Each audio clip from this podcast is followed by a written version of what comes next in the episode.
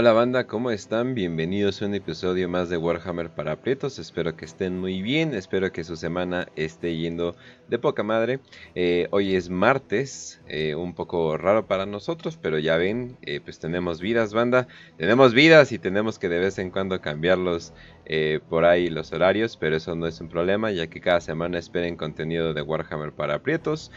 hoy estamos muy emocionados, ya que estamos yendo una de las, em, ¿cómo podríamos decir? Facciones, ya le podríamos decir su facción, ya si ya tiene, si tiene librito, ya es una facción propia, pues de las más chidas, en mi opinión también eh, mucho amor y de hecho me chuté el libro de Lords of Silence que estaba muy bueno. Eh, a la mitad que lo estaba leyendo yo dije, no mames, está muy bueno. Y al final, yo dije, no mames, ya ni lo quiero contar, o sea, porque neta así de bueno está.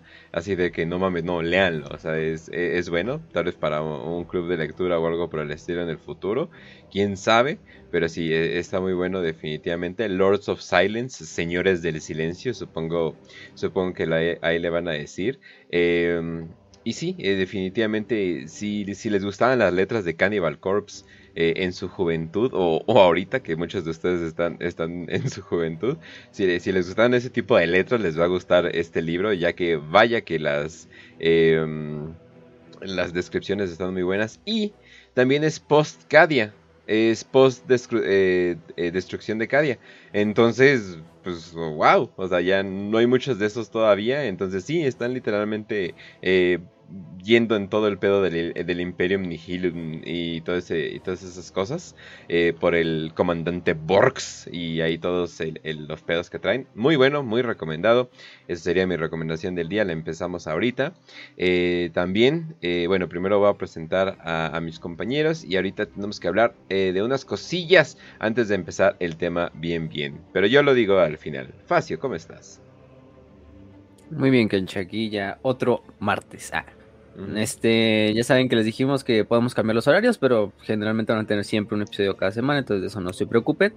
Em, vamos a hablar de la catorceava Legiones Astartes, que pues es la Guardia de la Muerte, los hijos de Norgol, los hijos de Mortarion, los señores de la pestilencia, de la pudredumbre, de la enfermedad, etcétera, etcétera, etcétera, y todo lo que tenga que ver con, con miasma y con líquidos corporales, ¿no? De, líquidos corporales en el sentido médico, ¿no? No tanto sexual como Slanesh, no. Pero mm, de, que es Norgol, ¿no? Vamos a hablar de su historia, su organización, su formación actual, su, cultura, eh, incluso algunos personajes importantes, eventos importantes, como siempre lo hemos hecho. Y además este episodio surgió de una encuesta que hicimos la, semana pasada. yo creo que muchos la vieron por ahí por el canal de Telegram y por la página de Facebook, que era decidir el orden de las siguientes legiones de Astartes prácticamente ya tenemos planeado todos los episodios de las Legiones Astartes, nada más lo que intentamos decidir fue su orden, y pues ganó la Guardia de la Muerte al final de la votación, entonces pues ellos se merecen hacer su primer episodio, y vamos a continuar después con otros episodios, ¿no? Otras cosas, y los vamos a ir intercalando con los episodios de las Legiones Astartes y sus propios primarcas, ¿no? Pero bueno, hoy toca hablar de, de la Guardia de la Muerte, de la catorceava, y pues a darle. Así es, así es. Y también nos acompaña Raz. Hola, Kench, ¿cómo estás? ¿Cómo está mi, nuestra queridísima audiencia? ¿Cómo estás, Fast? Déjate subo tantito, así ya, ya estás bien, ya estás bien. ¿O ya no estás? Creo que sí, sí, sí raste, silenciaste. Sí. Ah, qué pendejo. no te preocupes. Un, un pequeñito error de producción, pero bueno. Eh, así que hoy venimos a hablar de de la, probablemente de la única legión fraternal dentro del caos. Y, además decir que ya debíamos este programa, güey, porque cuando hablamos de Norgul, sí hicimos un apartado para la legión, pero los mencionamos, lo, rascamos muy poquito, porque es una, es una gran información la que hay dentro de, los de Guardia de la Muerte. Y pues aquí estamos cumpliendo penitencia, ¿no? Por, no poder dar ese, ese full programa, programa completo de Norgu, porque santo, sí es bastante información de la Guardia de la Muerte. Y pues, ¿qué más decir?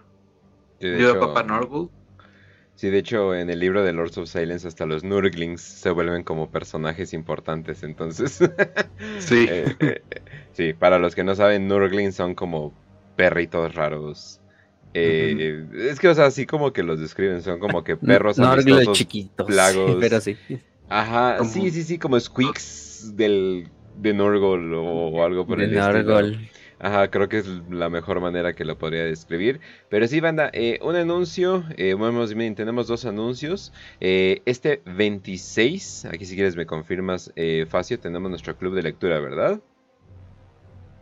Y el sábado 26, en punto de las... Bueno, la hora todavía queda por confirmar, pero el sábado 26, por lo general lo hacemos en la noche, tiempo de. México, em, para que puedan participar. La mayoría que participa, pues obviamente son de Latinoamérica y, y entonces y tratamos de hacerlo también más en la tarde, pero es, a veces es medio difícil. Entonces siempre lo hacemos a esa hora. Pero todos la, la hora se las confirmamos, pero es este sábado. Estamos leyendo, todavía tienen pues cuatro días prácticamente para leerse la novela de Cosechador de Sangre, que es la que estamos leyendo, que es la segunda novela de la saga de los Amos de la Noche. Es la de la portada rojita, para que la, también la detecten así. Entonces. También está ahí en el canal de WPP Biblioteca, en, en muchos otros, ¿no? Eh, si quieren, les recomendaríamos obviamente que leyeran la primera, porque si no, no van a entender algo del contexto. Bastante. Pero, Ajá. bueno, bastante el contexto, Sí, entonces, sí mejor la- ocupas si, de... si- si- si saben leer, si saben leer y les gusta leer, eh, tienen, pues prácticamente se pueden aventar en dos días una y en dos días otra.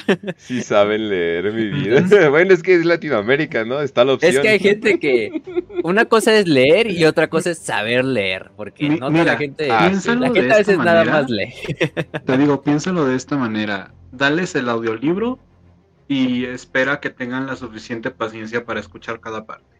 Si lo acabas, si lo Sin acabas el distraerse, ¿no? audiolibro en... Y el tiempo. Ajá, Sin distraerse o algo por el estilo. Exacto. Ah, bueno. si, eh, si no lo han sí. leído, tienen el audiolibro. Ajá. Y también eh, el otro anuncio que queremos dar es que el siguiente programa eh, más o menos nació de la nada, pero va a ser eh, un concurso de trivias. Los concursantes ya fueron elegidos, eh, ya que hicimos un concurso de juegos en Telegram. y más que nada, eh, creo que era el, el jueguito de, de- de andar cargando cosas. Load the Van. Eh, y ya, ¿no? Y elegimos a, nuestros a los mejores cuatro. Los vamos a traer, eh, por si no saben cómo, estilo el, el Ken Show. Ahí busquen Ken Show en mi otro canal. 100 prietos dijeron. Ah, ah, ah. no, no, no necesariamente así. Pero bueno, total. Los vamos, eh, los vamos a tener eh, concursando, eh, preguntas eh, y respuestas. eh, porque si ya estamos grabando una o dos veces eh, y luego tres veces con el pinche club de lectura, no manchen, no, sí, de- den- denos un descanso. Entonces lo vamos a hacer el lunes a, la- a las 7 y ahí vamos a estar haciéndolo. Los que ganaron, espero, que, espero que ya sepan y espero que se pongan las pilas. Porque si no se ponen, porque si no se ponen las pilas o de plano su conexión está de la verga, pues vamos a tener que cambiarlos por otro. Y el ganador, a ver, Raz, hazlo de emoción. Pues, espera, espera, espera. Qué emoción, eh, no mames, estoy eh, desmocionándome más Espera, no espera, espera, espera, espera, espera. Es que ahora sí, Ah, ¿ya ya, me ya. escucho? Sí, ya, ya, ya, ya. Muy bien, ya el ganador se lleva una copia de. Ah, ¿Cómo se llamaba? El Chaos de Gate. No, chinga. Chaos Gate. El de los Demon caballeros que acaba de salir. El nuevecito. El que tiene los trailers bien vergas, así bien hermosos, donde se puede ver a un caballero gris. En la plataforma de su gusto eh, se llevan eh, el nuevo juego. Muchas gracias a Kilemol que lo va, que lo va a patrocinar. Eh, entonces sí, muchas gracias por eh, este eh, campeonato eh, improvisado que salió. Pero la neta está chido hacer dinámicas, entonces ya extrañaba las dinámicas. Entonces, muy bien, muy bien. Entonces, Bueno, sale hasta el 5 de mayo, pero ya, o sea, ya tienen su copia o garantizada. sea, lo tiene, sí, exacto, lo tienen Sí. asegurado. Sí, sí, sí, sí, sí. Como chingados no. Original. Bueno, Sí, como- original de la plataforma, pues. Eso me refiero. Porque si no, torrents para todos. Sí, ahí luego se los paso, pero bueno, entonces, eh, pues ya, ahora sí, eh, eso sería todo, y pues ahora sí comenzamos con, eh, ay, perdón, no, ¿cuál legión? La Guardia, Guardia de la muerte. la Guardia de la Muerte, posiblemente el grupo, el grupo, ¿cómo, cómo podríamos decirle? Más eh, efectivo que se pasó al caos, más unido, Eh, con, y bueno, lean, Dios mío, leanla, por favor, Lords of Silence. Eh, hasta con sus dramas como de familia internos, bastante chido todo el pedo que traen, la verdad. Y pues simplemente vamos a empezar a hablar de ello. A ver, Facio, ¿por dónde sería un buen lugar para empezar? Pues como todo, hay que empezar por su origen y por su historia, como todas las, como ya es en este programa.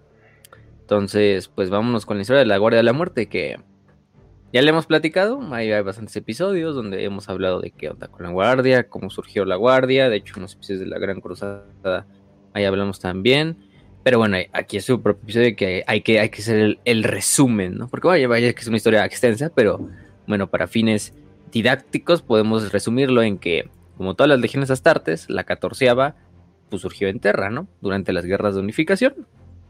Eh, esta, esta, esta legión, de hecho, no, no, se llamaba la Guardia de la Muerte desde el principio. Algunos ya sabrán el nombre, otros no, pero bueno, el nombre original de esta legión eran los Incursores del Crepúsculo, que vaya, es un buen nombre, a mí me gusta. Dusk Raiders en inglés.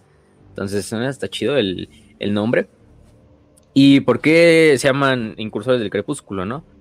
Durante la Gran Cruzada fueron famosos, bueno, aparte, antes de decir eso, todos estos astartes fueron reclutados de lo que era una zona, una región de la, de la antigua Tierra llamada Albia o la vieja Albion, que bueno, por el nombre hay algo un conflicto como de canon. La pérfida Albion, más bien. La pérfida Albion, exactamente esa mera. Entonces nos referimos a Inglaterra, a las Islas Británicas. Entonces, literalmente las, las guardias de la muerte originales son anglos. Un momento, ¿me estás diciendo que la guardia de la muerte, la legión apestosa, son anglos, básicamente. Pues no se vayan mucho. Eso explicaría su mala higiene dental, que esa ya ni siquiera necesitaban de Norgol para, para, para manipularla. Entonces, pues es lo que vemos. mucho. Sí, de hecho, ahí había otra, ahí había una confusión, digo, porque hay un conflicto en el canon. De hecho, ya se nos confirmó que Albion es la Inglaterra, porque incluso Fabius Bile también procede de, de Albion, aunque él sea un, un hijo del emperador y nos, nos habla. Pues este, básicamente nos están diciendo que todos los hijos de puta son de Albion. Eh, algo así. Eh, también se, supone que. Según esto. Bueno, no, eso no. Ah, antes se decía que también los guerreros de hierro, pero no. Los guerreros de hierro creo que son. Al final se quedó como que creo que son de América. O sea, literalmente cowboys. gringos así. Ah, este, o procedían de esas zonas, ¿no? Pero pero sí, por lo menos tenemos a la guardia, los hijos del emperador también, porque pues muchos eran de la zona europea, o de lo que antiguamente fue Europa. Pero bueno, y el conflicto digo porque hay otras traducciones donde nos decían que Albion era literalmente, o Albia, era así como un equivalente de Albania, o sea, en los Balcanes. O prácticamente podríamos decir que la Guardia de la Muerte era de los Balcanes, pero bueno, ya se quedó ya desconfirmado y se supone que son ingleses o anglos.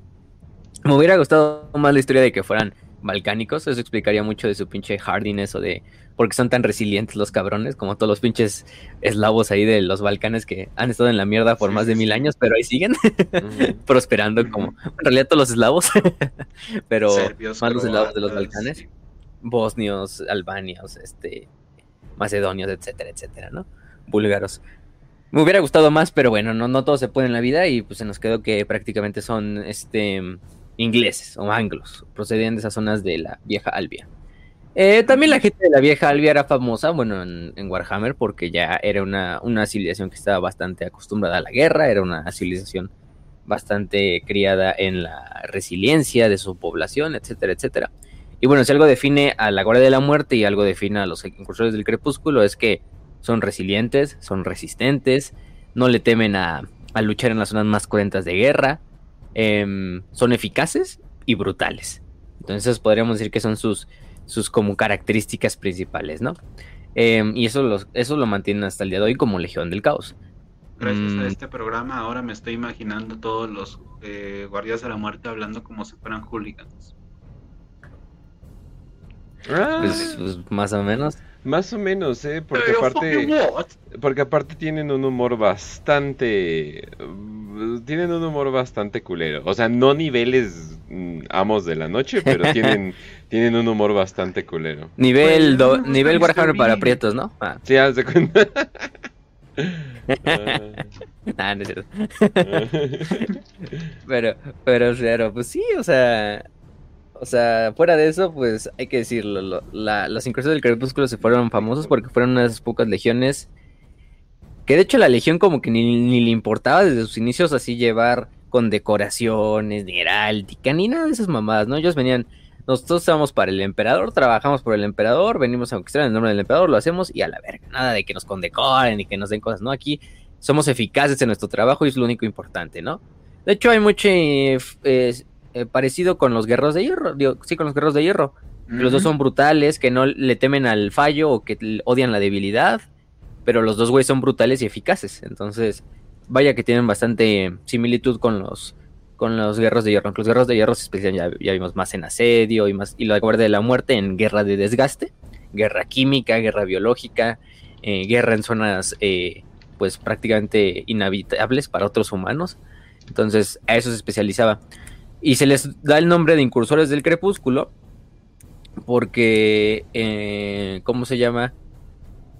Se supone que tenían una tradición durante esos tiempos de las guerras de unificación, que era esperar hasta que la noche se pusiera, bueno, que hasta el sol se, hasta que el sol se pusiera, se ocultara detrás de las montañas, en este momento donde fuera el crepúsculo, y de esta manera hacer los ataques, ¿no? Mientras estaba empezando la noche para agarrar completamente al enemigo desprevenido en este periodo completo de eh, semioscuridad en el que se presentaban y de esta forma lograr su cometido. Y de ahí se les quedó el nombre, ¿no? De los incursores del crepúsculo.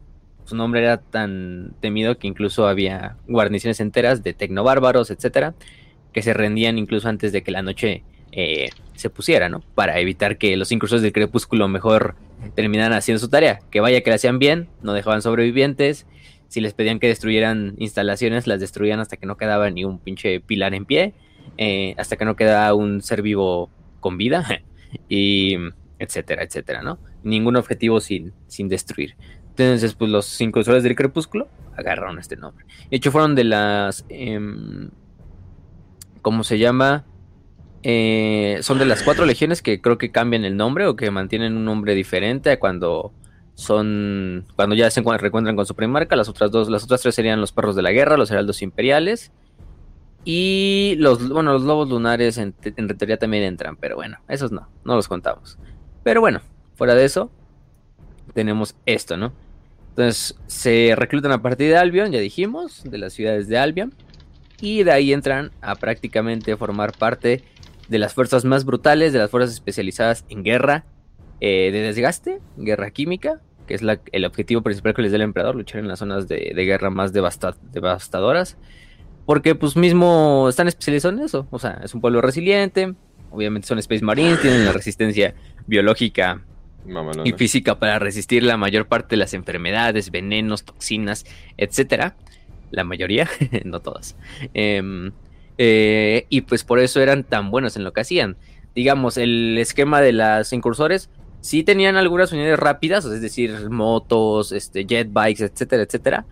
Pero no eran tanto así. O sea, las incursores y a la Guardia de la Muerte lo que les gusta es la infantería, pero así pesada. Infantería pesada avanzando lentamente, pero fuertemente, ¿no? O sea, manteniendo, siendo como un pinche yunque, ¿no? Eh, mientras otra parte de la legión actúa como el martillo. Mientras así, pero simplemente moviéndose lento, destruyendo todo a su paso, no dejando nada vivo y siendo eficientes, ¿no? O sea, siendo como todos un tanque por sí mismos. Ya de por sí un Space Marine es como un pequeño tanque. Ahora, imagínense, la Guardia de la Muerte llevándolo al máximo, a ese punto de resistencia, de resiliencia, eh, tanque, etcétera, etcétera, ¿no? Y eso lo mantiene hasta el día de hoy. O sea, no hay mejor legión para una guerra así eh, literalmente de frente, una guerra, un asalto así de frente donde tengas que recibir fuego y resistirlo, pero al mismo tiempo tú devolverlo, que la guardia de la muerte. Entonces, sí. Por esa parte, yo pues creo que se dieron cuenta que, las caminatas lentas frente a tu enemigo es lo más épico que puedes hacer. Es lo más épico que puedes hacer. Tácticamente es horrible, pero se, se, va, se va. Además, la guardia, entonces no les pasa mucho. Además, cuando te están colgando los intestinos, pues no eres exactamente Usain Bolt. O sea, es como que un poquito difícil. Sí, sí, Y, más, cuando te están colgando los intestinos, estás lleno de pústulas por todo el cuerpo y un pinche Norgling bailando en tu recto, pues eh, no creo que no, no creo que seas muy muy propenso al daño ya. Además, entonces eso sí no busquen, no busquen la miniatura esta de de Norgol, de, creo que es un cultista de Norgol, no sé si es un guardia de la muerte, pero prolapso, con un prolapso. es literalmente una miniatura bien épica que creo que es un cultista, porque no, no ve tan, o creo, no, creo que sí es un guardia de la muerte, pero hace cuando trae la armadura, se ve normal, desde el frente tú ves la miniatura y se ve normal, ¿no? Como un guardia de la muerte, pues X, ¿no? Güey, ¿qué era un Pero prolapso? volteas la miniatura y literalmente trae un pinche prolapso No. anal sí, No, colgando, güey. Oh, shit, ya me acordé que era un prolapso. sí, no. Pero así, güey, giga, parece, parece si fuera una pinche cola de una mosca, güey. Pero, pero ya Ah, te no fijas bien, oye, güey, ¿por qué, esto, ¿por qué esto es de color rosa, güey? Y está sacando como líquido por la punta, güey, y tiene como un hoyito. ¿Qué pedo? Y te das cuenta, es un prolapso, güey. Pero bueno, o sea, pues, ¿a eso les gusta eso de Los ellos? niños juegan con esto, recordemos. Eh, Esa ya, les estética. vale, ya les vale madre, ya les vale madre a Games Workshop. Es, ¿Cuál es- es? es- es una herida de. Es, es una herida de guerra contra fuerzas de Slanesh, de ese pobre guardia de la muerte. Sí, sí. Ahí lo, lo prolapsaron, pero, pero pues mató a sus enemigos. Pobre güey. Pero bueno, no tiene pedo con eso. O sea, de por, o sea, de por sí son gigantes. ahorita te la ¿no? mando si la encuentro. O sea, de por sí son gigantes los, los Space Marine, ¿no? O sea, son gigantes, eh, seguramente tienen una voz súper grave, eh, seguramente están hablando en un lenguaje que no entiendes. Y aparte, o sea, aparte de todo eso, le agregas el hecho de que posiblemente tienen como tubos en la cabeza o dos bocas y comparten una garganta, entonces suenan de la verga. De hecho, eh, yo creo que la mejor representación que pudo haber así de e- en la vida, forever and, ever, como dicen, es la voz del Plague Champion en Dawn of War 2. Ah, De hecho, aquí lo tengo para ponérselo. ¿Qué? ¿Cómo? ¿A dónde? ¿Cómo? Vientos de la muerte. No, o sea, o sí, obviamente, ¿no? O sea, y de vez en cuando le entiendes, pero sí, o sea, o sea, imagínenselos caminando lento, eh, haciendo todo eso, y aparte no les entiendes ni madres, ¿no? Entonces sí, o sea, es, es como Terminator cutulesco, o sea, no mamen, o sea, está bastante chido, la neta. Eso pasa cuando no haces tus gárgaras con isodine de vez en cuando. entonces, de la mañana. Sí, Y Como para darle un zape y decirle, hable bien, cabrón. sí, completamente. Bueno, pero es, es su estilo y les queda bastante bien. Oye, que Sí. los actores. de- Y además, fíjense, en el Chaos Gate, Demon Hunters, aprovechando que vamos a hacer la dinámica la próxima semana, pues el enemigo contra el que van a luchar van a ser guardias de la muerte. Y creo que como cinco o cuatro demonios grandes de Nurgle, incluyendo a Mortarion mismo. Entonces, bueno, ahí tenemos ese punto. Mira, ya te mandé la miniatura de- del prolapso, a ver si ahí la puedes poner, Oh, Dios. para que la gente vea de lo que hablamos. Pero ya, ya me fijé, creo que es de Age of Sigmar, creo que es un cultista de caos, o sea, no es un Death Guard, pero bueno, no creo que haya Death Guards que también, también creo que haya Death Guards que pasen por eso. y el güey bien orgulloso, así bien Tengo miedo épico de con su- abrir el chat ahora, güey. No quiero abrir el chat. Es una mini, es plástico, no, no está tan, Sí. No, no pasa Oh, nada, no. nah, Sí, no, no pasa pero nada. aún así pero- está cagada. Holy. sí, eh, es, ese es su ano. Sí, Sí. Pero Oh, bueno, pues, Una parte estilo, de mí se acaba de morir ahora. Quiero que lo sepas. el estilo, el estilo Papa Norgal. A huevo que sí. Este, que o, imagínate, lo bueno es que se las ponen a las miniaturas de Norgol y no a las de Slanesh, güey. O sea, ahí sí ya se meterían en pedos. Pero bueno, este Me preocupa la capacidad de detalle que tiene esta miniatura. Es lo peor, güey, que la pintaron bien chingón. Entonces, todavía ya Oye, bueno. para, ¿cuándo va a salir el, el, el tutorial de la tipa que hace tutoriales en Warhammer Plus para anos prolapsados? Falta, ¿eh? Falta, la verdad. ¿eh? de la de la Sotgen, ¿Cómo ¿no? dibujar botellitas? ¿Cómo dibujar anos prolapsados, güey? Sí, a huevo que sí. A huevo. sí. Masterclass de Citadel. A huevo, a huevo. Pero bueno, pues sería una buena, pero pues, hay que, hay que hacerle una petición a, a Warhammer Plus. Como nos van a, nos van a escuchar, claro que sí. Este. Sí, sí. pero bueno, bueno. Sobre Seguimos, todo entonces. último- sobre todo después del último episodio que está en Patreon, ¿verdad? Sí, no mames. Obvio. Pero bueno. Seguimos con la historia para no quedarnos tan que pegados ahí con prolapsos y eso, pero bueno. Eh, entonces, esa legión, ahí quedamos con los incursores del crepúsculo. Todavía no se llaman la Guardia de la Muerte hasta que reencuentren con su primarca. Y su primarca, ¿qué va a pasar con Mortarion? ¿no? ¿Qué está haciendo Mortarion en ese momento, no? Mortarion, la muerte pálida, ¿no? Este, mm, ese hombre que vaya que ha sufrido mucho. eh, lástima, pues te tocó a ti ser cuqueado por todos, Mortarion, pero bueno. Em, el joven Mortarion cae en el mundo eh, de bárbaros, que era un mundo que durante la era de los conflictos fue dominado por unos overlords señores alienígenas, que es lo que nos dicen, que gobernaban los, a los humanos que vivían en bárbaros desde unas torres, bueno, desde unos picos, prácticamente desde las montañas, eh, que estaban repletas de gases tóxicos, de toxinas, de, de virulencia, etcétera, etcétera. Y en la superficie del planeta, en los pantanos, era la única zona habitable para los humanos. El problema es que estos overlords alienígenas, pues prácticamente eran nigromantes. Entonces, la mayoría de las veces bajaban. Básicamente, es la historia de Moisés, güey. O sea, toda la historia de Moisés. sí. Oye, no lo había visto hasta el momento y más o menos. Más o menos tiene sus, sus analogías.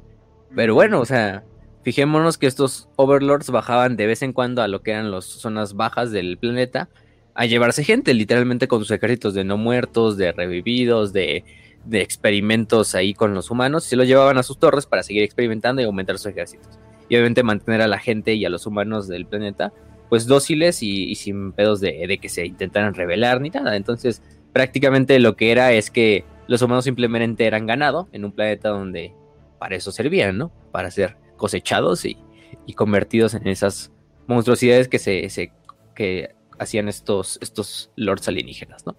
Entonces, este niño eh, cae eh, durante, mm, durante el planeta, bueno, cae en el planeta, hay un relato que se llama Los Rollos Estigios, que es como lo que relatan las, la vida prácticamente de Mortarion. Uno de estos señores, que creo que era el más alto de todo el planeta, eh, pues caminaba en, este, en una de esas masacres que había llevado a cabo, donde había capturado un buen de humanos, y de repente se encontró que de repente el silencio es quebrado por el sonido del llanto de un niño.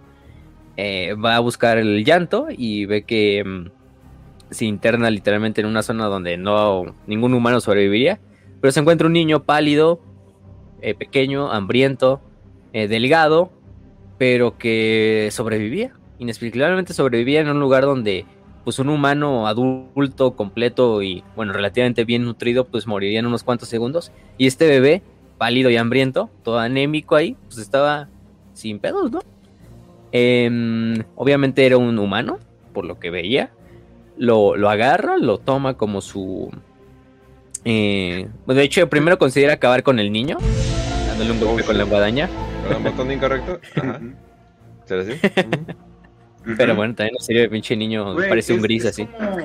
el primer momento en el que Tarzán se encuentra con su mamá gorila y, como ah. que lo huele, lo chupa, como que piensa matarlo por poco y lo mata. Pues sí. Y de repente, ah, no. Pinche chango pálido, no mames, sí.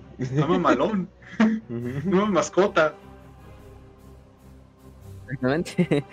Y bueno, o sea, lo que nos dice es que finalmente pues, se apiada del niño, porque pues, es un niño que ni está está viviendo entre la muerte y la propia vida y está sobreviviendo y lo ve como un trofeo, lo agarra, lo convierte en su hijo, porque pues no, pues no tenía hijos, y lo llama Mortarion, aquel que nace de la muerte, ¿no? Por ser encontrado en los restos de una batalla, de carroña, de cadáveres putrefactos, de muerte y desolación, ¿no? Güey, nombre bastante apropiado, ¿no? Mortarion. De verdad, ¿te imaginas a la gente nombrando a los primarcas? Mm, ¿Cuál es el mejor nombre para un bebé? ¿Henry? No, güey, no, no, no. Mortarion. Nacido de la muerte. Nació de la muerte. Ajá, exacto. Está bien. Oye, está pero bien, eso no es un poco tétrico para un bebé. Ah, el mundo ah, es tétrico. eres puto. Exacto. Todos tienen que tener un nombre. Entonces, incluso los bebés, así un nombre pinche bien allí. Pero, pero sí, o sea, lo adoptan y se lo llevan y lo cría literalmente en su vamos a ponerlo su mansión así de Drácula, así en la montaña más alta del planeta, donde el Overlord ve, todos sus experimentos. Literalmente Mortarion crece, pues como un primarca, crece más rápido y crece mucho más fuerte que cualquier humano. Eh, crece rodeado de sirvientes pinches inhumanos, que son más monstruos que, que algo. Y el güey pues vive a toda madre, o sea, vive a toda madre relativamente. Güey, es Moisés. Es Moisés, güey. Al principio dice, ah, no, pues vida buena, soy básicamente un príncipe eh, se puedo hacer mi desmadre. Oye, ¿por qué estás haciéndole eso a los humanos? Son carroña. No mames, cabrón. y de repente Mortario, no, cabrón, ¿por qué estoy circuncidado? este, y vale mal. Este... Oh, no. Pero sí, o sea... Pero si son como yo, tienen hasta no tienen su, tienen su pitito al aire y, y, vamos a, a, las pirámides. Esperen. Mira, míralos, pueden hacer cultos como yo. Esperen, ¿los egipcios circuncidaban a sus bebés? No. No, no creo. ah, ok. Los judíos sí. No, sí, obvio, güey. No mames, de ahí nació la tradición, güey. No mames. No, güey, pero te digo, ¿no te acuerdas que ah, ah, en, en un futuro programa te contaré que Ah, ok, ok. Sí, dejémoslo para allá. También los, también los musulmanes los, los, los circuncidan, pero bueno. Fuera de eso. No, pero bueno. Entonces, lo que hago es que lo crían como este noble, como este overlord, le enseñan literalmente todos los conocimientos arcanos de nigromancia, bueno, de lo que puede, porque Mortario no es un psíquico. Bueno, hasta donde no sabemos, ¿no? Ya como príncipe demonio, pues ya es un príncipe demonio. Pero, pero hasta ese momento no es un psyker, o sea, no es como, no es como Sanguinius, ni como Kurz, ni como ellos, ¿no? Simplemente el güey, pues es chingona. Eh, su habilidad es que resiste muy bien, como su legión, lo que es las toxinas. Su cuerpo es algo más resistente que cualquier otro primarca. Entonces es el punto que le da más. Aunque lo vean todo flacucho y pálido y, medio débil, pero aún así Mortarion, pues, pues es su fenotipo de Mortarion, así se ve el güey.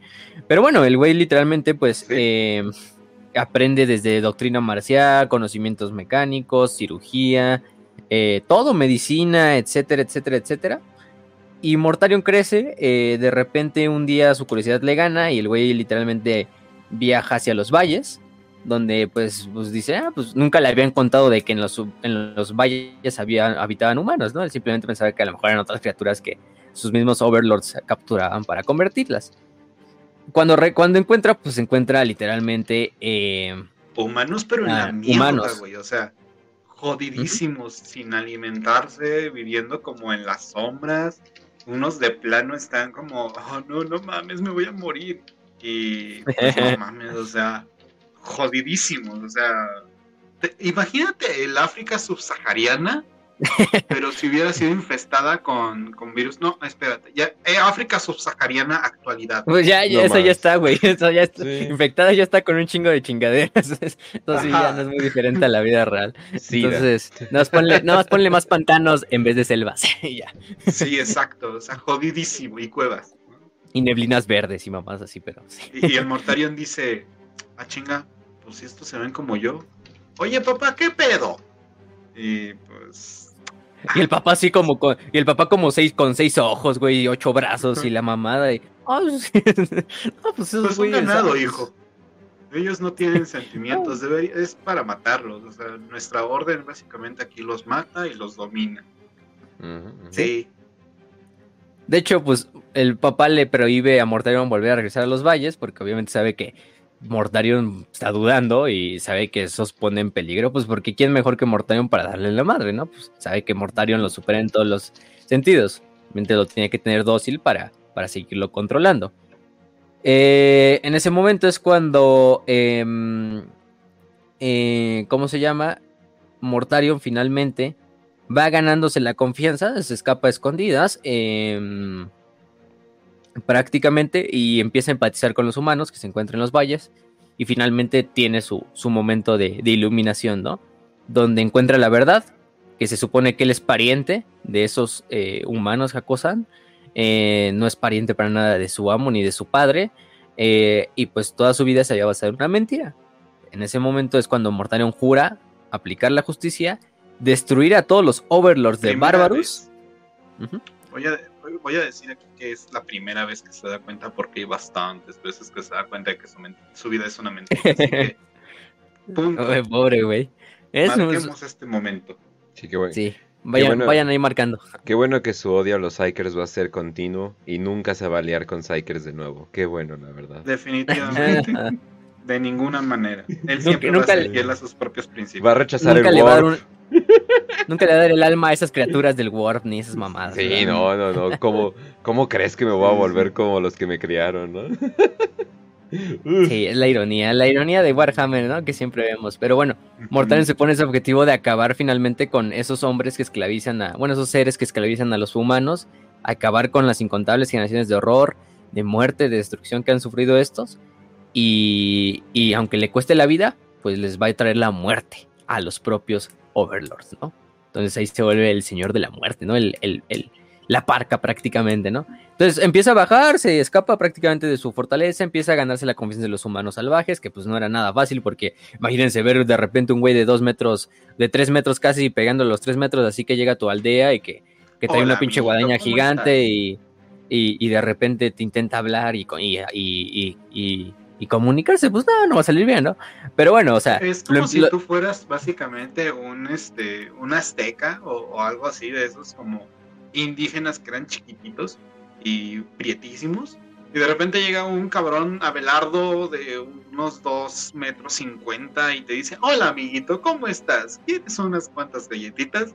Y pues no mames, güey, qué pedo. sí. Y todo, y todo vino de cantar hasta una, de una de estas famosas cosechas donde baja uno de los eh, overlords a pues hacer la cosecha. Y los aldeanos pues intentan repelerla, o sea, resistir. No tienen nada de éxito contra los mutantes que envían estos pinches señores. Hasta que Mortarion entra en la batalla.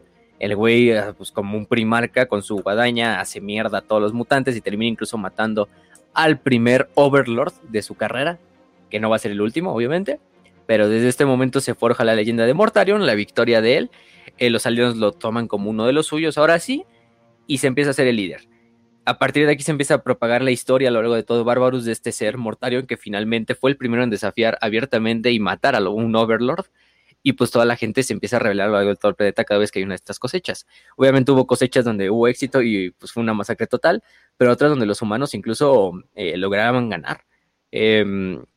Fue así donde se empezaron a organizar ya como estas aldeas, a comunicarse entre ellas, a todas y a, acudir al, bajo el regazo de, Mortarion y Mortarion a prácticamente convertirse en su líder, en el líder de los humanos de Bárbaros.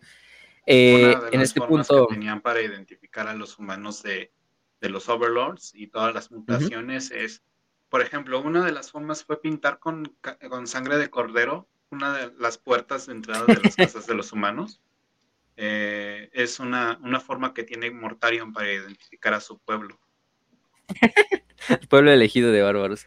Este, Este, pero bueno, si Mortarion empieza a hacer su sueño de hacer una venganza, porque es lo que quería prácticamente vengar a todos los que habían caído, y Mortarion empieza a reclutar a los guerreros más duros, más fuertes, además la gente de bárbaros, pues, aunque no lo, aunque, aunque sigan siendo aldeanos que no valen verga, pues han vivido generaciones en un ambiente totalmente irradiado, totalmente tóxico, entonces ya cierta resistencia tienen, ¿no? De la verga, güey. Y estos güeyes. Cualquier otro humano.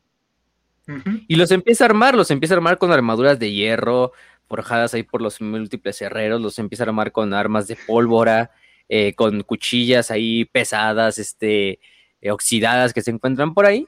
Y a partir de eso también les da un, equipo de respiración que el mismo Mortalion crea y que también él va a traer toda su vida de ahí en adelante, que les va a servir para eh, explorar las zonas más altas del planeta y así seguir matando a los overlords sin buscarlos, incluso sus propias fortalezas y sacarlos y, lincharlos literalmente, ¿no?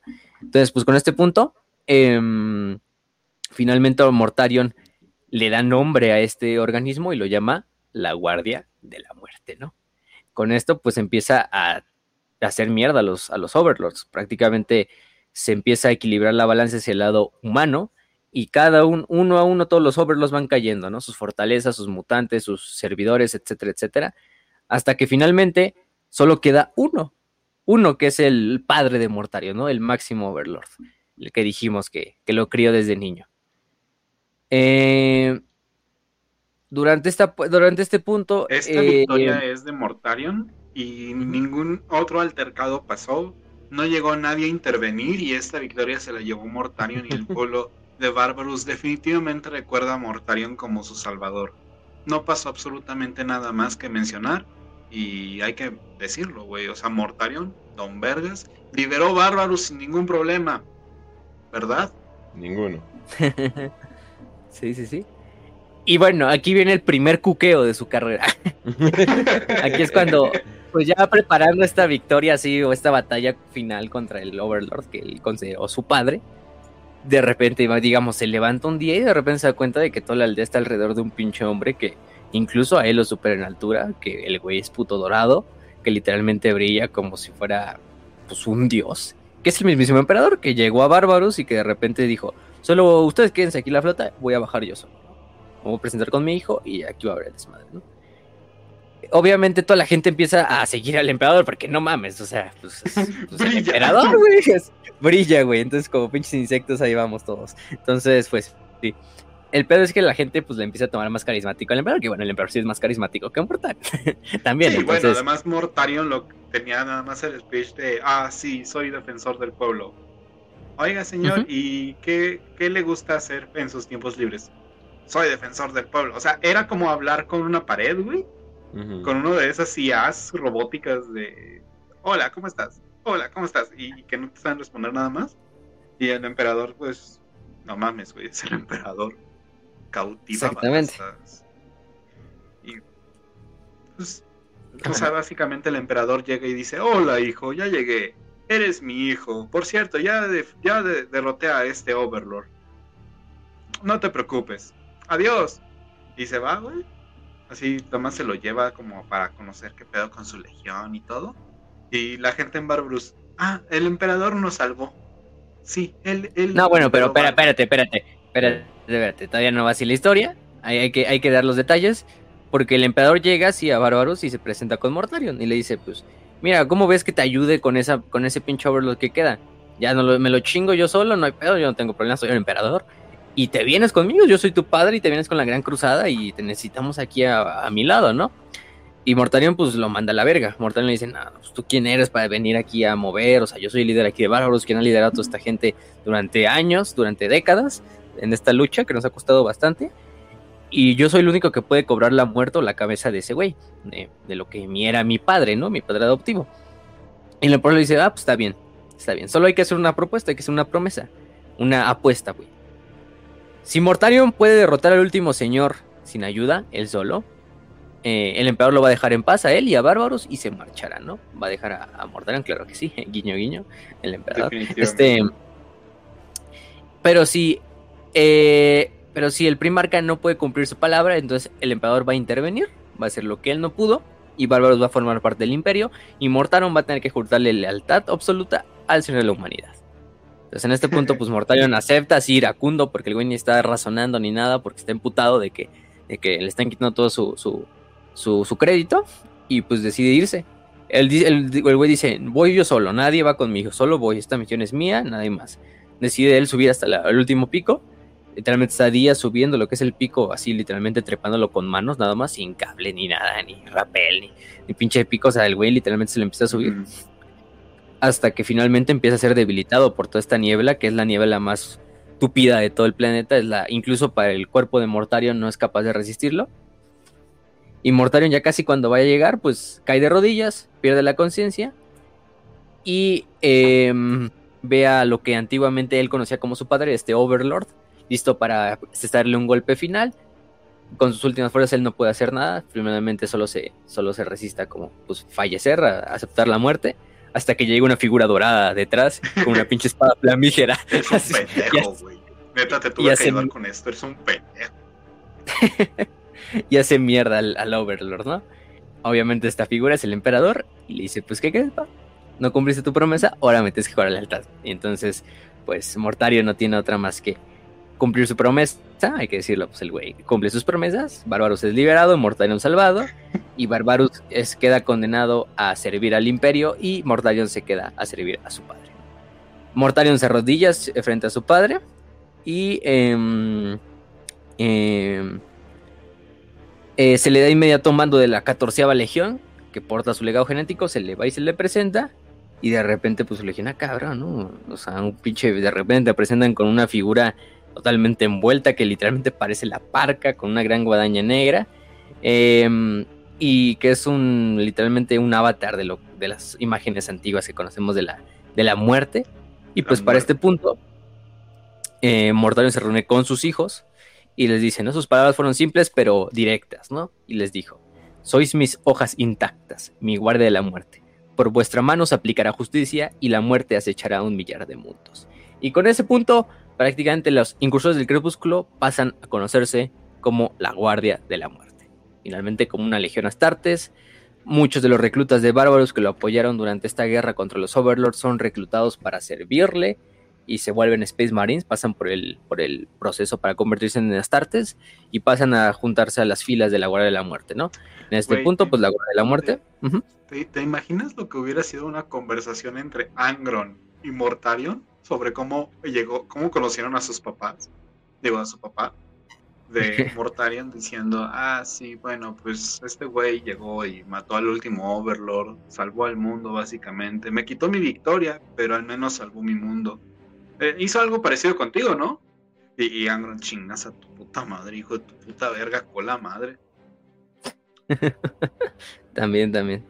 Pero, mm, pero bueno, juntando a la rebautizada 14 Legión con su primarca, deciden emprender el camino a la Gran Cruzada, ¿no?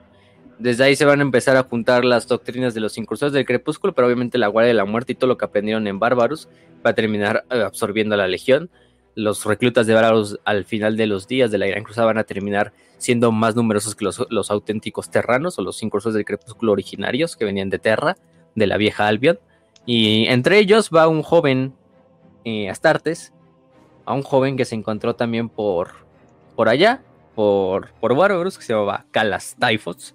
Calas Typhon, perdón. Este Calas Typhon lo que hago de Calas Typhon es que, bueno, vamos a adelantarlo, aunque también vamos a hablar un poquito al final de él. Calas Typhon, pues. La persona más leal que me puedo imaginar, güey. No puedo creer que exista alguien tan leal.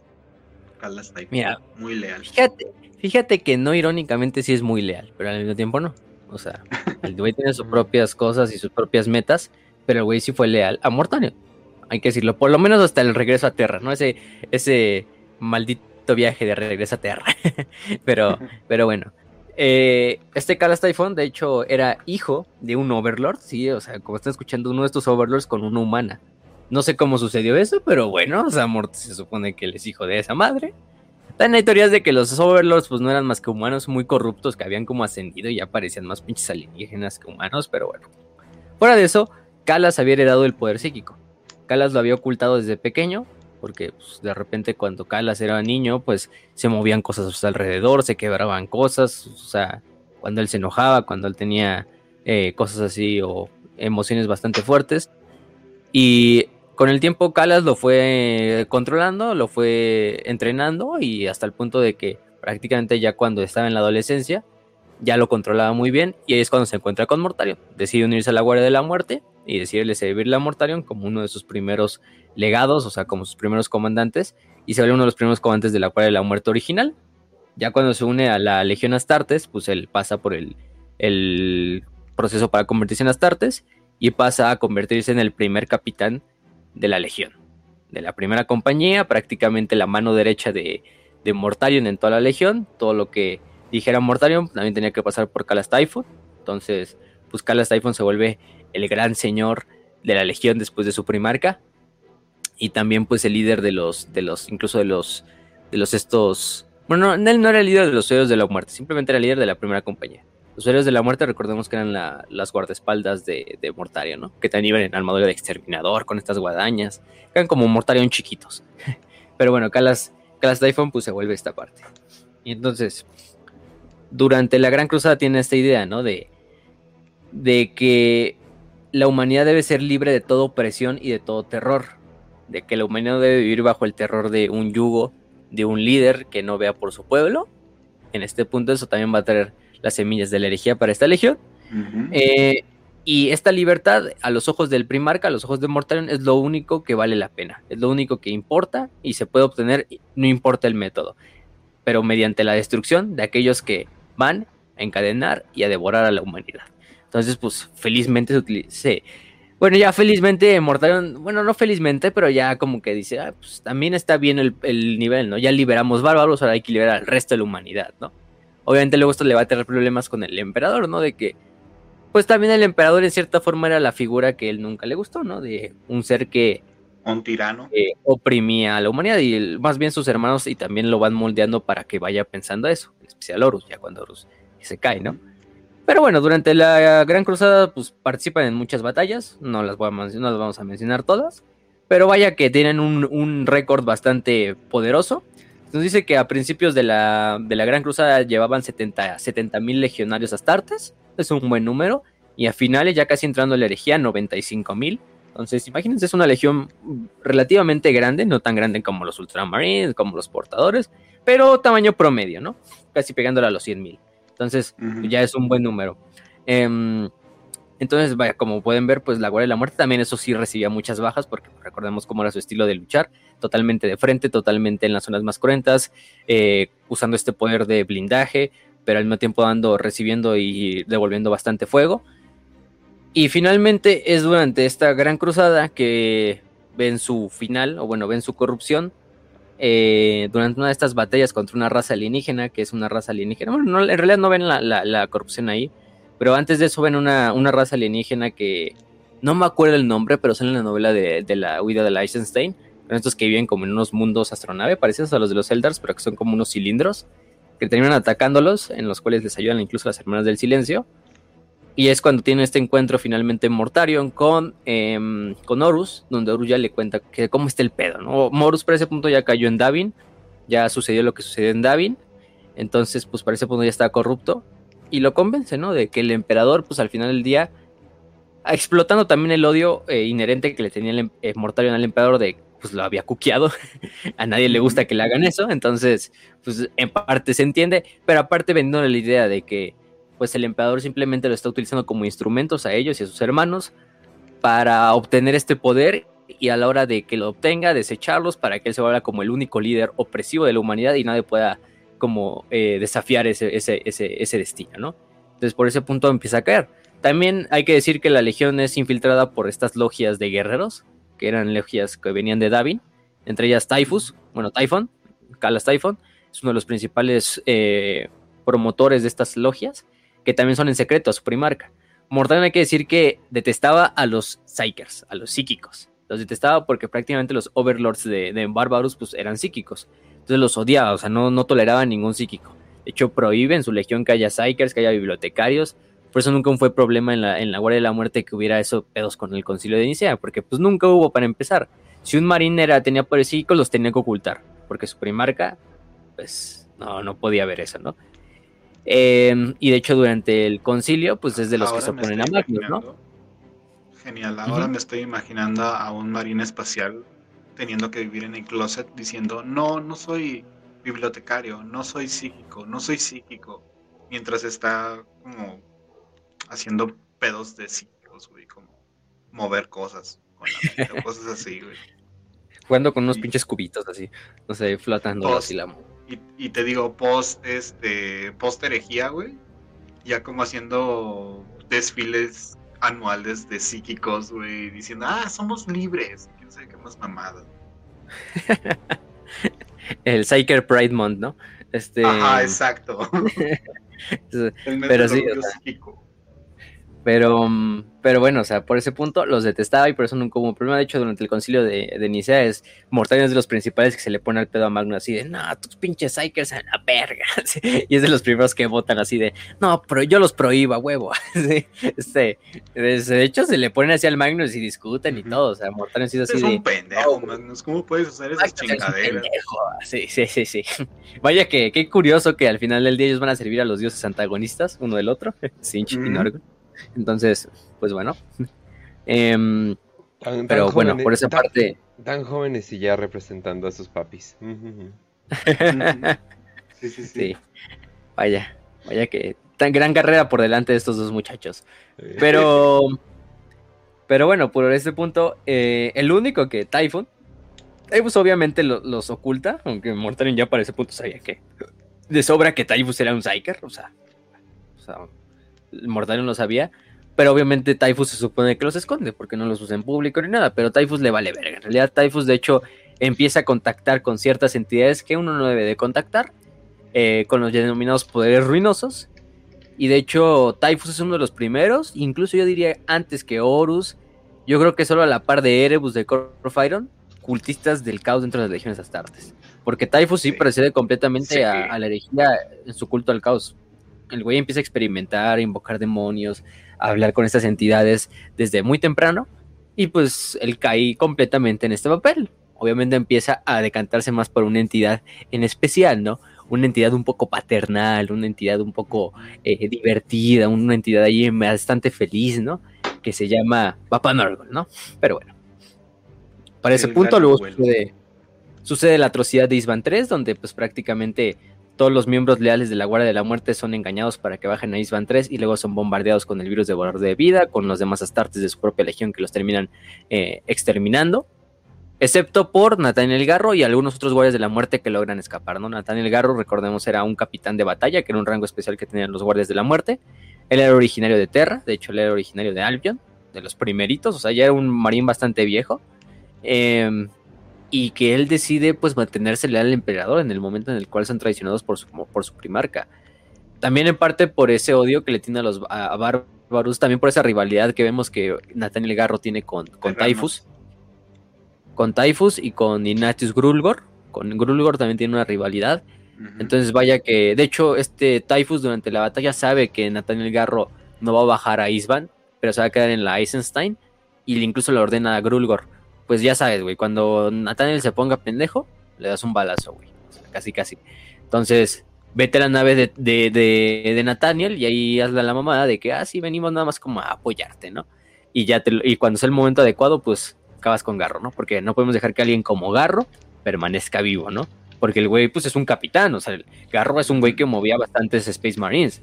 Entonces, pues sí, y de hecho, durante la batalla, pues finalmente vemos que Garro es eh, alertado por Saul Tarvitz, por su gran amigo Saul Tarvitz de los hijos del emperador, para que escape con la nave Eisenstein. De hecho, acaba con Grulgor, lo encierra en un cuarto. Bueno, el palafrenero de este, de este Nathaniel Garro se sacrifica para encerrar a, los Space Marines con él, activando una, una de estas eh, cápsulas de los devoradores de vida, de los virus. Y Ignatius fallece junto a muchos otros Space Marines traidores. Y le da tiempo a Nathaniel para que eh, eh, oculte la nave, intenta escapar. Obviamente, Typhus luego se da cuenta de que el plan de Grulgor falló. Y con la Terminus Est, que es su nave, decide perseguir a la Eisenstein. Le hace mucho daño, pero finalmente no logran que la Eisenstein eh, sea destruida y la Eisenstein escapa hacia la disformidad, ¿no? Y luego a la larga eso va a funcionar para que Nathaniel Garro llegue a Terra, se encuentre con Dorn, con Malcador y le cuente todo lo de lo que pasó en Isman 3, ¿no? Y obviamente se convierta en el gran caballero errante que conocemos, ¿no? Por esa parte. Grulgor, pues ya sabemos que se va a convertir como en el host de este virus devorador de vida. Se convierte en un príncipe demonio, un demonio prácticamente. Eh, y Typhus también se va a empezar a convertir en un, en un ser que poco a poco se va a ir desligando de lo que alguna vez fue. Em, una vez se acaba la atrocidad de Isban 3, la Guardia de la Muerte luego va a Isban 5, donde pues terminan de masacrar a la Guardia, a la guardia del Cuervo, a los Salamandras, a los Manos de Hierro, etcétera, etcétera. Y ahí es cuando se divide la, la Legión. Taifu se lleva una parte de la legión hacia lo que es Saramunda, que es una, una, región en la cual estaba planeado para eh, denegar acceso para atrasar a los ángeles oscuros, con los cuales Taifu ya tenía bastante experiencia porque se había vuelto muy buen amigo de, de Luther durante su tiempo en la Gran Cruzada. De hecho, fue una de esas reuniones donde estaba Typhus, Horus eh, y Luther, donde llegó el Lion bien emputado y agarró a Luther y dijo, vámonos a la verga, ¿qué haces con estos pendejos aquí, no? se lo llevó así como pinche niño real. Luther, salte de ahí, no esa no es tu familia. No, te juntes con esos güeyes, ¿no? Este... Y pues de ahí empieza a hablar también con Luther. Luther para ese punto ya también es un caído y durante la campaña de Saramunda logran hacer que los...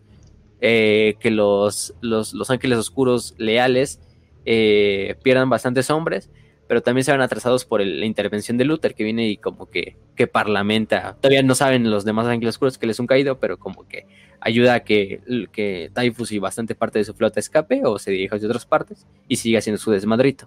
Mientras tanto, la otra parte se va con Mortarion. Mortarion, recordemos que participa en un chingo de batallas, participa en Molek, participa en la segunda batalla de Próspero contra el Khan, donde genera esta gran rivalidad con el Khan, con su, pues su más grande rivalidad es con el Khan, ¿no? Y bueno, y también con Gilliman, pero con el Khan yo creo que es más. Em, eh, luego la segunda batalla de Próspero ya la dijimos, la batalla de Molek. Luego tenemos la batalla que sucede en la del camino del sendero al cielo, donde intenta evitar que Khan llegue a, a, tierra, pero no tiene éxito. y finalmente se viene el viaje final. el viaje final, que vaya, que el viaje final es una es un evento que sucede en la novela de la daga enterrada, que es una, la última es de hecho la última novela de la herejía de Horus, eh, como tal de ese pedazo, no del asedio de Terra, porque ah, desde esa novela empieza el asedio de Terra en adelante.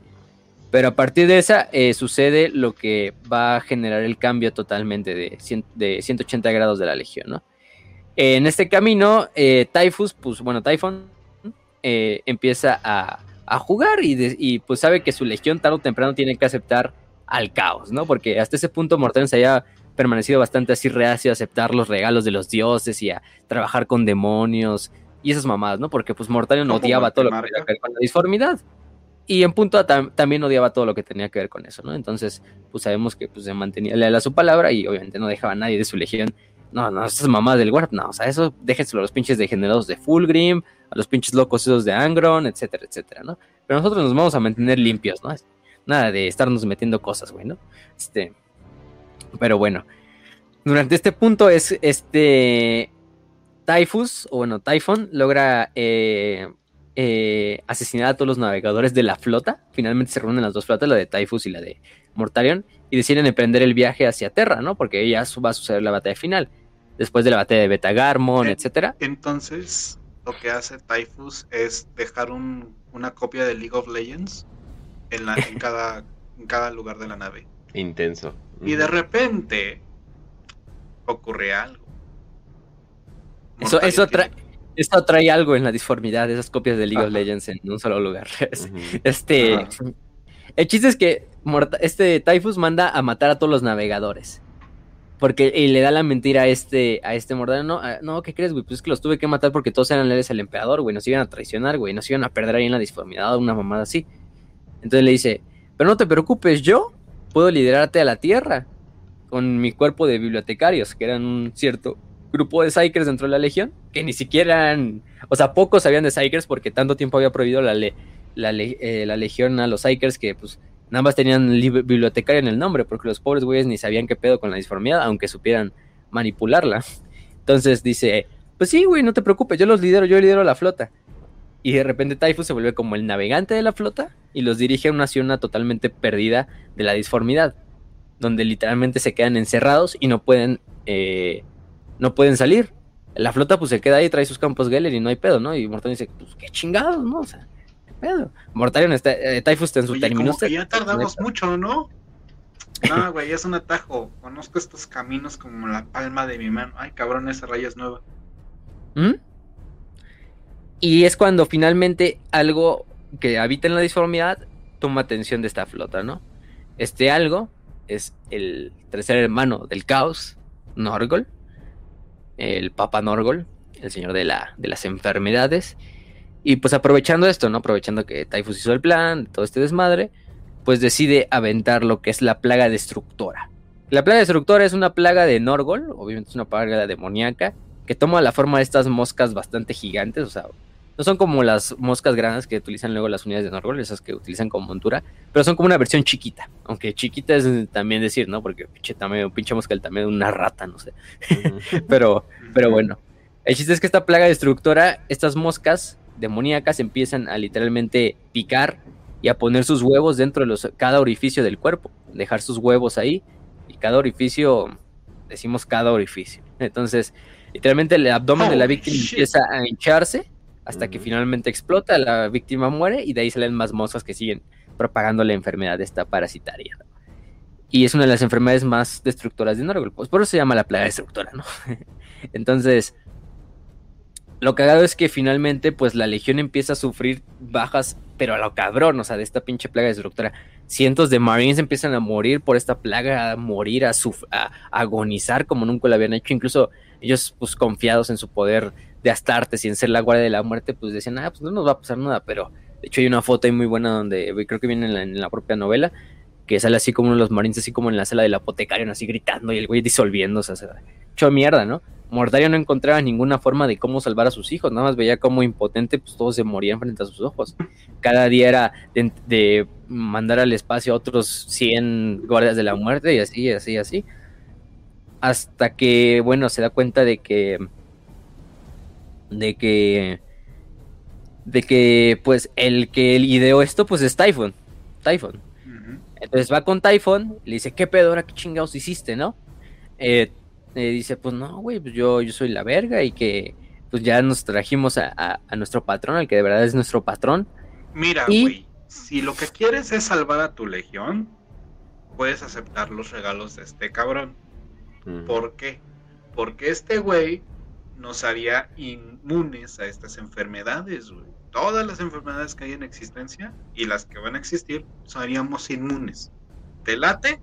No leas la letra chiquita, por favor. Pero te late, y, ¿sí no? y, a Mortario no le late, ¿eh? Pero bueno, vamos a decir que. De hecho, intenta matar a Typhus y lo mata. Mata a Typhon, pero Typhon para ese punto ya se volvió como el host de la plaga de estructura, como el anfitrión. De hecho, el güey se convierte, y eso es lo más famoso de Typhus, ¿no? Que actualmente es el anfitrión de la plaga de estructura y es el elegido de Norgol. Literalmente el güey se vuelve como un pinche repositorio de todas estas moscas y a él no le hacen ningún daño, ¿no? Pero porque él ya está tan corrupto que pues él está todo completamente dado a, Norgol. De hecho, incluso Mortarion envía a Ignatius Grulgor, al otro demonio que había convertido, que era un marín que se había convertido en demonio, que era el portador o el anfitrión del devorador de vida, a intentar acabar con Typhon. Y se da cuenta que Typhus simplemente ahora es aliado de, bueno, Grulgor es aliado de Typhus, los dos están entregados completamente a Norgol y de hecho, Grulgor como que se fusiona con el propio, con el propio Typhus, o con el Typhon. Y para este punto, finalmente, Typhon se convierte en lo que ya conocemos actualmente como Typhus. Ahora sí se le pueden decir Typhus, que es un como nuevo nombre. El heraldo de Norgol. Y el, anfitrión del, del, enjambre destructor, ¿no? Entonces ya para ese punto incluso Mortal intenta matarlo, pero no, no tiene éxito. O sea, simplemente se cae, pero pinche... Eh, este Typhus se, se, recupera. Porque Typhus también hay que decirlo que desde la Gran Cruzada era famoso porque el güey tiene una pinche resistencia pero inhumana. Incluso algunos decían que mejor que la de su propio primarca. Hay unas batallas donde incluso le dan un pinche balazo en la cabeza con un volter y prácticamente le vuelan un pedazo de la cabeza entero. Y el güey simplemente está como, entra como en un pinche trance, mata a todos los pinches eh, eh, rebeldes. Y ya, güey, simplemente ya tiene tiempo para desmayarse ya despierta unos cuantos horas después en el apotecario, pero totalmente regenerado una batalla donde está luchando junto a las hermanas del silencio y avientan una granada y el güey se avienta sobre la granada para evitar la explosión y le, pues, le deja un pinche hoyo en toda la pinche abdomen y en el torso, ¿no? Y nada más, y, y, Typhus nada más tuvo nueve horas en el apotecario y, no tuvo ningún pedo. Pero bueno, es parte porque también tiene la bendición de ya saben quién, del séptimo. Entonces, pues para ese punto... Haciendo este programa voy a hacer un paréntesis, acabo de matar un mosquito en mi pierna, güey. Era un, pinche plaga destructora ahí. Ya estábamos entrando a, lugares que no. Pero bueno, Norgol, eh, incluso Mortarion empieza a sucumbir finalmente a la plaga destructora. Incluso Mortarion, imagínense. Y Norgol se le presenta ante él, diciéndole que si no le jura lealtad y le da como pago el alma de sus hijos, los va a dejar morir en una muerte que va a ser una muerte para toda la eternidad, que no será recordada, y que finalmente pues, los acabará toda la Guardia de la Muerte como una institución, ¿no? Entonces Mortarion finalmente se rompe y no tiene otra más que jurarle lealtad a Norgol. Y la agonía termina. La agonía tan rápido como empezó, terminó.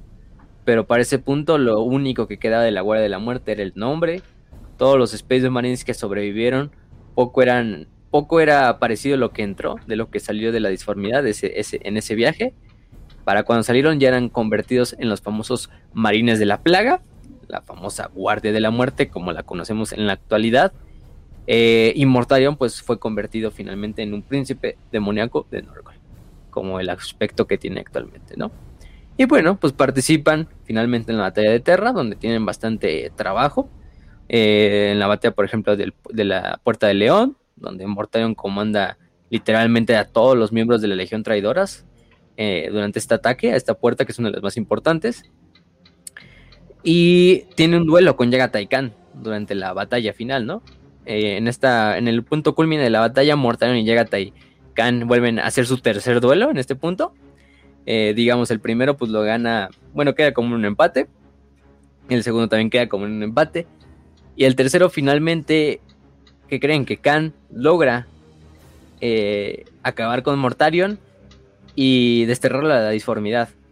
Pero el Khan queda totalmente herido, incluso lo tienen que poner en coma, queda en coma y lo tienen que llevar al Palacio Imperial para, para intentar salvarlo. Entonces podemos decir que también es un empate, porque los dos hacen mierda. Entonces los dos, los dos se terminan en cierta manera matando.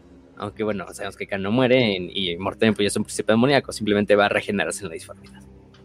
Pero pues sí, eh, finalizado la, la todavía nos faltan libros de la ciudad de Terra, pero bueno, eso es lo que sabemos hasta el momento con la última novela de Warhawk. pues sabemos que Horus, digo Horus, este, bueno, si Horus es derrotado durante la batalla final y las legiones traidores tienen que retirarse al ojo del terror para evitar la venganza de las legiones leales, en especial de los Ultramarines, de los Ángeles Oscuros. Y Mortarion pues se lleva a lo que es su, a su legión, a un mundo demoníaco que les da el propio Norgol como recompensa. En este caso pues les da el mundo de la, de la plaga, literalmente se llama, en este punto. Em, eh, para este punto les da ese planeta. Que de hecho Mortarion, Barbarus es totalmente destruido. Porque el Imperio le hace exterminatos una vez acabada la guerra. Eh, recordemos que a todos los planetas de los primarcas traidores pues les hacen exterminatos. Como esta forma de, venganza y que no quede ninguna información de lo que sucedió alguna vez con esos primarcas olvidados eh, o malditos. Y lo que hacen es que en este mundo de la plaga, algo así parecido a lo que hicieron los mil hijos con Sortarios, que es su planeta nuevo, que lo intentaron como asimilar y hacer parecido a lo que alguna vez fue este Próspero.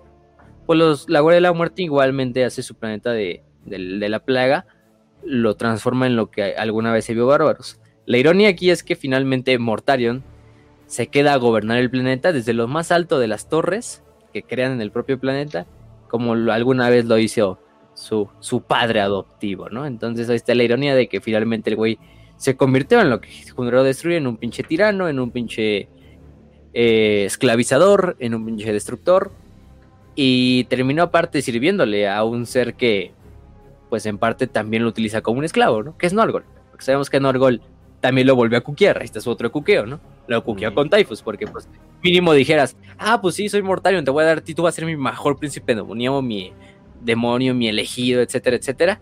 No, güey, mi elegido es Typhus, ese es el chingón. Nada más es otro, de mis múltiples príncipes demonio que tengo ahí en mi, en mi roster, ¿no? Pero nada más, Typhus es mi elegido, es mi consentido, ¿no? Es el nene consentido, entonces. Bueno, pero al menos tengo, soy de los demonios consentidos, ¿verdad? Ay, Kugat, eres perfecto, no como el de Mortario. Aunque vimos que también a Kugat se lo llevó la verga en la última novela de Godlight. Ajá. Y bueno, para lo último que sabemos es que durante la, obviamente la Guardia de la Muerte participó en un chingo de batallas eh, durante estos 10.000 años que llevamos. Eh, la más interesante fue durante ya después de la caída de Cadia, durante la Guerra de la Plaga, que fue esta donde esta invasión eh, gigantesca de la Guardia de la Muerte hacia lo que era Ultramar, cuando finalmente este, revive Robot Gilliman y se vuelve esta otra rivalidad que ahora tiene Mortarion con Gilliman, en la cual Mortarion decide ir a acabar con Gilliman y todos sus Ultramarines. Y todo desemboca en la novela de Godblight. Que tenemos un muy buen episodio de la novela de Godblight si no lo han leído, que es la, desembocadura de esta novela de las guerras de la plaga, eh, de esta trilogía que fue, eh, o del regreso de Gilliman, eh, en la cual finalmente Gilliman se vuelve como este repositorio o avatar del emperador, incluso termina haciendo a Mortarion parecer un niño pequeño asustado y cagándose en sus pantalones en la batalla final. Eh, Mortarion es castigado incluso por Norgol por dejar que el mismísimo emperador entrara al jardín de Norgol y quemara gran parte de él, incluso hiriendo al propio Norgol eh, haciendo este ataque, ¿no? Y Mortarion pues es llevado por Norgol y es, pues hasta lo que sabemos, pues se supone que le iban a dar un castigo, ¿no? No sabemos qué castigo, pero por de, porque incluso Taifu le dice, pues no mames Mortarion, ya deja esta pinche guerra de las plagas, el, eh, papá Norgol nos está diciendo que vayamos a otras zonas porque recordemos que Sinch aprovecha para invadir durante la Guerra de las Plagas los mundos demoníacos de Norgol y les da la orden a todos los guardias de la muerte de, pues regresense, güey, hay que proteger los pinches eh, planetas de esos pinches enchianos de mierda. Entonces, pues, y Martín, no, no, güey, no, aquí yo me quedo aquí a luchar contra, contra Gilliman, hasta que, hasta que no mate ese cabrón, no voy a estar a gusto. Y Typhus pues dice, ah, pues bueno, ahí es tu desmadrito, a ver si al rato nos emputa eh, abuelo Norgol, ¿no? Entonces, y sí, se termina emputando Norgol. Imagínense, Norgol emputado. Eso ya es. ya son palabras mayores, ¿eh? Para que se empute papá Norgol, no, está en chino, güey. Porque pues sabemos que Norgol es el, el papá así consentidor, güey, que nunca se enoja, güey, que les deja hacer todos sus hijos, güey, que los malcría. Pero cuando se emputa, no mames, ¿eh? Que se agarren los otros tres dioses. Que se agarren los otros tres dioses, porque vaya que se emputó. Incluso a Kugat también lo castiga por su, por su fracaso de intentar acabar con Gilliman con la Godblight, con esta plaga de, la, de los dioses. Eh, y bueno, eso es lo que conocemos hasta el momento de la Legión. Obviamente la Legión sigue bastante activa, eh, sigue bastante activa, de hecho, durante, pues durante por toda la galaxia, porque después de la Cicatrix Maledictum, surgieron bastantes eh, incursiones de la Guardia de la Muerte, tienen rodeado bastantes sectores del imperio, están en contacto directo con Val, eh, también con la quinta esfera de expansión Tau, entonces la tienen bastante, bastante jodida los Tau. Los Tau, el imperio eh, y en general el imperio y los Tau, que son los más jodidos que la tienen ahorita. Pero sí. y contra todo han peleado los Guardias de la Muerte, contra tiránidos en la guerra de Vermidium, en la cual finalmente tuvieron éxito y terminaron derrotando a la flota, una de las flotas enjambres, bueno, era un pedazo de la flota enjambre, eh, no me acuerdo cuál fue, pero tuvieron éxito, imagínense, Guardia de la Muerte contra Tiranidos, es algo que yo, yo quiero ver animado sí. en este... Eh, era en un mundo de, planetas eh, em, de, de Norgol, ¿no? De hecho, tienen bastante, pues, güey, es que al final del día incluso los Norglitas y la Guardia de la Muerte tuvo bastante fallo ahí, bueno, bastante problemas ¿eh? para lidiar con las flotas enjambres de los tiránidos. Eh, vaya que la tuvieron difícil, eh, incluso pierden bastantes sistemas, pero también bastantes legionarios. Pero bueno, les sirve porque luego lo, finalmente la Guardia de la Muerte puede cosechar lo que es este toxinas a partir de los cuerpos totalmente líquidos de los tiránidos que mataron. Incluso Mortel le dice, no, no hagan ese desmadre, no, nada de eso de experimentar con pinches tiránidos. Y a los demás, güey, no, nos vale madres aquí, vamos a agarrar todas estas pinche, este gu verde que quedó de la batalla y, y empezaron a hacer sus cosas, pero... Pero como es ver la Guardia de la Muerte, pues está presente prácticamente... Es la legión traidora, yo creo que más activa de todas, actualmente. Incluso más que la Legión Negra, me atrevo a decir. Porque la Legión Negra, pues siempre está ahí como detrás de Abaddon y haciendo su desmadrita, ¿no? Y Abaddon, pues es un solo güey que se mueve en un solo lugar, entonces no es como que esté. Pero la Guardia de la Muerte, pues es una de las legiones mejor, yo diría que es la legión mejor organizada, más unida, con más cohesión de todas las legiones. Incluso más que la Legión Negra, incluso más que los portadores, incluso más que los mil hijos, eh, etcétera. O sea, por mucho la, la, Guardia de la Muerte es la mejor organizada. Obviamente todavía siguen, obviamente también tiene sus bandas de guerra, que ahorita vamos a hablar, pero por ese punto yo creo que creo que podemos terminar la historia, la breve historia, vaya que breve historia de la Guardia de la Muerte, hasta el, hasta el punto actual, ¿no?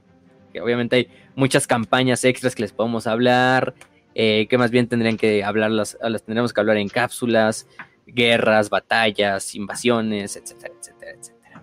Entonces sí. Em, pasamos a lo siguiente. Lo siguiente bueno, antes de pasar, ¿tienen algún otro comentario antes de que, de pasamos? No, sí, eh, eh, con Amos de la Noche, con la Legión Negra, con Devoradores de Mundos, siempre está ese, oye, pero me va a traicionar ese güey, oye, pero no sé qué, bla, bla, bla. Aquí con los, aquí con los apestosos, pues eh, muy, muy apestados, pero no andan haciendo sus mamadas de andar engañándose los unos a los otros, ¿eh? Eso sí, mi respeto, ¿eh? Sí, ¿eh? O sea, inclusive los de Korn tienen como que esta, porque es tradición militar la de Korn y, dicen, ah, pues si no me voy a madrear con un leal, me voy a madrear con otro del caos, ¿no? Y, los de la Guardia de la Muerte dicen, ah, pues estamos de este bando, ¿no? Sería muy estúpido de mi parte matar a mis propios hermanos. ¿Verdad? sería... ¿verdad? Así que, sí, Ustedes son muy leales a su propia causa. Una causa de mierda. Y yo creo que, ¿sabes qué? Voy a, mencionar. Yo creo que el castigo que le dieron a Mortarion fue bañarse, güey. Como niño chiquito que, que meter a bañar, güey, de huevo. Sí, no, es, imagínate, pinche baño ahí en el jardín de nuevo tóxico, güey, para todo lo que, todo lo que existe ahí. Pero bueno, eh, vamos a hablar un poquito de su organización, de su mundo natal, bueno, su mundo actual, su semilla genética, etcétera, etcétera, etcétera, su cultura y sus tácticas. Pues no varía mucho de lo que ya sabemos de la Guardia de la Muerte en la herejía, en la Gran Cruzada y en el resto de, momentos. Se supone que obviamente recordemos, ¿no? Estos, estos, estos, y, estos creencias principales en lo que era liberar al oprimido, luchar por el que vive bajo el yugo, la fe en la, en la fuerza interior, la voluntad, interior y la resolución para lograr sobrepasar los obstáculos en el campo de batalla y en la vida, pues fueron totalmente corrompidas, volteadas, así como sus cuerpos y sus mentes. Y actualmente, pues prácticamente sus creencias se juntan en básicamente lo que es el odio a lo débil. Em, y también una creencia bastante interesante. Súper basado. Sí. Mm. Hay que Este- proteger al débil siempre, ¿no creen? No, Es muy importante. que se joda el débil. ayúdalo a que se vuelva fuerte, pero no lo pinche malcríes. Entonces es el- la, buena, la buena idea, pero también tienen un, un punto importante de que dice que los individuos no son capaces de, de discernir o la gente es bastante ignorante para discernir lo que es mejor para ellos. Entonces que necesitan ser a fuerzas liderados, oprimidos o controlados para llevarlos a un buen destino que es algo curioso, ¿no? Porque va contra, en contra totalmente de lo que ellos pensaban originalmente, ¿no? De que la gente permanezca libre de todo tipo de control, de opresión, de barbarismo, etcétera. Y con todo eso, Mortarion tuvo los huevotes de decirle a Gilliman, yo sirvo al pueblo. Chingas a tu madre. de pinche el arpero ahí. Pero bueno, este. mm, Pero bueno, por ese punto sabemos que esa es la actual como cosmovisión de la Guardia de la Muerte. Y obviamente esparcir las plagas en el nombre de su padre Norgol. eh, experimentar en las enfermedades más contagiosas, en las plagas más contagiosas. Convertirse en un pinche pozo de infección y de cultivo para todo tipo de bacterias, entidades, demonios, parásitos, etcétera, etcétera, etcétera. Em, ¿Qué más? Lo cagado es que, bueno, actualmente la, la- bueno, la totalidad de la legión son marines de la plaga, ¿no? Y bueno, un marín de la plaga pues sigue siendo unas tartes del caos que simplemente sirve a Nargol. De hecho, o sea, mm, todos los marines de la plaga, bueno, toda la guardia de la muerte son marines de la plaga, pero no todos los marines de la plaga son guardias de la muerte. Eso que hay que dar claro, ¿no?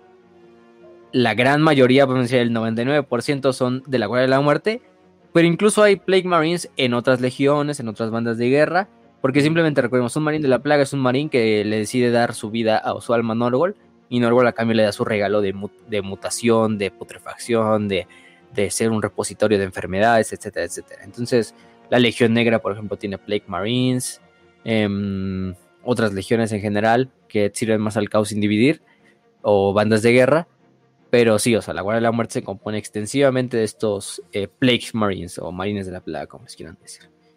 Obviamente, lo que eh, distingue a estos Marines de la Plaga, pues es su aspecto, ¿no? O sea, pues, o sea ¿qué más? Ni, no, ni modo que su pinche filosofía de vida, ni, ni su forma de hacer la guerra, no, pues es su aspecto, obviamente.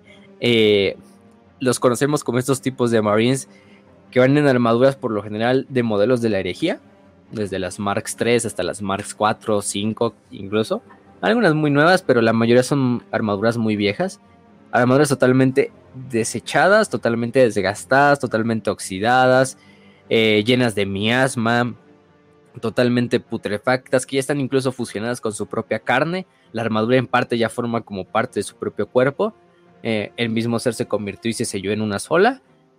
Y bueno, tanto su equipo como sus armas, como ya dijimos su armadura, está totalmente cubierto en óxido, en enfermedades, en líquidos que no hay que mencionar, eh, de todos los tipos. Eh, y obviamente tienen ese aspecto totalmente Norglit o Norglita, como le quieran decir, que es por lo general lleno de espústulas, con las vísceras volando, con bocas extras, em, con prolapsos anales, como lo vimos hace rato, este, con quizá, por ejemplo, eh, eh, como se dice, mutaciones que les dan eh, miembros extra. muchos incluso hay Los bastantes. Plague Marines. Ah, los en cuernos clásicos. En la panza, en los hombros, etcétera, etcétera. También, por ejemplo, un aspecto ciclopio o de cíclope, algunos Marines. Sí, sí, sí. Si hay ven algunos artworks, hay unos Marines que ya tienen como un cíclope, como que su, su incluso su jeta se, se literalmente se fusionó en un solo ojo que tienen en la zona central. Porque también los cíclopes es algo que Norgo le gusta bastante, bueno, su estética también maneja mucho los cíclopes, de hecho hay grandes inmundicias con cíclopes, los Plague Bearers, que son los demonios principales de Norgol, pues son cíclopes a huevo. Entonces, pues no es raro ver también estos guardias de la muerte o estos Plague Marines totalmente hecho desechos y vueltos a crearse, o sea, literalmente los deshicieron y los volvieron a forjar en esas entidades que pues ni están vivas, pero tampoco están muertas, que resisten toda clase de daños que se regeneran bastante bien porque tienen el don de, de Norgol. Obviamente no son indestructibles, obviamente si les da el buen daño eh, localizado en los lugares más vitales, pues obviamente se les va a dar muerte. Pero aún así, pues no se elimina. Imagínense, ya eran por de por sí tanques. Ahora con estas bendiciones de, de, Don Norgol, pues no mames, o sea, es suerte tumbando a un pinche guardia de la muerte, a un marín de la plaga. Mm. Em, y además lo que hago es que nada de estas heridas les genera dolor. No les genera dolor, no les genera pues, este malestar. De hecho, es todo lo contrario. Entre más heridas, más bocas, más pinches intestinos, más putrefacción, más pestilencia, miasma, etcétera, etcétera, pues mejor, o sea, mejor es alguien que está más bendecido por Padre Nargol, ¿no? Porque de hecho ves unos Plague Marines que se ven bastante normalitos, ¿no? Quise un cuerno extra, quise una boca por un lado, etcétera, etcétera, pero vosotros, güeyes, que no mames, o sea, hay unas imágenes bien... Y vaya que de la Guardia de la Muerte encuentran un chingo de artwork, yo creo que también es de las legiones con más artwork de todas, tanto fanmade como oficial. Y vaya que no mames, o sea, puedes hacer el marín que quieras con, la con las manías de la plaga, porque le puedes poner la lesión que quieras, las mutaciones que quieras, eh, incluso los tipos de colores que quieras, vísceras por todos lados, dientes, bocas, ojos, eh, brazos extra, eh, prolapsos, em, muchas cosas más, ¿no? Entonces estos marines de la plaga pues lo, generan, ¿no? Em, por lo general llevan armados con bolt guns, que es pues la, el arma primordial de un Space Marine, estos bolt guns que aparte de que pues tienen la bala o la munición totalmente devastadora de un Volter, pues aparte van cargando por lo general infecciones, que pues si no te mata la bala te va a terminar matando la infección, por lo general. O también, por ejemplo, espadas o armas de cuerpo a cuerpo que van impregnadas con ciertas infecciones demoníacas del propio padre Norgol, ¿no? Como la más famosa, pues tenemos la putrefacción de Norgol, ¿no? La Norgol Rot, que es la que termina convirtiendo el arma de un que si te dan con esa, incluso un solo rasguño con una de esas armas, pues prácticamente das tu alma está condenada para que finalmente mueras, te conviertas en un cadáver totalmente corrupto y, descompuesto, y tu alma se termine convirtiendo en la disformidad en un Plague Bearer, en un portador de la plaga, que es estos demonios eh, de Norgol, ¿no? Que son la gran fuerza, los, demonios más numerosos junto a los Norglings de, de este, de, Norgol. Entonces, pues sí, son un pinche bote de, de residuos este, de RPBI eh, moviéndose, para los que sepan. Esos pinches botes rojos que donde se depositan todos los, los residuos peligrosos biológico-infecciosos. Entonces, pues los, los Plague Marines no son más que eso, un pinche bote rojo de esos de, de, hospital con patas. Entonces, pues, pues por esa parte, sí. Entonces, ¿qué más podemos decir de ello? Ya dijimos que hay muchos dentro de la guardia de la. de la. de la. de la esta de la Guardia Negra, por ejemplo, que sirven en Abaddon. Incluso algunos que son de la Legión de la Muerte, pero terminan sirviendo a otras legiones. Bueno, más que nada la Legión Negra. Uh decir algo, Raz? No, que te iba a decir que en la Legión Negra son bastantitos. Sobre todo, es que hay que, recordar que hay algunas legiones eh, de traidores, por ejemplo, Legión Alfa, Legión Negra, que sirven al caos y sin dividir, pero muchísimos propios de los de los legionarios tienden a rendir culto a sus propios dioses dentro de las propias legiones. Hay unos que son de Slanesh, otros que son este de, de Korn, y pues particularmente los de Norval que se pueden distinguir. Se pueden distinguir. Y digo, es muy, está muy cabrón no poder distinguir a un seguidor de Norval. Solamente fíjate a cuál tiene moco saliendo de su ojo o no sé, cosas asquerosas. La pestilencia. La pestilencia. sí, la, enfermedad en, toda su máxima palabra. Y en cuanto a. Mm, ¿Qué más podemos decir de, en cuanto a su. Ah, pues sí, su táctica de guerra, pues prácticamente ya la dijimos. Se basa en el ataque infantería, de infantería pesada y de blindados, completamente de frente, sin dejar nada vivo a tu paso. En la guerra química, en la guerra biológica, Vaya que estos son también expertos en crímenes de guerra, pues en la guerra de la muerte. Eh, todas estas armas están... Sí, sí, sí. Están prohibidas en la, ley, en la Convención de Ginebra, pero ya no existe Ginebra, entonces no hay pedo. Porque es el milenio 41. entonces, todos lo hacen, al final no hay pedo. El imperio tiene sus armas de virus de de vida. La sugerencia de Ginebra. Entonces, pues por ese punto no hay pedo con los marines de la plaga. De hecho, lo vimos en el episodio de la serie de Brax, ¿no? Como los pinches guardias de la muerte nada más llegaron y, y no, pinche masacre que se hicieron contra los pobres eh, Kriegs, ¿no? Utilizando este gas venenoso que ya de por sí está en el planeta, pero que ellos modificaron todavía más para que fuera más tota-, totalmente corrosivo y destructivo.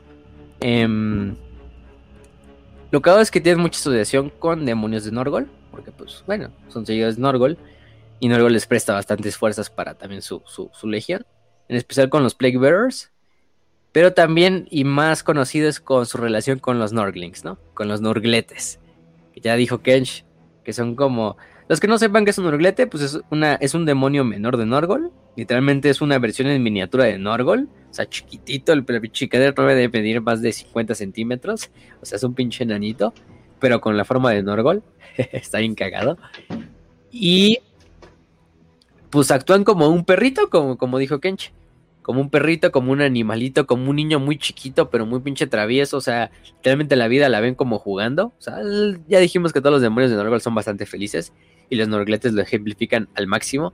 Y por lo general van a ver muchos marines de la plaga caminando y todas sus legiones caminando, pero a la larga van acompañados de todos estos demonios, en especial Norgletes, ¿no? Que van subidos de ellos, que van en sus armas, que van en sus tanques. De hecho, muchos de los blindados de, las, de los marines o de la Guardia de la Muerte son manejados incluso por Norgletes. Así, así de que, literalmente ya ni hay de, de Norglete que tiene un casco de, de Guardia de la Muerte, güey. Ah, sí, cierto. Se ve bien bonito. Es el que está así como de brazos cruzados, creo, ¿no? Bueno, no, como de los brazos, así como los brazos en la cadera, así. Así como las manos en la cadera, así de no mames. Ese me. Vaya, vaya, Norgletes hay un chingo, entonces pueden encontrar nubletes de todos los tipos, tamaños, colores eh, y poses. Entonces, de hecho, pues sí, hasta bailando en los rectos de, otros seguidores de Norgol. Eso es algo que les gusta hacer mucho. o en las entrañas de otros. Que iban a ver pinches marines de la plaga ahí con los intestinos ahí de fuera. Y de repente un pinche Norglete que se asoma, ¿no? De hecho, ahí en el Total War Warhammer 3, ahorita aprovechando que salió Norgol. Pues si se fijan bien en las pinches bestias de Norgol, que son estos otros demonios, que, son como perros de Norgol, literalmente son como perritos que no quieren jugar, pero pues terminan corriendo todo lo que, lo que tocan eh, por su pinche pestilencia. Y de repente, si se fijan en la cuando va caminando, se ve un pinche norglete que va saliendo de cada herida y como que se va asomando, va jugando, de repente se va asomando de otro lado, se asoma de la boca, se asoma de, una herida que tiene en el culo la, la bestia de Norgol, o literalmente en las grandes inmundicias eh, hay un norglete que hay como agarrado de los dientes de la boca del estómago de, de, la gran inmundicia y va bailando la mamada. Y de hecho, vayan a verlo y busquen la animación de. Una animación que hicieron a las grandes inmundicias. Que literalmente la gran inmundicia en todo el Warhammer 3 se da la vuelta, se, se inclina y literalmente su ataque es que empieza a cagarse sobre todos los demás soldados, güey. Empieza a, cagarse así diarrea, güey. Así, pero pinche diarrea, pero pinche corrosiva de árbol, así verde, pero pinche asquerosa. Y aparte van saliendo Norgols así como si fuera una resbaladilla, güey, así del, culo de la gran inmundicia, güey. Así como si fuera una resbaladilla. Creo que este fue un muy mal momento para cenar. Oye, si te pues pusiste a cenar con Warhammer para aprietos, güey, Guardia de la Muerte. O sea, ¿qué, qué esperabas? Sí, no, no, no. Sí, Entonces... Fue mi error. Pero lo más caro es que van saliendo estos, nurgli, estos nurgletes así como si fuera una resbaladilla del ano de la gran inmundicia en el juego. Pero hay un nurglete que se queda así como bailando en la mierda y empieza a hacer angelitos como en la mierda de la gran inmundicia, güey. Entonces la animación está muy chingona, güey. Como si fuera a hacer angelitos de ángeles en la nieve. Gracias pero ángeles por cuidar mi dieta. Te quiero tanto, güey. Sí, Gracias por cuidar mi dieta. ¿Qué es, esto? ¿Qué es eso de andar cenando, güey? Qué cringe. Ajá. Eh, güey.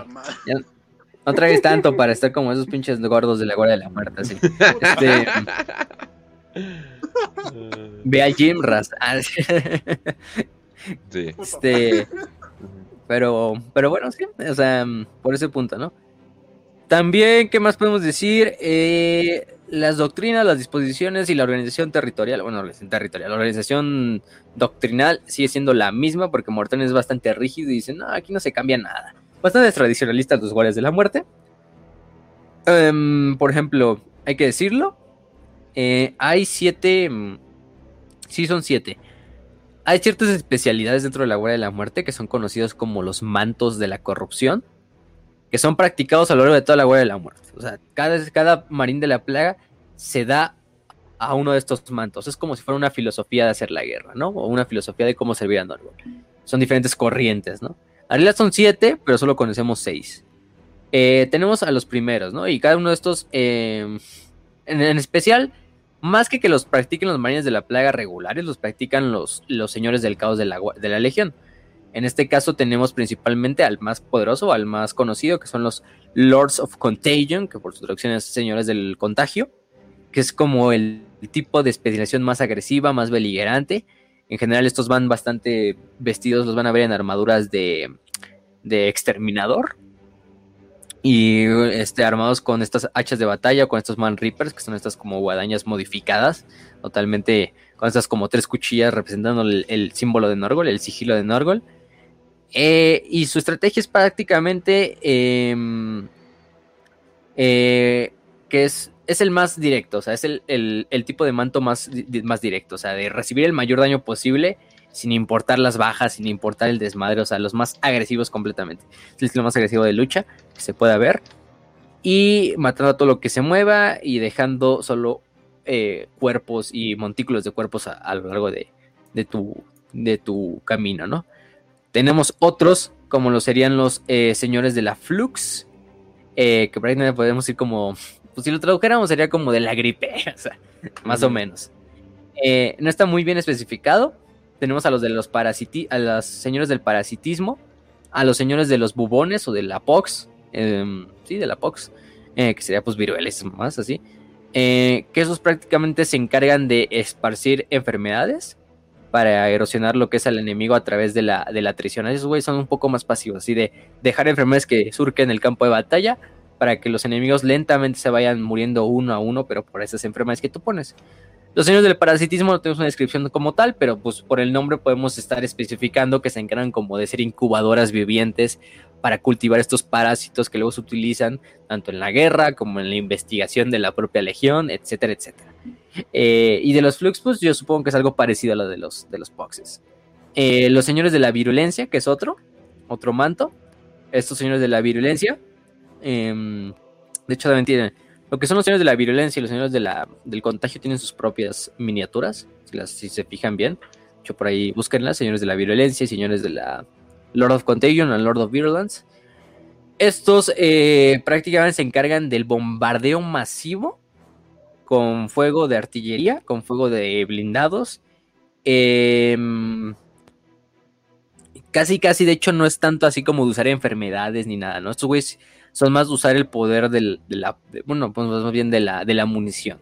Es algo muy curioso porque, pues, tú dices, ah, pues son manes de la plaga, o sea, yo esperaría que utilizaran, pues, las plagas que tienen, ¿no? Sus pinches regalos que les dieron Aragorn.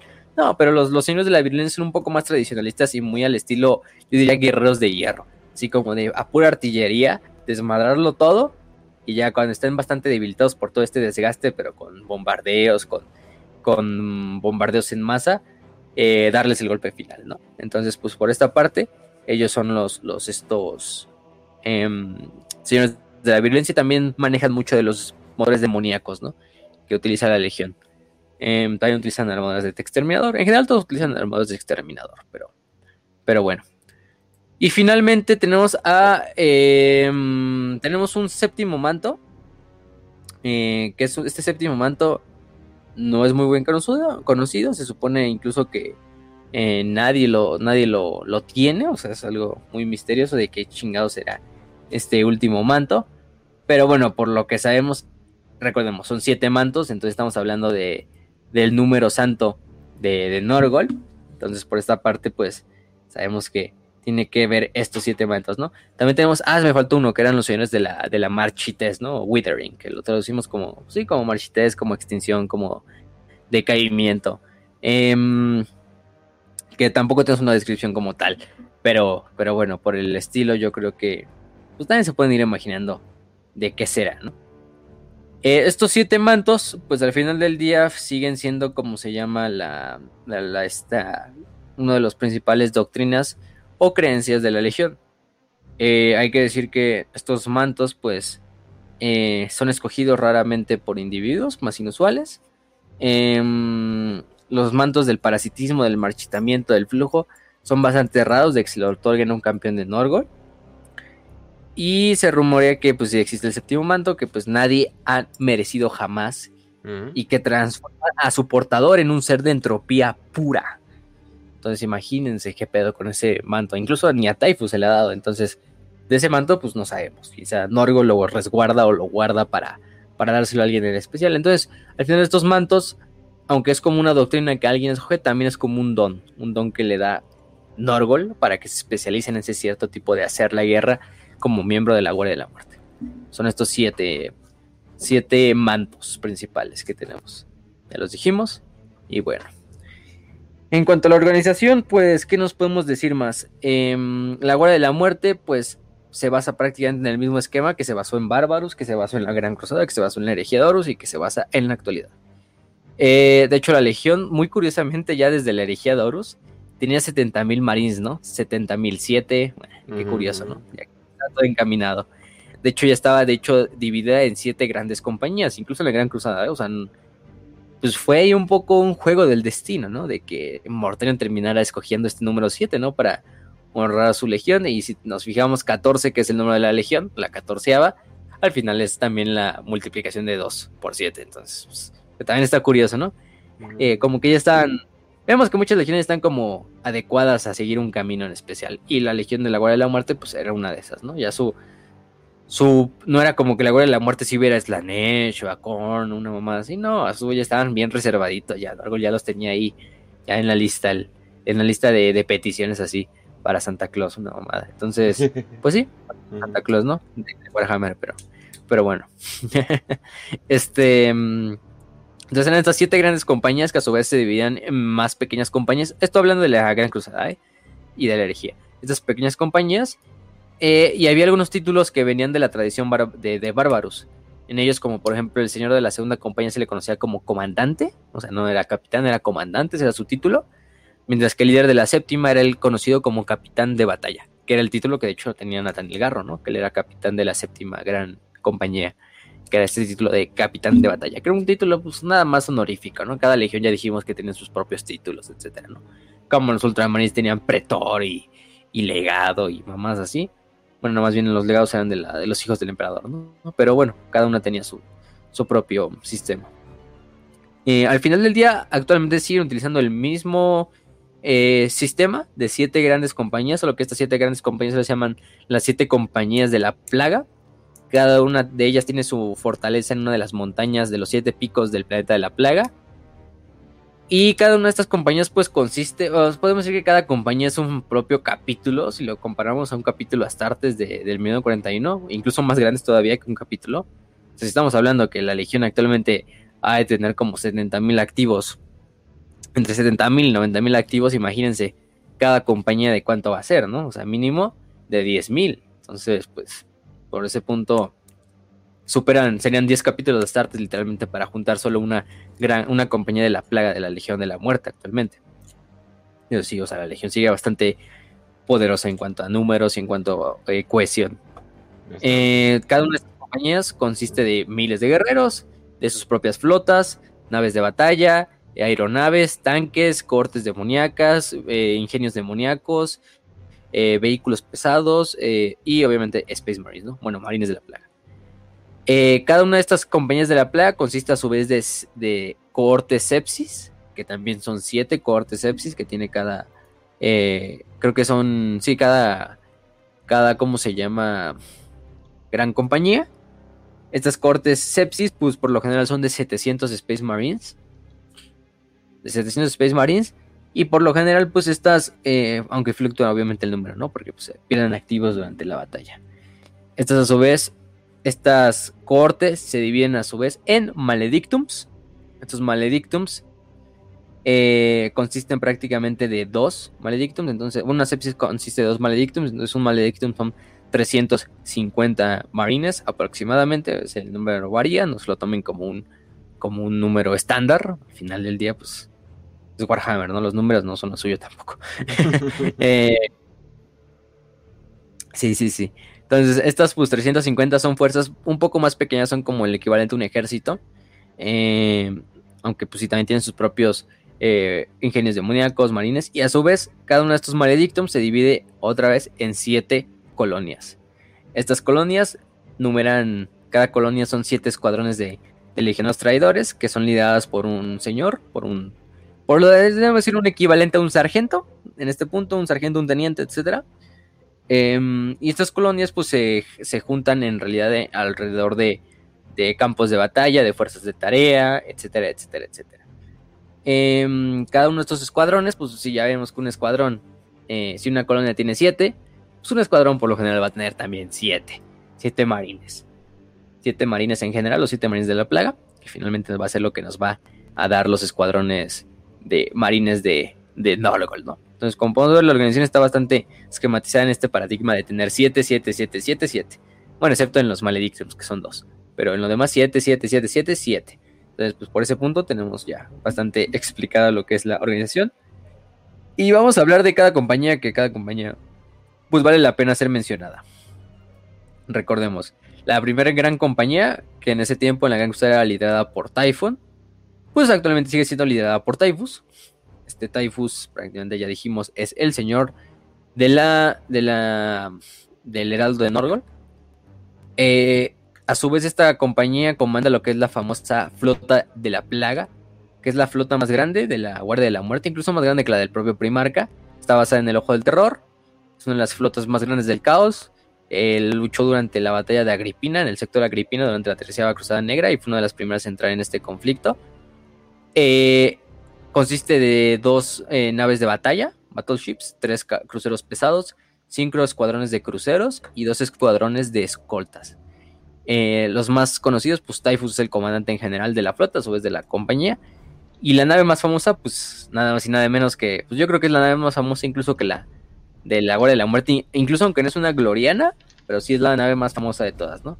La flota, la nave gloriana de los de Mortarion era la, la famosa Endurance, que era la, la esta, la aguante prácticamente lo podemos poner, que era esta nave de gloriana, pero la Terminus Est, que es la nave de, de este, de Typhus, por lo mucho yo creo que es la nave más famosa de toda la guardia, Eh, fue creada en Luna por los artesanos del mecánico y se le fue asignada eh, durante la Gran Cruzada a lo que era la Guardia de la Muerte. Desde ahí ha servido como la nave más poderosa eh, de lo que es toda la legión. Incluso se dice que la propia Terminus Est es capaz y o está al nivel de muchas clases de Gloriana. Imagínense para ese punto. Si ven la imagen de la Terminus Est, vaya que es una nave que pocos amigos tiene. O sea, por lo general, si se fijan, es obviamente una battleship del caos. Pero está totalmente cubierta por todo este tipo de biomasa eh, hecha de Norgol. Como esta biomasa demoníaca. Incluso la pinche nave ya desarrolló ojos, dientes. Está Eh, peludita. o sea, la nave- No, está bien asquerosa. Está como peluda. y es como que. eh, Ni los tiránidos son Sí, peludos en el espacio. ¿Qué te pasa? Además va rodeada literalmente de un, de un pinche enjambre de, de, de, de- de la enfermedad de los, del enjambre destructor, perdón, que literalmente pues protege la nave completamente mientras va viajando por el espacio eh, y aparte pues también sirve como una propia arma, ¿no? Eh, Incluso, ¿cómo se llama? Eh, tiene un tipo de miasma que permea a lo largo de toda la nave, a lo largo de todos los corredores, de los hoyos, de los lugares donde estarían las armas, de los torpedos. De hecho, la nave ni siquiera tiene torretas ni, ni torpedos, porque más que nada este miasma actúa como esta pinche.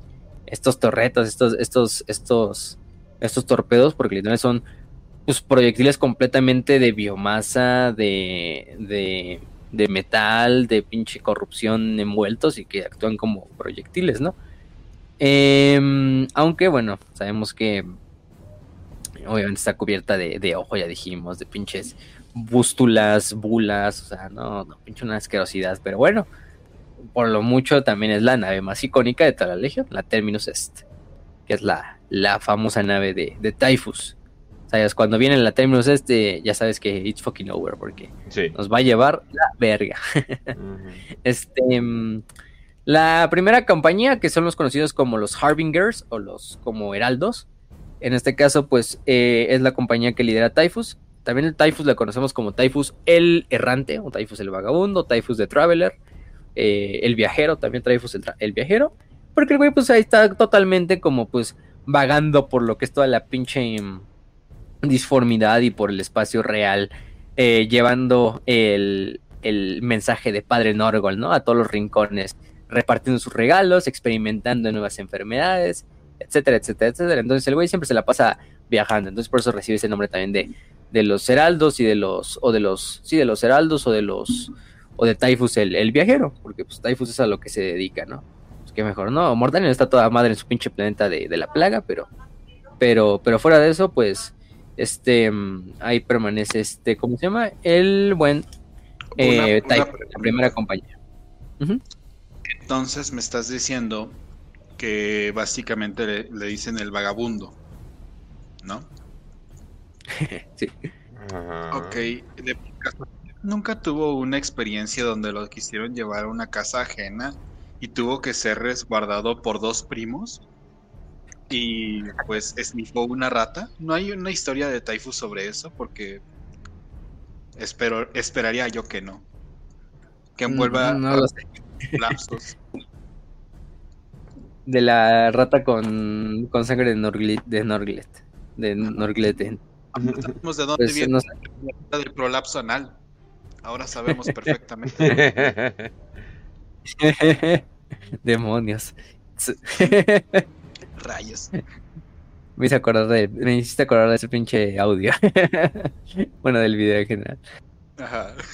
Pero bueno, siguiendo con la segunda compañía, que son los ine- inexorables, que es la segunda compañía, esta compañía se basa en lo que es el uso de formaciones de tanques de batalla, de asaltos mecanizados, de, de, este, ingenios demoníacos, eh, y lo que, la, lo que los da el nombre, pues finalmente los inexorables.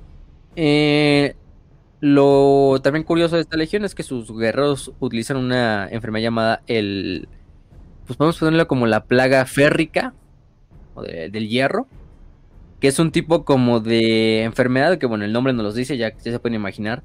Prácticamente convierte todo tipo de metal, todo tipo de armadura, todo tipo de tanque, de blindaje, en un pinche mm, óxido al instante o en bastante rápido tiempo.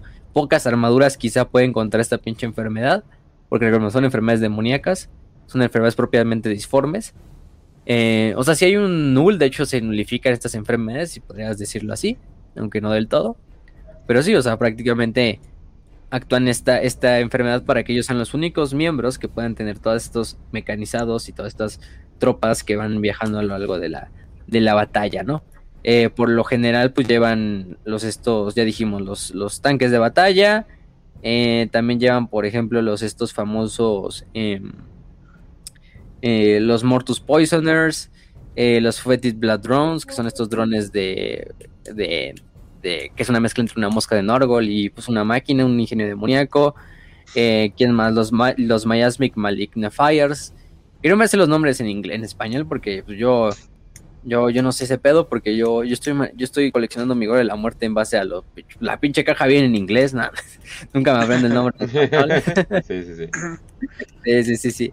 Los Mephitic Blight Hauler, que también son estos pinches tanquecitos que están bien bastante bonitos, que son este tipo de ingenio demoníaco, que es una utilizado que es prácticamente parecido a uno de estos moscas, pero es como este tanque que no sé, güey, parece un pinche bocho, es lo más lo que más lo puedo comparar, güey, como un pinche bocho tanque, güey, pero de Norgol, güey, porque aparte tiene una pinche boca, o sea, si lo ven desde frente parece un bochito. No mames, es Pero- Herbie a toda marcha. también, también. Entonces, sí, estos, estos tanques ligeros se utilizan como lanzadores de misiles, como tienen multimeltas, obviamente ya sabemos, estas armas modificadas para que disparen eh, enfermedades tóxicas y mamás de este estilo. Y sí está bastante, están bastante bonitos los Bifitic Blight Holler, ¿eh? o sea, a mí me gustan mucho. Eh, la miniatura está bastante bonita, si tienen la oportunidad de coleccionar Guardia de la Muerte. Eh, de hecho, no he comprado una, pero yo, yo creo que es una de las pocas próximas miniaturas que a lo mejor me, me consigo. Entonces me voy a conseguir esa, la, la famosa Mephitic. eh, los Mephitic Blight Holder. También están los Plague, los Plague Burst Crawler, que también es uno de los más icónicos, que son estos como tanques que parecen más una pinche barrenadora. Así como esas que utilizan para, para quitar nieve.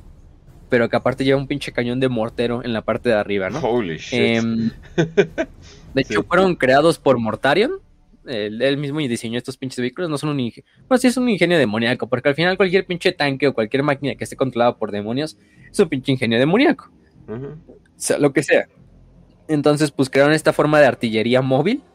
Que pues prácticamente es un tanque, es un blindado completamente armado y totalmente poderoso. que lleva este mortero en la parte de arriba, que pues dispara estos, literalmente esos morteros de, de Plague que son estos pinches morteros de plaga, eh, que ya saben, que ya pueden imaginarse de qué va a ser la munición, que liberan como estas, aparte de la explosión, liberan como unas nubes de, esporas corrosivas. Em, y aparte llevan esta pinche barrenadora completa en la parte de enfrente, así para ir como removiendo todos los pinches cadáveres que quedan en el camino, así para que pueda pasar el pinche tanque. Entonces se ven bastante épicos, también son sus miniaturas, también está muy, muy bonita. Eh, vayan, a, vayan a verla por si tienen la oportunidad. Y eso es lo que maneja la, la segunda compañía, los inexorables prácticamente blindados, es lo, que podemos decir. Luego nos vamos con la tercera compañía. La tercera compañía son los conocidos como el, el los Mortarions Anvil o como el Yunque de Mortarion. Y estos, estos cagadamente son una, una compañía que se encarga prácticamente más de la defensa. Sí, de la defensa, dijimos. La Guardia de la Muerte es más del ataque, pero también tienen mucho conocimiento de la defensa. Obviamente no son como puños imperiales o guerreros de hierro, pero prácticamente esta compañía, la tercera, se encarga completamente de hacer eh, lo que es em, trincheras, em, defensas, fortificaciones, túneles que se puedan utilizar a través de la de, la de la batalla para hacer un poco de una guerra un poco más em, no convencional, en el cual se utilicen propiamente, pues cuando hay una guerra de desgaste, al final lo de la Guardia de la Muerte nunca le vas a ganar en una guerra de desgaste, entonces ellos simplemente están ahí para perder el tiempo entonces lo, que le, encargan a esta tercera compañía es prácticamente hacer esta defensa, que va a ser el yunque, contra el cual choque el enemigo, para que otra de las múltiples compañías actúe como el martillo, ¿no? Que la termine destruyendo al final del día. Entonces, estos también tienen una enfermedad curiosa, una enfermedad particular, que es el Gloaming Bloat, que es un tipo como de... de... Mm, de hecho, no es una enfermedad que les ayude mucho, o sea, es bastante curioso porque es una enfermedad que les genera como edemas y aparte un tipo de fiebre donde empiezan a sudar un chingo, pero sudan tanto que incluso la propia armadura se vuelve como viscosa, así del pinche de tanto sudor y de tantos pinches líquidos que están como sudando. Y aparte, lo más curioso es que les ocasiona que hablen así como con, con este pinche gargajo en la garganta, como el audio que nos puso este, este, este, este Kench en el principio de... no sé, no, hicieron gárgaras en la mañana, entonces pues les, les, les llevó la verga.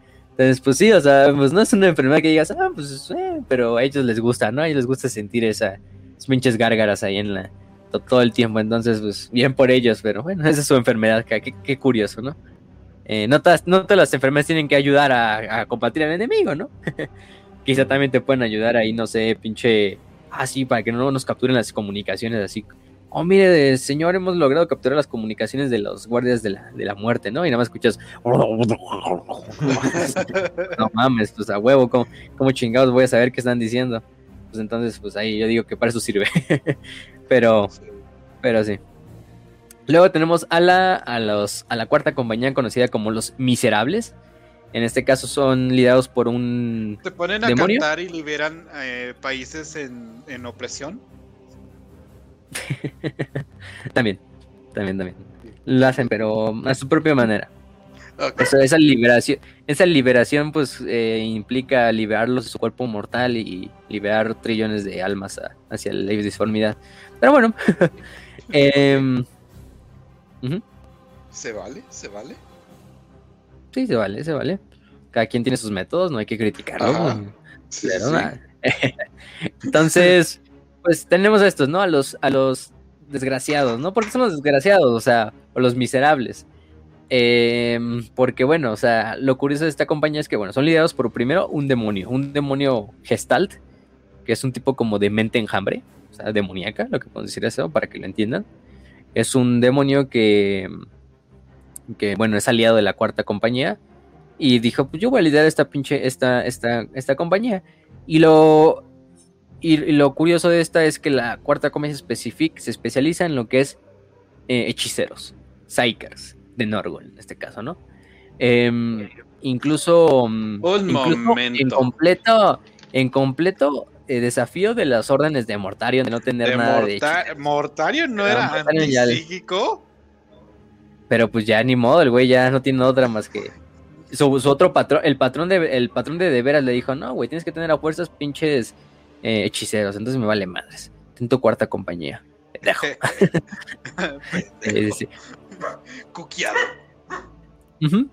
Em, ¿Qué más? Entonces, pues sí, tenemos a estos eh, hechiceros, que son hechiceros de Norgol, que utilizan prácticamente el saber mágico de Norgol, que pues implica muchos hechizos ofensivos, como crecerle pústulas a los pinches enemigos, o crecer una pústula del tamaño gigantesco que explote como una pinche bomba eh, pequeña, em, que más hechizos de regeneración, etcétera, etcétera, etcétera.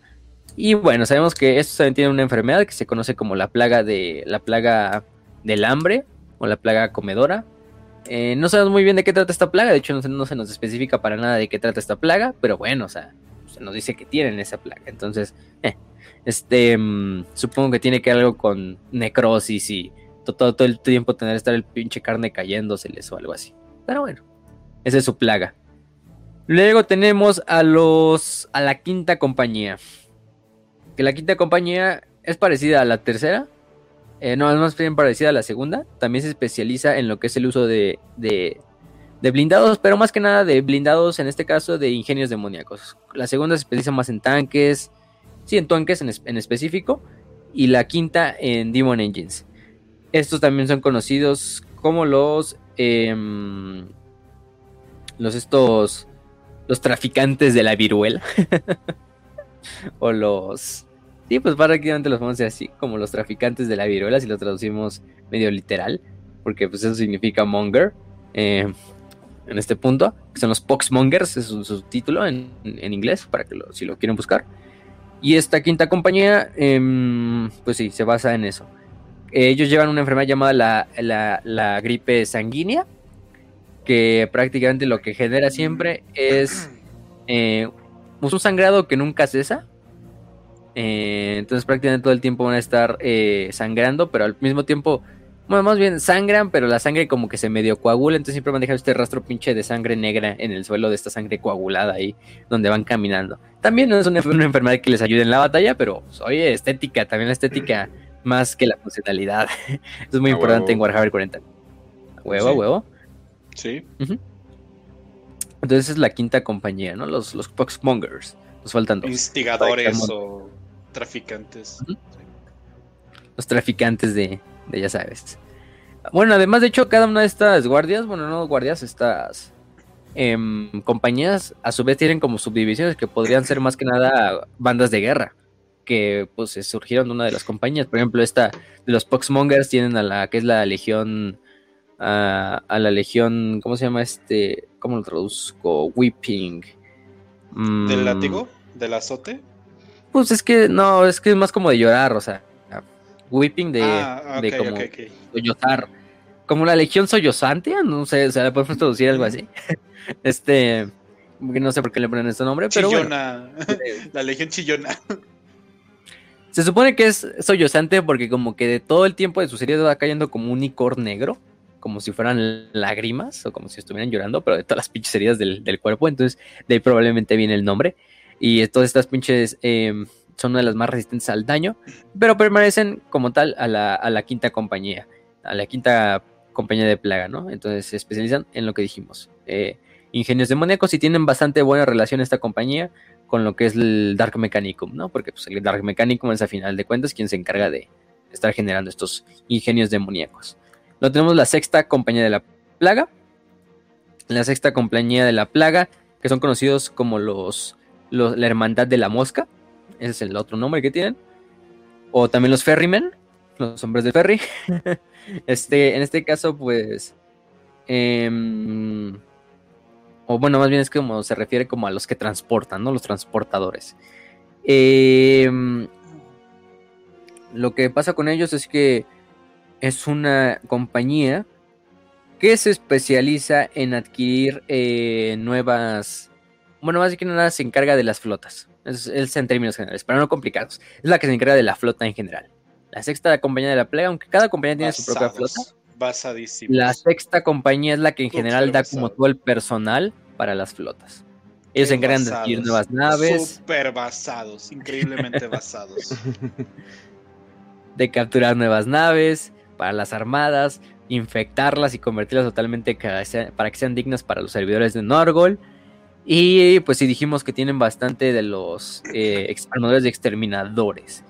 em, que están llenas y infestadas de un tipo de parásito que se le conoce como em, bueno, que le conocen como drones. Pues sí, drones, prácticamente es, son estos, estos parásitos que tampoco sabemos mucho para qué sirvan, pero bueno, pues es curioso, o sea, son la armada, pero aparte tienen muchas armadas de exterminadores. ¿Qué? Te, digo, de hecho, creo que aparecen en, en Battlefield Gothic, en el 2, en la campaña del caos, y tienes que recuperar varios, este, como reliquias de, de la Legión, que tiene Tracin ahí ah, guardadas, ¿no? Y, y si está bien vergas el, tanto el diseño, las naves que quedan de, de Norgul. O sea, sé que es pinche Norgul, no mames, qué asco. Pero es pinche Norgul, no mames, qué asco, qué chingón. Exacto. Que, guácala, qué rico. Ajá, sí, no, están hermosas las naves de Norgul.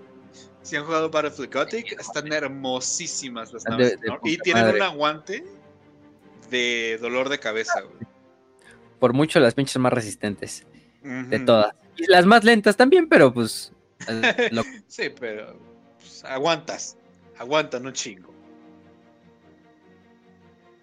Hola. Creo que se fue fácil tantito.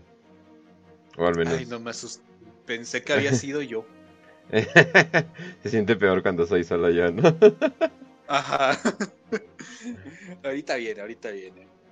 Sí, creo pues que mientras ya saben, banda. Sí, recordatorio. Ah, pues mientras, banda. Ya saben, este, pues este sábado es, ¿no? El Club de la Lectura. Segundo libro de Los Amos de la Noche. Eh, les alcanza perfectamente el tiempo si piden el, libro. Creo que les dejamos el link, pueden checarlo en, en el canal de Warhammer para Prietos. Y pues también pueden preguntar por el link de, los audiolibros, no tengo ningún problema con pasarlo. Eh, ¿Qué más les iba a decir? Todavía ah, tienen tiempo de las dos. Sí se puede. Ajá, sí. Sí. Yo, yo les digo porque yo estudio y, todo eso y sé lo complicado que es. Ah, perfecto.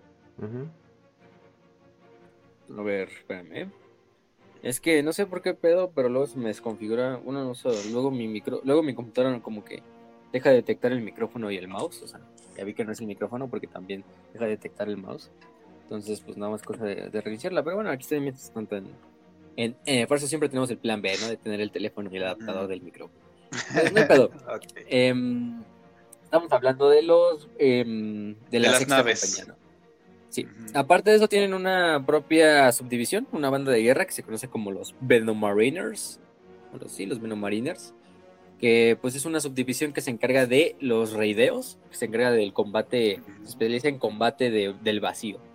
Imagínense, son como unos. Y además unos encargados también como de ataques relámpagos. O sea, imagínense, guardias de la muerte haciendo ataques relámpagos, no mames. ¿Dónde has visto eso? Este son lidiados por el, por el señor de la plaga, Glutor Scurvitrax, que es un, Space Marine propiamente. Y pues eso se encargan en general los Venomarinas, que son esta, esta, ¿cómo se llama? Esta sexta compañía de la plaga. Luego, ya para pasar con la última y la final compañía de la plaga, eh, tenemos a la séptima. La séptima son conocidos como los elegidos de Mortarion, o los hijos escogidos, los hijos elegidos. Eh, pues prácticamente el nombre nos los dice todo, ¿no? En este punto, eh, la séptima compañía se encarga de, mm, vamos a decirlo como alquimistas, o más bien alquimistas oscuros, alquimistas de la plaga, cocineros de la plaga, todos los que se encargan de generar nuevas enfermedades de investigación y todo este punto, son escogidos para servir en la séptima compañía, se especializan y se les da el nombre de elegidos de, de, de, de Mortarion. A su vez también son bendecidos por el propio Norgol porque pues actúan como, pues, como Norgol, ¿no? Que Norgol siempre está investigando nuevas eh, plagas. No mames, ¿son Pfizer, güey? bueno, ya. sigamos. Sí, sigamos, sigamos. Este... Mm, y bueno, esa, esa última legión, bueno, última legión, esta última... ¿Cómo decirlo? Eso fue el nombre. Esta última compañía, sí, compañía, compañía. ¿Los elegidos de Mortarion? Tienen una enfermedad que se llama la pustulencia arrastrada, que se arrastra. Eh, no sabemos tampoco de qué trata, pero bueno, o sea, también tiene bastantes nombres como la fruta de Norco. Entonces, pues ya sabrán ustedes, o bueno, ustedes podrán discernir o, em, preguntarse qué son, ¿no? Eh, una de sus bandas o de sus subdivisiones son los hijos de la pérdida o de Sorrow. Estos sirven como una de las bandas de guerra plaga. Y en este caso, su miembro más eh, reconocido es Nausius Roadbone. Es un cirujano de la Guardia de la Plaga. Entonces se preguntan, ¿la Guardia de la Plaga hay apotecarios en las legiones traidoras? Pues sí los hay. La Guardia de la Muerte es el mejor ejemplo. Ellos, su equivalente, bueno, ya no se llaman apotecarios, se llaman cirujanos. Es el nombre que les pusieron ellos. Y prácticamente es el médico personal, bueno, no es el médico, porque pues, ¿quién necesita un médico cuando eres pinche servidor de Norval, no? Pero bueno, es el cirujano personal de, de, de, este, de Mortarion. De hecho, él servía en esta, en esta banda de guerra. nos dicen, ¿no? Era su médico personal, aunque pues, no sé por qué Mortarion necesitaría esa madre, pero, pero bueno, se supone que él este, está actualmente este Nausius, o Roadbone, como le quieran decir, se encarga de supervisar lo que son los, los estos censos de la plaga, de la virulencia a lo largo de toda la flota de Mortarion. Eh, Me encantan los nombres que son de, de, la, de la Guardia de la Muerte. Porque no mames, o sea, todos son como enfermedades humanizadas, güey. Así de, ah, hola, soy Gripus Maximus. Eh, tengo mucho moco. Hola, yo soy Gonorreus Alquimicus. O, sea, me lo estoy imaginando así, güey. Covidius AstraZenecus, yo soy. Ajá, no mames. vale más. Ese. Pero sí, güey, no mames. O sea, todos tienen pinches nombres así bien cagados. Todo.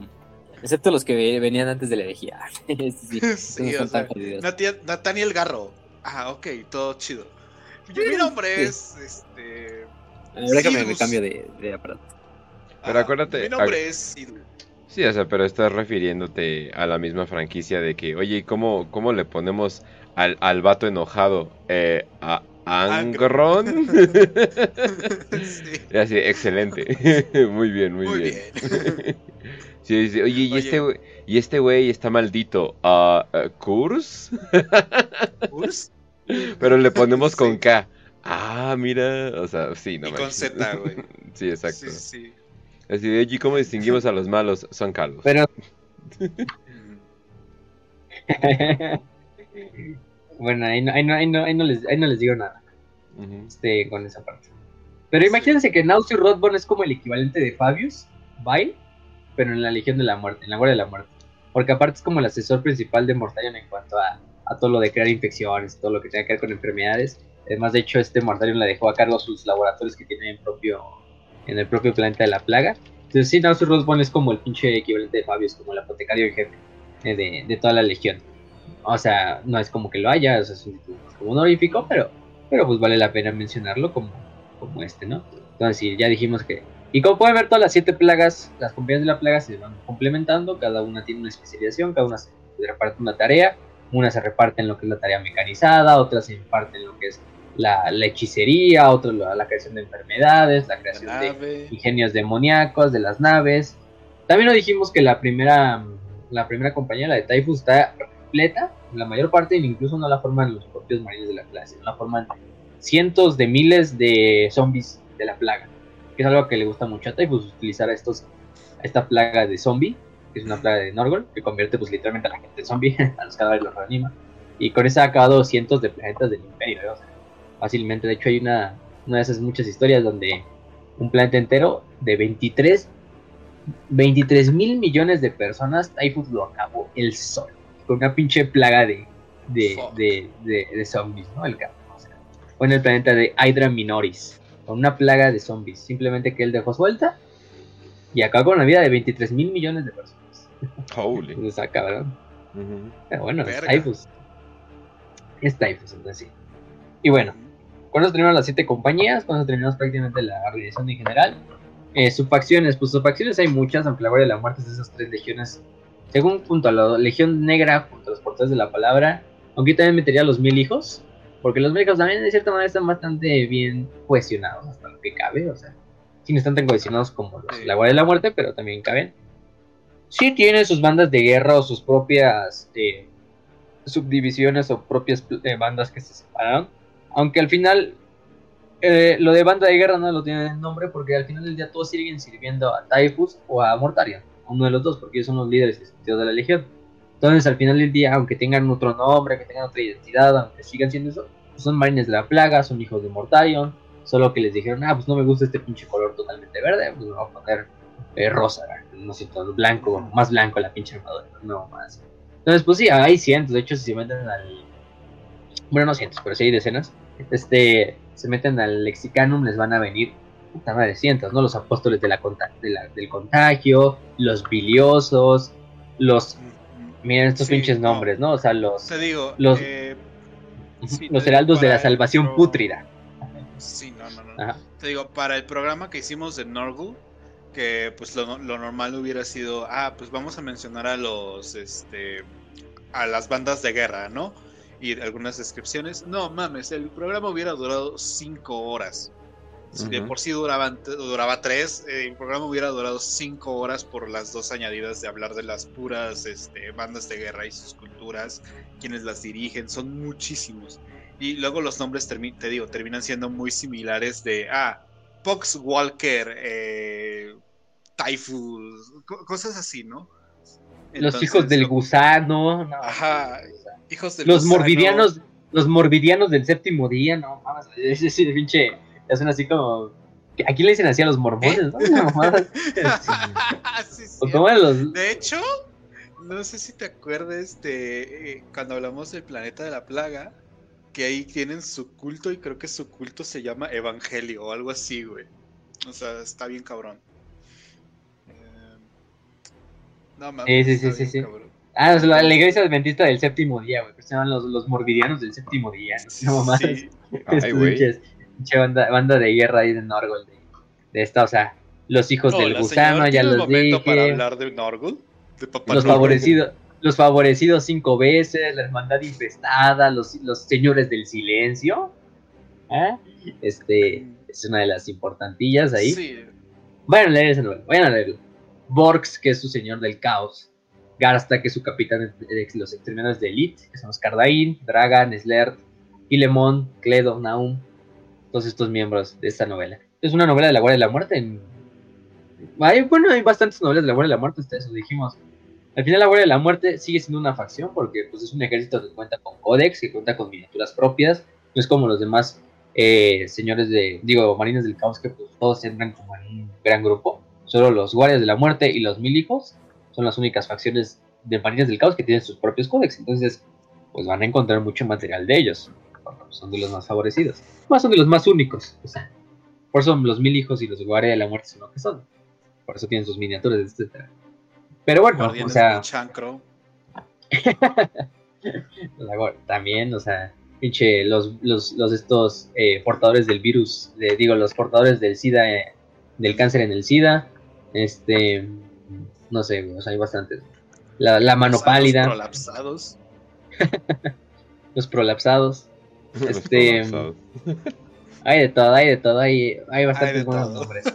Ah, más nombres bastante creativos y a mí que y a mí yo yo que estoy en este ámbito de la medicina, pues me gustan mucho estos pinches nombres. y bueno, están, están, muy curiosos, güey. Este, ojalá ponerle nombre así a las pinches enfermedades y no, y no, que, no se, y no que se llamaran gripe. COVID. No, güey, le ponemos así la pinche putrefacción divina, ¿no? Una mamá así. Entonces. Ey, ya, le pones así al COVID. No sé. Pero bueno, siguiendo lo que es la Noctis Eterna, se supone que Mortarion mandó a la verga a la mayoría de las bandas de guerra y dijo, ya, la verga con todas estas bandas de guerra. O sea, somos la guardia de la muerte, nada de estas mamás estamos dividiendo. Y, y, todos se unen bajo mi mando y vamos a la chica. O al mando de Tectus. Entonces, usan intentado cohesionar otra vez las bandas de guerra, aunque pues ahí siguen pero eso es después de la, de la formación de la gran cicatrix maledicto. Pero eso es en el estado actual de la galaxia. Pero bueno, vaya, vaya que hay muchas. ¿Qué más nos eh, falta? Eso, es, te, digo, eso es algo que hizo bien este la Guardia de la Muerte. Porque si tú lo miras en los mil hijos, que bueno, ¿cuál es el equivalente, no? Este. Ay, puta madre, se me olvidó el nombre. Del mejor mm, hechicero. Este. Ah, se me fue el nombre. ¿De Typhus? No, no, del, del hechicero. Eh, el de la. Ah, puta ¿Mm? madre, se me olvidó. ¿Cuál, güey? ¿Pero de, dónde? ¿De dónde? Le hicimos El- un programa. ¿Ariman? Ah, de Ariman. Ariman, Ariman, Ah, Ariman. Sí, sí, O sea, Ariman y Magnus como que tuvieron esa fragmentación fuertísima. Y, y, y, bueno, pues Ariman no coqueó a Magnus, solamente ah, pues hizo su pendejada, ¿no? Sin embargo, acá como que fueron un poquito más inteligentes, más maduros, vamos a ser un poco más maduros y llevarnos bien. Y, o sea, no hay como que una confrontación directa y hasta puedes verlos en batalla a tanto Typhus como Mortarion en la misma batalla sin ningún problema, como en, en la Guerra de la Plaga, por ejemplo. Entonces, pues te, te habla muchísimo de la cohesión y hermandad que tiene la propia Guardia de la Muerte a comparación de muchas otras otras, otras legiones del caos. Solamente Mm. por- como un paréntesis. O sea, o sea, lo único que les queda en ese pinche sentido es la hermandad. Después de Ajá. sufrir tanto en esa pinche viaje hacia Terra. Pues vaya que la sufrieron, la sufrieron todos, entonces pues bastante que eso los unió. Y además Mortal siempre tuvo un yugo de hierro sobre la legión. O sea, aquí nadie se mueve, güey. No es como Fulgrim, "Ah, me vale verga", sí. O Conrad así de, "Ah, pues odio, a mis hijos. Simplemente. sí. Este, em, no, no, eh, Mortal siempre fue ponerlos de todos para el pinche redil de que vamos a seguir un paradigma que va a ser lo que yo diga, lo que se haga en esta legión es lo que yo diga, aunque Typhus me coque eh, y Typhus luego se eh, lleve casi casi a la mitad de la legión a su mando, entonces, bueno, pero bueno, es- eso, no- eso no pasó. ¿eh? Este, pero fuera de eso, pues la legión se ha mantenido esa, esa cohesión que va, vaya, a mí también me gusta mucho de la, yo digo, la Guardia de la Muerte es mi legión favorita, al final del día, del caos, del caos. Ya sabemos que, pues la lea, ¿no? Este, eh, además, gracias al Bichis que me regaló unos exterminadores, aunque no le gusta que lo mencionemos porque le da pena, pero chingue su madre, Bichis, ¿qué te van a hacer, güey? Eh, además hay que- hay que- hay darte crédito porque-. No cualquiera, no cualquiera regala sus miniaturas de la Guardia de la Muerte de exterminadores que él mismo pintó. Y vaya que las pintó, pero con madre, güey. O sea, no mames, no he visto tan parecidas como las pintó. Entonces, le enviamos un saludazo. Además, él también nos hace todos los memes así de pinche referencias pendejas que hacemos luego en los programas. Entonces, un saludazo, Sí. ¿cómo no? Y un saludazo a todos los del grupo también. Un- abrazo y Y un la- besote al Vilchis. porque se lo Agropersing, merece, a Moradora. También a Morador. y a todos. A todos, a todos, a todos. Entonces, Mm. pues, pues sí. Eh, ¿Qué más? Ah, de la semilla genética. Bueno, la semilla genética, bueno, ¿ustedes cómo pueden esperar que esté la semilla genética de una legión como la Guardia? ¿no? O sea, no, mames. este, si la semilla, si el cuerpo y la mente de estos hombres de la Guardia de la Muerte se corrompió, pues la semilla genética obviamente también. La semilla genética es una semilla totalmente putrida, infecciosa y corrupta. Es decir, un pinche eh, óvulo, un pinche huevo que emana la propia energía de Norgol misma. Curioso que los cirujanos, los, el equivalente de apotecarios de los guardias de la muerte, tengan un ritual, bueno, obviamente se encargan de cosechar la semilla genética de los guardias de la muerte caídos, pero también son muy conocidos entre las legiones leales y los capítulos leales, porque estos cirujanos tienden a extraer eh, semilla genética de los marines leales caídos, ultramarines, los que ustedes quieran, ¿no? Pero que sean leales, semillas genéticas que pues puede decir que están sanas todavía, y llevárselas para corromperlas y volverlas parte de la semilla genética de bueno, de Norgol y de la Guardia de la Muerte. De hecho, si se fijan, pues entonces habría muchos Space Marines de la Guardia de la Muerte que en realidad ni siquiera son hijos de Mortario, si nos vamos a eso. Porque la, la semilla genética procedió de otros Marines, pero se corrompió para ser una semilla genética de Norgol. Entonces, no es tanto como que fuera la semilla genética de Mortario, es esa lógica. Entonces es curioso, ¿no? Pero bueno, la mayor parte todavía se sigue cosechando de los cadáveres y de la propia pestilencia de estos submarinos de la plaga y se les da a otros, a otros reclutas en los miles de mundos demoníacos de Norgol, ¿no? Porque recordemos, pues también los caotas tienen su forma de reclutamiento, sus formas de planetas, de organización territorial, de gobiernos. Entonces, y Norgol pues es de los más organizados, ¿no? También dijimos. De hecho, lo dijimos en, no sé qué episodio, uno de los anteriores dijimos que en la novela de Godblight, ¿no? Ese pinche escena donde están los niñitos ahí de, de, de Norgol ahí jugando ahí en, en uno de esos planetas de Norgol y de repente hay una invasión de Sinch y se lo chinga a todos, ¿no? Y te lo cuentan desde el, PU, desde el POV de, de los niñitos, así de, ah, no, es una pinche invasión de Sinch. así los masacran todos a la verga. Pero, pero, pero bueno, ese, ese es lo cagado. Que el reclutamiento pues sigue siendo bastante, bastante normal, en lo que cabe normal, ¿no? Para esta, para esta, mm, para esta legión. Y su planeta natal, que es la planeta de la plaga. Que originalmente era un planeta Eldar, como muchos planetas del Ojo del Terror, era un planeta llamado Eliatada, que de hecho sí, significaba como el sublime jardín de las almas. Eh, también significaba lo que era el valle seco de los sueños. Güey, ¿te sí. imaginas a un Eldar tener que ver ese, ese, el planeta de la plaga, güey, y decir, ay, no mames, ahí es donde tenía a, mi a mis familiares muertos. Puta madre. Y, y ahí aparezca una pinche inmundicia de Nargo, un pinche, eh, ¿cómo se llama? Un gran, este, una gran plaga, ¿cómo se llamaban los, los gordotes, los gigantescos demonios gordos eh, enormes? Las grandes inmundicias. grandes inmundicias, te digo. Eh, ahí haciendo su desmadre, tirando caca, güey. Y, y pinche Eldar tener que ver eso. Siendo un Eldar, güey. Puta madre. es- eh, yo creo que es la mejor, la mejor situación que te puede pasar en Warhammer. Ver a un Eldar llorar. Es lo más bonito. Pero, mm, pues pobres pendejos, ¿para qué tienen, para qué ponen sus mundos en donde van a hacer su orgía? Por pendejos, por calientes. Pero bueno. Eh, Sí, de hecho, Raz. este planeta, pues lo, lo toma Sí. mortal. Ajá. No manches, también le estás llorando así de, ay, mi familiar que definitivamente no se involucró en crímenes sexuales de guerra. O sea, no manches, o sea, eran Eldars. se lo Te merecen digo, todo. güey, o sea, estaría bien vergas verlo llorar al vato por, ay, no mames, ahí quedaron mis ancestros a huevo. Y pinche Kuga de ahí tirando mierda ahí por donde sea. Estaría bien vergas verlo. ok, ok, a ver, ya continuamos. Sí, sí, sí. Y mm, bueno, o sea, mm, el mundo de la plaga, pues lo toma Mortarion, pues se lo da como premio Norgol y él ya lo convierte como lo que parecía bárbaros. Y dijimos, se convierte como en esta, en esta forma de, de verla, de, de ironía, ¿no? De que se vuelve como el overlord de este planeta nuevo. Pero hay curioso de que tiene este efecto desde que todos los planetas, digo, todas las naves que hayan caído bajo una una de Norgol o una plaga, como que invariablemente el planeta de la plaga las va a traer hacia su órbita. Aunque la nave esté al otro lado de la galaxia, como que instintiva, bueno, no instintivamente, pero como que ya de default, como que la energía del planeta de la plaga atrae todas estas naves infectadas. Entonces, cuando estas naves infectadas llegan al planeta de la plaga, pues por lo general llevan cultistas de la plaga dentro, demonios, etcétera, de Norgol, y pues unen a las filas. Una vez que esa nave es otra vez destruida o se utiliza, la nave incluso vuelve a regresar. Entonces es como un suplemento incontable de naves, porque aunque las naves las destruyas, pues nada van a terminar regresando a lo que es la órbita lentamente del planeta de la plaga, tarden años y milenios, pero lo van a hacer, entonces lo cagado.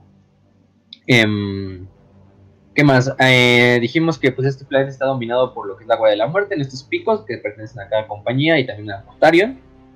Eh, también esto cu- curioso es que em, hay una... La mansión negra es donde prácticamente vive Mortarion, es su, casa, su mansión como la mansión de, de Zelinsky, que tiene en California, no, no, no googlear. Este, pero en este caso la, la mansión negra es como em, un conducto, eh, también se le conoce como la torre de los susurros, pero es un conducto directo con el jardín de Norgol, en el Ignaterium. Entonces directamente la, la mansión negra está conectada con el jardín de Norgol. Entonces por ahí pinche Mortarion puede ir a visitar a papá cuando quiera, ¿no? Al otro papá, a su tercer papá. ya, pinche de Mortarion, ¿cuántos papás tiene? Este... pero, pero sí. Tienen otra iglesia que es la que decía este bien, este Raz, que era la del evangelismo, que es una iglesia, Ah. como un, un templo este dedicado a Norgol, ¿no? Que está alrededor de la de la digo, güey, de la ciudad del planeta. Mortarion es judío, güey. O sea, la pinche iglesia en su planeta se llama evangelismo. Tienen este, este, esta vibra como de Moisés, historia de Moisés. No mames, es, es totalmente el judaísmo actual, güey. Es Israel. Pinche guardia de la muerte son judíos, güey. Nada más falta que, que digan, ah, sí, nosotros este, tenemos un pueblo oprimido aquí que, que los estamos decimando. O sea, va- no mames, güey. Mejor le sigamos con el programa, sigamos con el programa. Los. Pero bueno. Este. ¿Qué más? Eh, también, bueno, el todo el complejo de subterráneo del planeta está repleto de, de lo que son ciudades, eh, aldeas, también eh, fábricas demoníacas, en las cuales se crean eh, armamento, equipamiento para la Guardia de la Muerte. Ni siquiera el propio Mortarion conoce qué tan extensas están estas fábricas, estos túneles pero a él le vale verga. Pues. él le interesa que le traigan armas. Em, ¿Qué más? La población, pues la población vive pues por lo general en estas ciudades subterráneas o en pequeñas aldeas, en pequeñas aldeas literalmente a lo largo de todo el eh, sirviendo a sus maestros supremos. Algunos son escogidos para ser campeones de Norgol. Eh, bueno, más bien son escogidos a través de un como concurso, como un tipo de, como lo que hacen los ángeles sangrientos con sus juegos, pero a ellos se les da el derecho a luchar en lo que es eh, unas plataformas que representan los tres como pústulas del sigilo de Norgol en las cuales están literalmente llenas de, óxido que si una tan solo una herida pues es mortal. Y aparte están, está sobre una, un valle sucurante totalmente en, el planeta de la plaga donde la guardia de la muerte y Mortalion se, se dirigen a ver quién es digno de unirse a la guardia y se les escoge ya. Pero la mayoría de la gente pues dijimos que viven en estas no la gente obviamente vive pues llena de pinches enfermedades de todos tipos de viruelas de pinches virus de pinches bacterias infecciones eh, gangrenas etcétera etcétera y pues simplemente van a rezarle a, Norgol en su, en su templito local para que les quite su, su problema. Em, algunos pues son elegidos para que sirvan como servidores de la legión, pero es muy raro. Los, de hecho es una vida relativamente pacífica, si, si consideras pacífico, abierto pinche tiempo en agonía de dolor por sus pinches enfermedades. Te digo, en toda la eh, o sea, la gente que, que le rinde culto a Norgul eh, le va mejor que cualquier otro caota. O sea, como Norval es tan apapachador, por así decirlo, es tan buen pedo, es como que tu abuelito que te regala dulces y dinero, pero no le digas nada a tus papás. O sea, eh, como es así, güey, se presta mucho para esa situación y los seguidores de Norval mientras le sigan mientras sigan esparciendo las enfermedades y sigan este pues rindiéndole culto, pues los va, los va a creer, güey. Y de hecho sí se llega a preocupar un poco por sus seguidores, güey. O sea, como que Norgul sí sabe, ah, si mato a mis seguidores me hago más débil. A comparación de Sinch. Eh, Ajá, exacto. Entonces, eh, pues les va bastante bien. Sorprendentemente, les va incluso no diría mejor que el Imperio, porque eso está como que en lupa de investigación. Pero, está muy cerca, ¿eh? Pero está algo cerca de que estén eh, con una vida decente, ¿no? Los, los, dos están este, medio en la misma mierda, ¿eh? tampoco hay mucha diferencia entre vivir en un mundo plaga y en una ciudad, de, en una ciudad colmena, yo creo. Exacto, eh, lo que te decía, ¿no? Entonces les está relativamente bien, o sea, en el mundo de Warhammer, o sea, en universo Warhammer les va bien. Sí, sí, sí.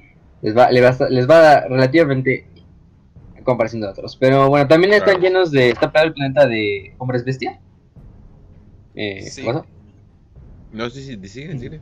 Ah, ok, ok, ok. Pensé que se había pasado Pero bueno, está lleno de hombres bestia, pestigors. Son el tipo de, de hombre bestia que escribe Nargol.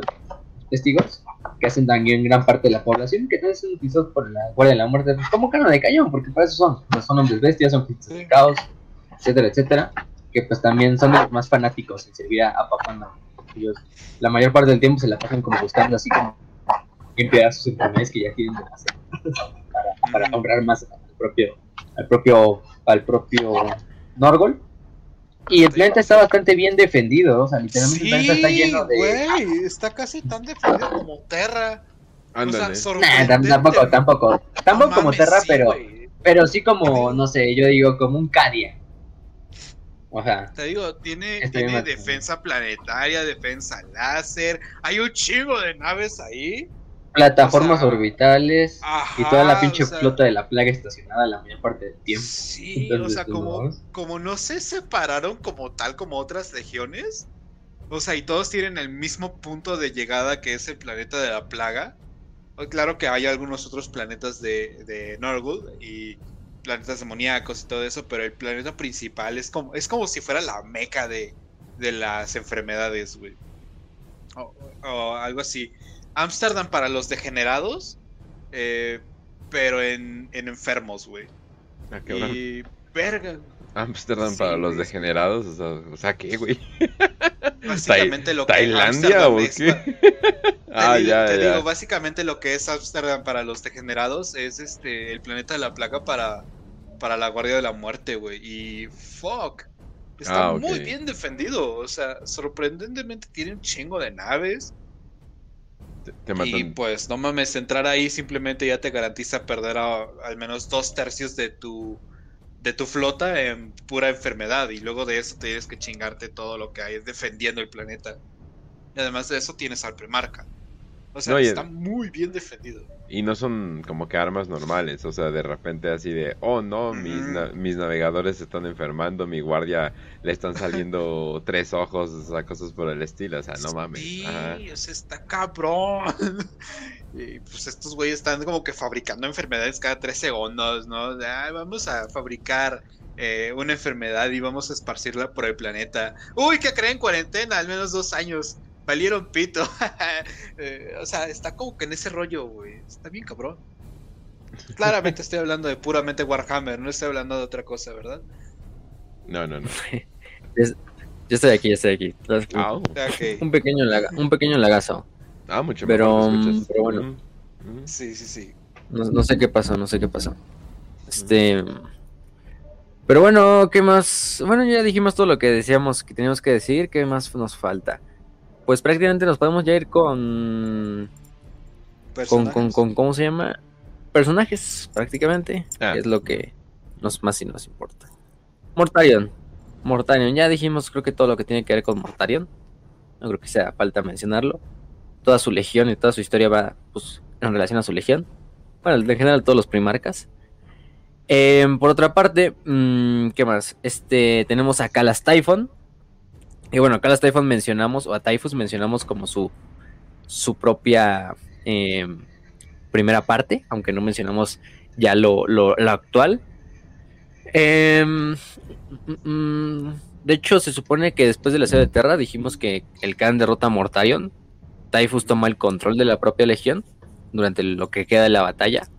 eh, mientras Mortarion pues, se regenera en la pinche disformidad. Al final del día sabemos que Typhus pues, ya también es como un príncipe demonio, aunque en realidad no es un príncipe demonio, pero sí es un príncipe, pero no. Ah, o sea, es el Snorgol al final. O sea, inmortal ya es el cabrón, porque de hecho, como pueden ver, incluso Mortarion intentó matarlo, pero ni pudo. Pero bueno, Typhus desde ahí se encargó de, después de la herejía de esparcir lo, lo que son los regalos de Papa Norgol a lo, a lo largo de la galaxia, a bordo de su flota de la plaga y de su terminus est. Typhus eh, se dice que mm, incluso ha, viajado, ha tenido el honor de que, de que Norgol lo ha aceptado personalmente en el jardín de Norgol, en su propia mansión, eh, donde literalmente luchó contra cientos de demonios de Korn para defender todo lo que es el reino de Norgol. Y después de eso, eh, tomó lo de lo, lo que se llama la, una, las entrañas de uno de los perros eh, de dos cabezas de Korn, de los más grandes servidores de Korn, de Korn, perdón, y se la fue a dar a Norgol en lo que es el, el caldero de Norgol, ¿no? Donde Norgol cultiva sus enfermedades. De hecho, lo mismo se dice que Typhus, por ese mismo honor de defender el reino de Norgol, Norgol mismo le dejó impregnar su, su hoz, su esta famosa Man Reaper, eh, o la destripa hombres, en lo que es la, esta, el caldero de Norgol. Entonces, imagínense, el arma de Typhus tiene la propia cualidad de haber sido eh, bañada en lo que son las aguas asquerosas del caldero de Norgol. Entonces, pues no mames. Si esa madre ya. O sea, esa madre te puede hacer una pinche herida microscópica, ya te llevo la verga. Sí, ya te llevo Ujú. la verga. ¿Por qué? Porque sí. Aparte, el güey, pues es- ya dijimos, host del enjambre destructor. Pues, imagínense, ni a Mortarion, güey, la han dejado. A Mortarion más bien lo, lo putearon por su pinche fracaso. Ay, el coqueo, el coqueo. el cuqueo. Pero sí, este. mm, Typhus, pues se le dio ese honor, ¿no? Typhus, después de eso, ha hecho muchas batallas, como por ejemplo, eh, convertir a toda la población de los planetas Proteus y Carandinis 7, eh, que contaban ma- eh, mil- miles de millones de gentes, a todos convertirlos en portadores de la plaga, en demonios de, de Norgol, em, en destruir a toda la población entera de la- del planeta de Yona, en, en una pandemia muy bien orquestada, oye, ¿qué nos querían decir, güey? Literalmente lo que la, enfermedad, la enfermedad que liberó fue la llamada SARS-CoV, ah no sé, no, perdón, perdón, la, gripe roja en el planeta del Florence, destruyendo todo lo que es la, población eh, solo de hombres en, en, el planeta, imagínense. No, pues ese planeta ya está condenado, güey. No hay hombres, it's over. Entonces, ya vale madre. Va, a ser la utopía feminista. Ah. Ay, no. Pero nada más Ahora tíos tienen problemas para abrir frascos. Oh, no. Digo, ¿cómo va a ser todavía esto más pinche atroz y pues matemos nada más a los hombres? Ah, no. eh, ya dijimos que destruyó al planeta de, de, bueno, destruyó el planeta de Ligueta con una plaga de sonido que supone que hizo que todos los infectados se convirtieran en, bueno, se, se pusieran a cantar eternamente un himno al señor de la decadencia, o sea, Norgol. Imagínense qué curiosa plaga, que hace que toda la población entera del planeta se, dedique a cantar un, himno por la eternidad a Norgol. Ya dijimos que mató a 23 mil millones de personas en Hydra Minoris. No, este güey tiene un pinche body count, pero de los cabrones, ¿eh? O sea, este güey. No, este güey por mucho. Es de los cabrones que más lo han matado. Este güey solo con Creepman. Yo creo que se le pone alto por tu, ¿eh? Diablos. Uno por. sí, no mames. ¿Qué más? ¿Qué más? ¿Qué más? Eh, también intentó unir lo que es el Tuchulcha, que es el este motor Tuchulcha con estos con sus artefactos hermanos, que es un artefacto que propiamente es de la herejía de Horus, que es este artefacto del, de Caliban, pero no tuvo éxito. Em, porque fue eh, derrotado por Arrael y por Cypher. Ah, cabrón, Cypher. Ay, cabrón. Salió de la nada ahora. Luego también tuvo, también tuvo su pequeña rivalidad con, con Fabius Bail. Vaya, Fabius Bail y, Typhus, vaya que, que sí, porque este Fabius se robó un artefacto de Norol conocido como la Arca de la Cornucontagiosa, o la Arca Cornucontagiosa. Eh, Typhus persiguió al apotecario jefe de los, de los, de los hijos del emperador en su flota de la plaga para recuperarlo y con ello también recuperar la cabeza de Fabius.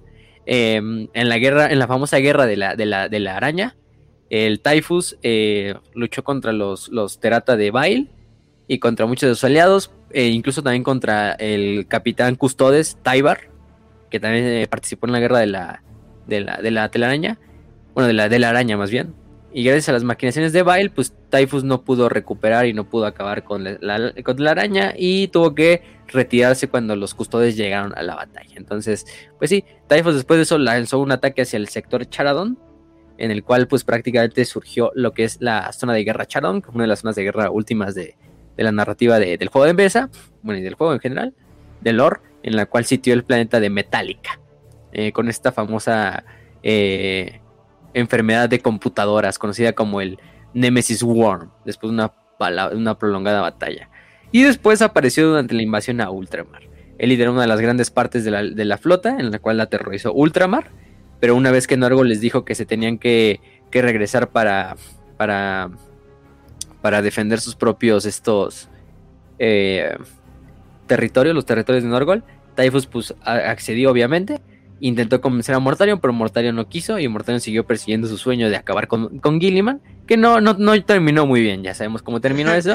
y pues... Ah, pendejo. Morty pendejo. Y bueno, con eso pues podemos terminar prácticamente... Eh, ¿Cómo se llama? La historia de, de, de Typhus. Typhus, bueno, Typhus... Eh, o sea, lean bastante de las novelas. Bueno, en general, las novelas de la herejía de Horus tienen muchos de los de los estos de las historias cortas, ¿no? De las historias de, de Typhus. Desde el bueno de la Eisenstein, la de la daga enterrada te cuenta mucho del, trasfondo de Typhus. Em, hay otras historias cortas como la del la del este himno de los de, de Carrion Anthem, eh, que es creo que la esta donde hace cantar a toda la población de este planeta el himno a, a Norgol. Tiene bastante de las estas historias cortas. Eh, The Monology, The Unforgiven, Ángeles de Caliban, también salen bastante las novelas de los Ángeles de la Oscuros. E incluso en la novela de Luther, que es la última que salió. Y bueno, en Warzone Charadon, pues él es el protagonista principal durante esta batalla del mundo eh, de Metallica. Y ya, pues creo que eso podemos decir de Typhus. Vaya que Typhus es un güey que, a mí me gusta mucho también. O sea, imagínenselo, es, es un, un personaje bastante épico. También les ha hecho parir muchos chayotes a los pinches Tau. Vaya que también a ellos les ha tocado sufrir por parte del buen Typhus. Eh, está esa famosa foto, ¿no? Donde está cargando incluso un pinche Tau y lo está disolviendo nada más con el pinche toque. Y Typhus así como de, no mames, ¿qué son estas mamadas? así, de estos pinches pescaditos. Así.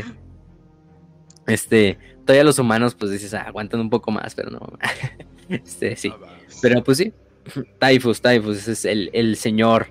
Y además va lleno de Norglings. Vean su miniatura, también está lleno de Norglings ahí. eh, Así, literalmente agarrándose de su pinche panza del Typhus.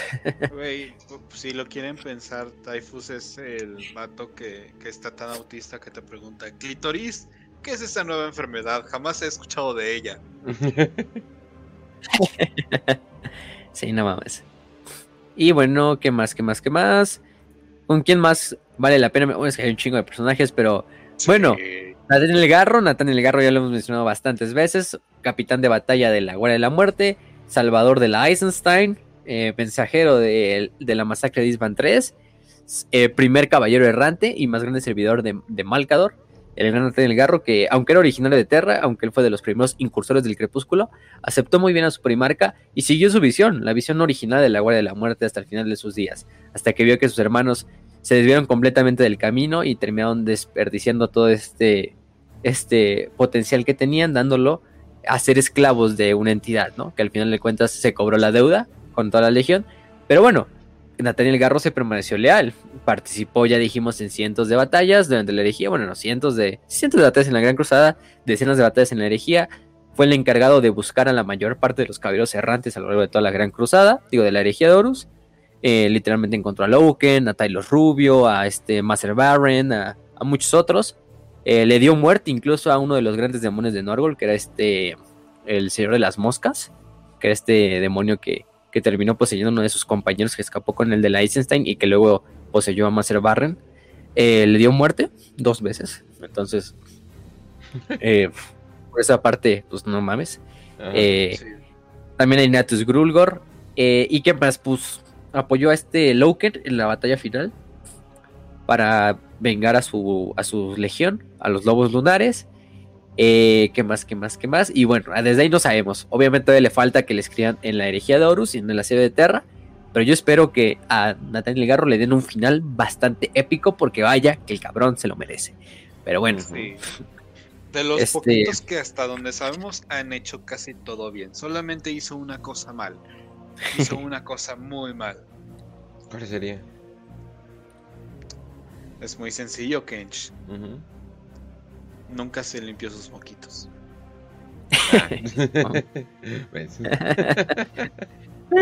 Eh, bueno, buen, buen punto. Buen También- punto. Ta- También tenemos a Ignatius. Ignatius Grulgor.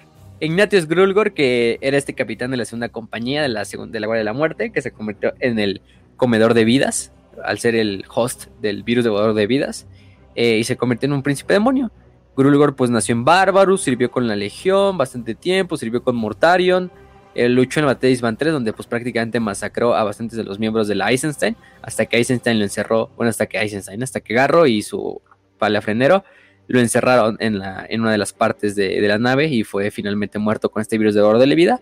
Lo que no se supo es que su alma eh, luego fue revivida por Norgol y se le dio la nueva vida, pero ahora como este tipo de, de, de nuevo Super demonio, en el cual se volvió, sí, super demonio porque se volvió el host del devorador de vida. Imagínense ese desmadre.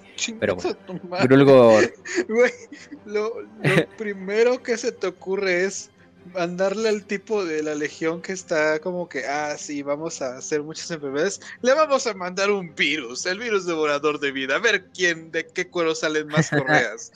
No, y, y hacemos, y hacemos lo bizarro de una persona es host del virus, ¿no? Es como el virus que devora vida. Tenemos. Sí, un- no mames. Ajá. como que, güey, ¿what? Ajá. Pero sí. sí, pues es que ya, ya es un ser inmaterial, ya no hay tanto pedo. Ah, este, Eso de que sí. se le coma la misma carne. Pero bueno, el güey, el güey recordemos que luego se participó en la batalla de Molek, donde literalmente este Mortarion incluso mató uno de sus estos, estos Death Shrouds, estos, ¿cómo se llaman? Sudarios de la muerte para sacrificarlos en honor a, a Grulgor. Y Grulgor destruye totalmente la selva entera de, de Molek, de un hemisferio de Molek, nada más para que la legión entera pueda pasar. Después de ahí traiciona a su propio primarca y a su legión, eh, pasándose al plan de Typhus, de, encerrándolos en la disformidad y haciéndolos que contraigan esta plaga destructora. y se pasa a fusionar con Typhus como el estrelado de Norgol. Aunque actualmente pues eh, reapareció en la, en la, batalla y en la caída del planeta Medusa 5. Eh, reapareció en su forma de príncipe demonio para liderar un ataque de marines espaciales del caos contra ese planeta de Medusa 4. Em, en el cual prácticamente lo que hizo fue destruir totalmente el monasterio de Madrigales, que era casa del coro astropático, que ni siquiera tuvo tiempo de enviar mensajes de ayuda al imperio, de tan eficaz y de tan brutal que fue la, aparición de, Grulgor, eh, a través de este, pues sí, de ser el pinche portador de la, del virus de oro de vida. Y prácticamente, em, literalmente él solo acabó con todo un regimiento de la Guardia Imperial, tres tanques Lehman Ross, eh, todo un regimiento de mordianos, eh, y solo él, entonces imagínense, no mames. Ay, güey. Fuck. Fuck. Incluso se llamó luego un equipo de, hermanas de batalla, pero bueno. Este. Ups. Eh, tuvo algo de éxito. De hecho, las hermanas de batalla, quizá por algo, para limpiar el monasterio y para retirar los, los, datos, los bancos de data que eran necesarios en el monasterio, recuperar. Eh, y aunque Gulgol tuvo que emprender la retirada junto a gran parte de sus legiones. Eh, Simplemente cuando iban a ser encerrados por las hermanas de batalla para ser exterminados, Grulgor junto a toda su legión, bueno, junto a los miembros de su legión, desapareció sin dejar rastro. Pero Grulgor sigue activo, Grulgor no está muerto, Grulgor ahí está, todavía permanece ese, esa mancha de la herejía, esa mancha con la cual nunca pudo acabar Garro. Pero bueno, ahí está el pinche nuevo demonio, que es Grulgor, Ignatius Grulgor, Ignacio Grulgor, como le quieran decir. ¿Quién más podemos mencionar? Este pues es que hay un chingo, no mames. Pero bueno, Noctilius Glow, que es este señor del caos, a Gulgot, que es señor del caos, a Necrocius, que también es un muy buen conocido y, y famoso este, hechicero de Norgol, de los apóstoles del contagio, que alguna vez fue un apotecario, de hecho, de la Legión. Eh, ¿Quién más? Eh, a Fe, este, ¿cómo se llama este güey? Que lo mencionamos hace rato, si me fue el nombre. Eh, este. Maximus. No, no, no, no, no. Este. Gonorreus. Bueno. Eh... Sacados. Ahora se me corre el nombre. El nombre bastante cagado. Bueno, tenemos a Grultor Scubly Dax, que es el señor del caos de los Venom Mariners. También tenemos a otro que vale la pena mencionar. Yo creo que es este Tagus Darabek, que es el señor, el rey de la batalla y el señor de todos los. Y el señor de los anfitriones, lo traducimos. Que es un señor de la. de la de la Guardia de la Muerte, que es un hechicero que comanda una, una banda conocida como la, Legion Host eh, durante esta etapa que se llamó la, la Guerra de las Legiones, que fue un poco después de la herejía, que fue este periodo eh, durante cual las legiones traidoras, pues cuando se retiraron a lo que fue el, ojo del terror, se empezaron a desmadrar entre ellas en esta ¿Y ahora qué hacemos? Pues vamos a putearnos entre nosotros, ya estamos con las armas. Y nos quedamos con las ganas después de Terra, güey. Y de hecho, Darabek, Tagus Darabek, se volvió uno de los principales, fue el principal rival de Abaddon durante esta guerra. O sea, imagínense, Darabek estaba al pinche nivel de Abaddon, de que Abaddon no podía contra él porque el cabrón no lo lograban matar a nada más así de, en este como intento de Abaddon de volverse como el nuevo señor del caos, pues, el señor de la guerra del caos, eh, porque bueno, también Darabek lo quería el título.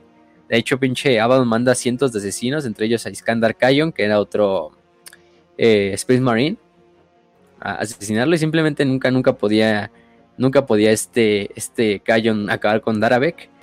Eh, Darabek luego se enfrenta con el propio Abaddon en lo que es el este em, en bastantes batallas, incluido dentro del, del, Vengeful Spirit. Eh, ¿Qué más? Finalmente, eh, sí, no, o sea, Darabek, eh, cabrón, para ponérsele así al Abaddon. Em, sí, todo termina en una, en una batalla en la cual finalmente Darabek es superado por Kayon. Eh, también salía con una fuerza demoníaca para como acabar con Darabek. Y es asesinado, eh, decapitado por Kayon, no ni siquiera por Abaddon. Finalmente tiene éxito en enviar a, Kayon. Pero después de su muerte, el cuerpo de Baradon, de, digo, de Darabek, fue crucificado en lo que es el Vengeful Spirit en lo que es ese famoso ojo de Horus que tiene en la parte central. Ahí fue crucificado para que quedara como testigo todas las legiones de que incluso el güey que más pedos le pudo, le, le pudo poner a Abaddon, terminó cayendo, ¿no? Entonces, em, eh, y muchos de ellos, incluso de la, banda de guerra de, de Daravex, terminaron uniendo a la, Legión Negra. Pero bueno, Daravex se merece su, su mención de honor porque para ponérsele tú al tú por ¿eh? contra Abaddon, pues, pues mis respetos, güey, mis respetos, ¿no? También, también quien falta mencionar, Borgs. Bueno, aunque Borgs, ¿lo mencionamos, Kench? ¿Lo mencionamos o no lo mencionamos? O bueno, tú dinos un poquito nada más de su premisa de Borgs. Eh, de Borgs, pues es un güey eh, medio, medio, bueno, nuevo, o sea, eh, en, relación... Sí, o sea, eh, nuevo en relación a. No, o sea, nuevo, o sea, eh, nuevo en esto de, andar comandando, andar dando órdenes. Ah, bueno, sí, sí. Es un poquito. Eh, ¿Cómo le llaman? está un poquito como que. Como que muy emocionado de, hacer las cosas. es un poquito arrogante en, lo que, en lo que va. Pero. Ay, es que no se los quiero arruinar, pero. Cagadamente. Esta novela sobre el significado de la amistad. Sí. A huevo. Pero completamente. O sea, dicho me quedé así en shock cuando ahorita como que hice mi realización. Es que sí, o sea, literalmente, o sea, el güey llega como que medio arrogante, llega como que medio cabrón. Eh, obviamente están lidiando pues con un imperio bueno, están lidiando con eh, la, cicatrix maledictum, o como es chingado se llame, la pinche costra, la sonrisa de Mork, como le quieren llamar. Eh, están lidiando con el Imperio Nihilus. Eh, se, ah, bueno, un pequeño spoiler, se, se van como que en esta cruzada con Abaddon para hacer el, mayor desmadre posible, pero obviamente el pasado y, el presente literalmente como que se les, se les va cobrando, pero sigues este pequeño grupo, ¿no? Eh, sigues este pequeño grupo con. ¿Cómo, cómo se llamaba? Borks, Brox, Brox, siempre. Borks, Borks, ajá. Eh, y sí, o sea, llega como que muy arrogante, llega como que, eh, como que con un humor muy caliente y como que sí, los otros así de, pues tampoco lo quieren contradecir. O sea, pero sí hay momentos donde así de, bro, bro, bro, es que, mm, o sea, nosotros no, o sea, nosotros no nos manejamos así, o sea, ya sé que somos del caos, ya sé que es todo eso, bla, bla, bla, pero te das cuenta cómo básicamente cada uno de los eh, de los grupos de las compañías como que funcionan como que este mini universo eh, chiquito donde no, no sé, o sea, sobre todo con el hecho de que pues Mortarion no está a pesar de que son de las mejores legiones como que Mortarion casi casi no se ocupa. o sea, Mortarion como que siempre está como que mucho en su pedo y en la novela más o menos te lo reflejan eso. Entonces, entonces sí, o sea, es básicamente como que este cambio de... O sea, eh, hay mucho personaje, hay mucho trasfondo eh, en los personajes, o sea... No, no, sé por qué le gusta hacer esto a Games Workshop. Es así, hey, vamos a hacer una novela de, de los amos de la noche y se va a tratar de amor y compasión, ¿no? Es como que, ah, vete a la verga, ¿no? y bueno, sin dar spoilers, ¿no? Y esto es literalmente sobre el significado de la camaradería, de la amistad, o sea, cagadamente, o sea, sí, pues muy, muy nergliano al final. muy nergliano. Sí sí, sí sí, pero sí. De hecho, leanla, es que neta me sorprendí, o sea, yo sí pensaba que iba a leer algo como que me o algo por el estilo, pero terminé leyendo una buena novela, honestamente. Sí, sí, sí, está, está, está buena, bueno, yo todavía no la terminó, pero, pero más o menos ya sé por dónde va a acabar. Entonces, eh, Borgs, lo que acaba de Borgs es que es los, o sea, el güey está vivo desde la herejía de Horus, o sea, porque el güey se supone que lo trajeron desde Bárbaros. entonces está curioso que el cabrón sigue vivo hasta el día de hoy.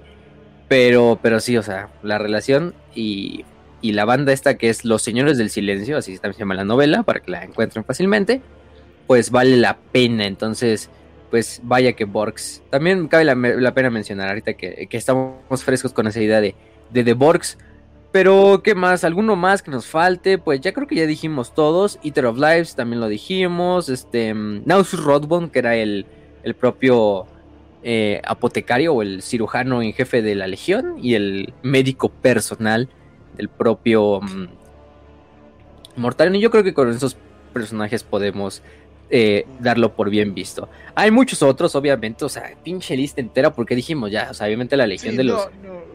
tanto pre-herejía como post-herejía, o sea, tienen incluso una lista completa de pre-herejía, personajes pre-herejía, personajes post-herejía. No, pues está Sí, pinche no, no, cabrón. no, está cabrón. no podemos hablar de todos.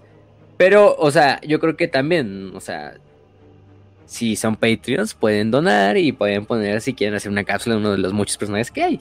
Aunque de preferencia de Los un personaje que haya mucha tienen ese, ese poder, nada más les aviso. Sí, sí, los sí. custodes del Patreon tienen ese poder de decirnos, hey, hablen de esta chingadera. Y nosotros nos tenemos que acomodar y vamos a hablar de esa chingadera. Así que, pues, A huevo. Te les digo, tienen esa capacidad, pueden aplicarlo, pueden hacer que, hagamos, que respondamos preguntas de a huevo. Y pues aquí estamos, muchachos, los queremos mucho. Por favor, donen al Patreon. Ocupamos comer. Ay, no, no, no, no, no, no, tampoco vamos a hacer de esos, de que, por favor, si no nos morimos. No, no, no, no, no, no, no. Má- Más bien, más bien, Raz ocupa una. Más ¡Ay, mi, ay, mi patita! o sea, más bien Raz ocupa una compu más rápido, ¿sabes? Eso es lo que pasa, no mames. Está tragando literalmente en medio del programa, no mames. Ay, pinche. Yo que te quiero pinche buffet. Ah, Ah, no mames. Ah, no mames. Pero, pero sí. Te digo algo que. Donen, dónenos para que nos acordemos cuando comíamos huevito con los angelitos en la casa de Dios. Este. Cuando, comemos la- los, los hot dogs del Oxxo promoción 3x2, güey. Ay, la vida de la pobreza. Pero bueno, ¿qué más? Ah, sí, vas a decir algo, Raz. Desde que terminemos. Este. Pues es que no mames, güey. Te digo, yo, yo sé que cuando hablamos de, de Norgul, en general, de todo esto del caos de Norgul, les debíamos, les debíamos lo de la Guardia de la Muerte. Pero fuck, inclusive siento que, que esto, a pesar de ser obviamente el resumen como Prieto Friendly, ¿no? Este es el resumen Prieto Friendly para la gente que tiene ADHD y eh, bueno, esto de que se distraen fácilmente. Ah, Y que no leen. Ah, y que no leen. Pero, fuck, incluso puedes estar viendo horas y horas y horas de pura Guardia de la Muerte y no te los acabas. No te los acabas. O sea, es inmensa la lista de personajes, de bandas de guerra. O sea, Vaya. se nota que tienen mucha. Parece mucha como si si fuera operación. guardia de la muerta fuera contagioso. Ah, pues sí. Ah, XD, XD, XD. Bulum. Sí. Sí, sí, sí. Entonces te digo, güey, la verdad es que... Y, y te digo algo, es sorprendente porque a pesar de ser de- del caos, ser como que somos los tipos malos, realmente tienen esta cohesión, esta hermandad, esta amistad entre ellos. Ellos pueden estar como conviviendo con otros del caos y, y sí, ah, bueno, pues a mí me caga más lo de Sench, ¿no? Pero pues, si tenemos que combatir caos individuo, pues no tengo pedos con, con pelear al lado de un asqueroso psíquico chinchano, güey. Eh, entonces, se nota que tienen como que esa, esa mentalidad en pro del caos, ¿no? Y en pro. Y te digo, muchos dentro de Guardia de la Muerte, incluso sí. el propio Mortarion, puede parecer un cope increíble, pero tienen esta mentalidad de vamos a salvar a la humanidad del tirano, del malvado emperador y quién sabe qué. Y muchos tienen ese pensamiento de querer salvar al pueblo, güey. Algo así como los salamandras. Mientras que son increíblemente crueles, pero sí. Sí, o sea, es como Es- los salamandras, pero en metanfetamina, güey. ¿No? Ándale. Entonces, Ajá. Salamandras cricosos, ¿no? Ajá. Ajá, exacto. Entonces, pues, se nota que tienen como que esa. E- Ese ideal, ¿no? De lo que era al inicio de la herejía. Eh, conservan un poquillo de eso. Y pues, fuck. O sea, donde se vea que hay guardia de la muerte, sabes que hay buena batalla, sabes que, que hay mucho, mucho que sacar. Brax, este, todo lo que vimos en la guerra de la plaga. eh, hubo bueno, pues todo esto que podemos observar también en la campaña del caos, ¿no? Que literalmente son los únicos que te agradecen y te dicen, ah, hola, ¿qué pedo? ¿Cómo estás? O sea, ya comiste en, en la campaña del caos, güey. Y pues Eso ellos, güey, esos cabrones solo quieren como su desmadre de, ah, pues vamos a esparcir las enfermedades en nombre del abuelo Norgol. Así que mis respetos a la Guardia de la Muerte. O sea, su causa es algo que me parece como súper desagradable. Eh, personalmente, Literalmente. siento que, que no vale la pena llenarse de pus y tripas con bichos. No, no. Eh, por favor, no me embarres tu diarrea. Pero Uy, qué fresa está salió. bastante chido. Güey, me has escuchado hablar. Las cruces de caca. Este, Sí. pero bueno, Saludos a Cruces de Jalisco. caca, güey. Saludos a Sí, cómo no. Si Mortarion fuera pendejo, Jarvis vamos a salvar a la humanidad. Pero, pero bueno, sí. Este, este, pero bueno. No sé, Kench, ¿tienes algo que decir antes de despedir este fragmento y pasar a la siguiente sección? Pues ya sabía que era más o menos como un sentimiento wholesome, pero neta, después de Lords of Silence, eh, qué wholesome es esta familia, qué enfermas son esta familia. Me recuerda como la familia de, ay, de Texas Chainsaw Massacre, la masacre de Texas. Me recuerdan como esa familia, o sea, o, o sea, una pinche familia bien enferma, pero bien que se quieren entre ellos. Bueno, quién sabe, ¿verdad? Porque en realidad no vemos mucho de ello. Pero sí, y también eh, buenos personajes.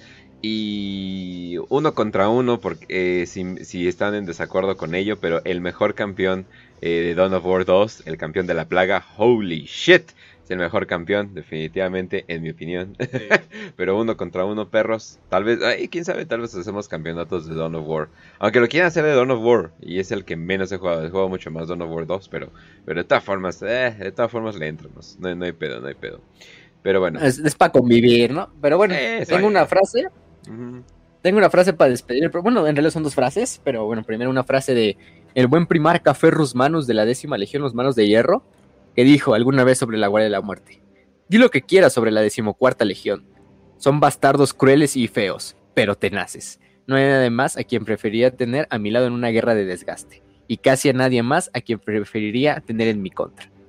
Entonces, es la primera frase. O sea, aguas, incluso para que Ferrus diga, no mames, esos güeyes yo no los quiero tener de pinche de, de, de enemigos, pues, pues imagínate. Y la otra frase es de Culvain Gestarius, legionario de la Guardia de la Muerte. Y es una frase que me gustó mucho, pero bueno. Dice, en el abrazo del gran Norgol, ya no tengo miedo, porque con su favor pestilente me he convertido en lo que una vez temía, la misma muerte. Culvain Gestarius, de la Guardia de la Muerte.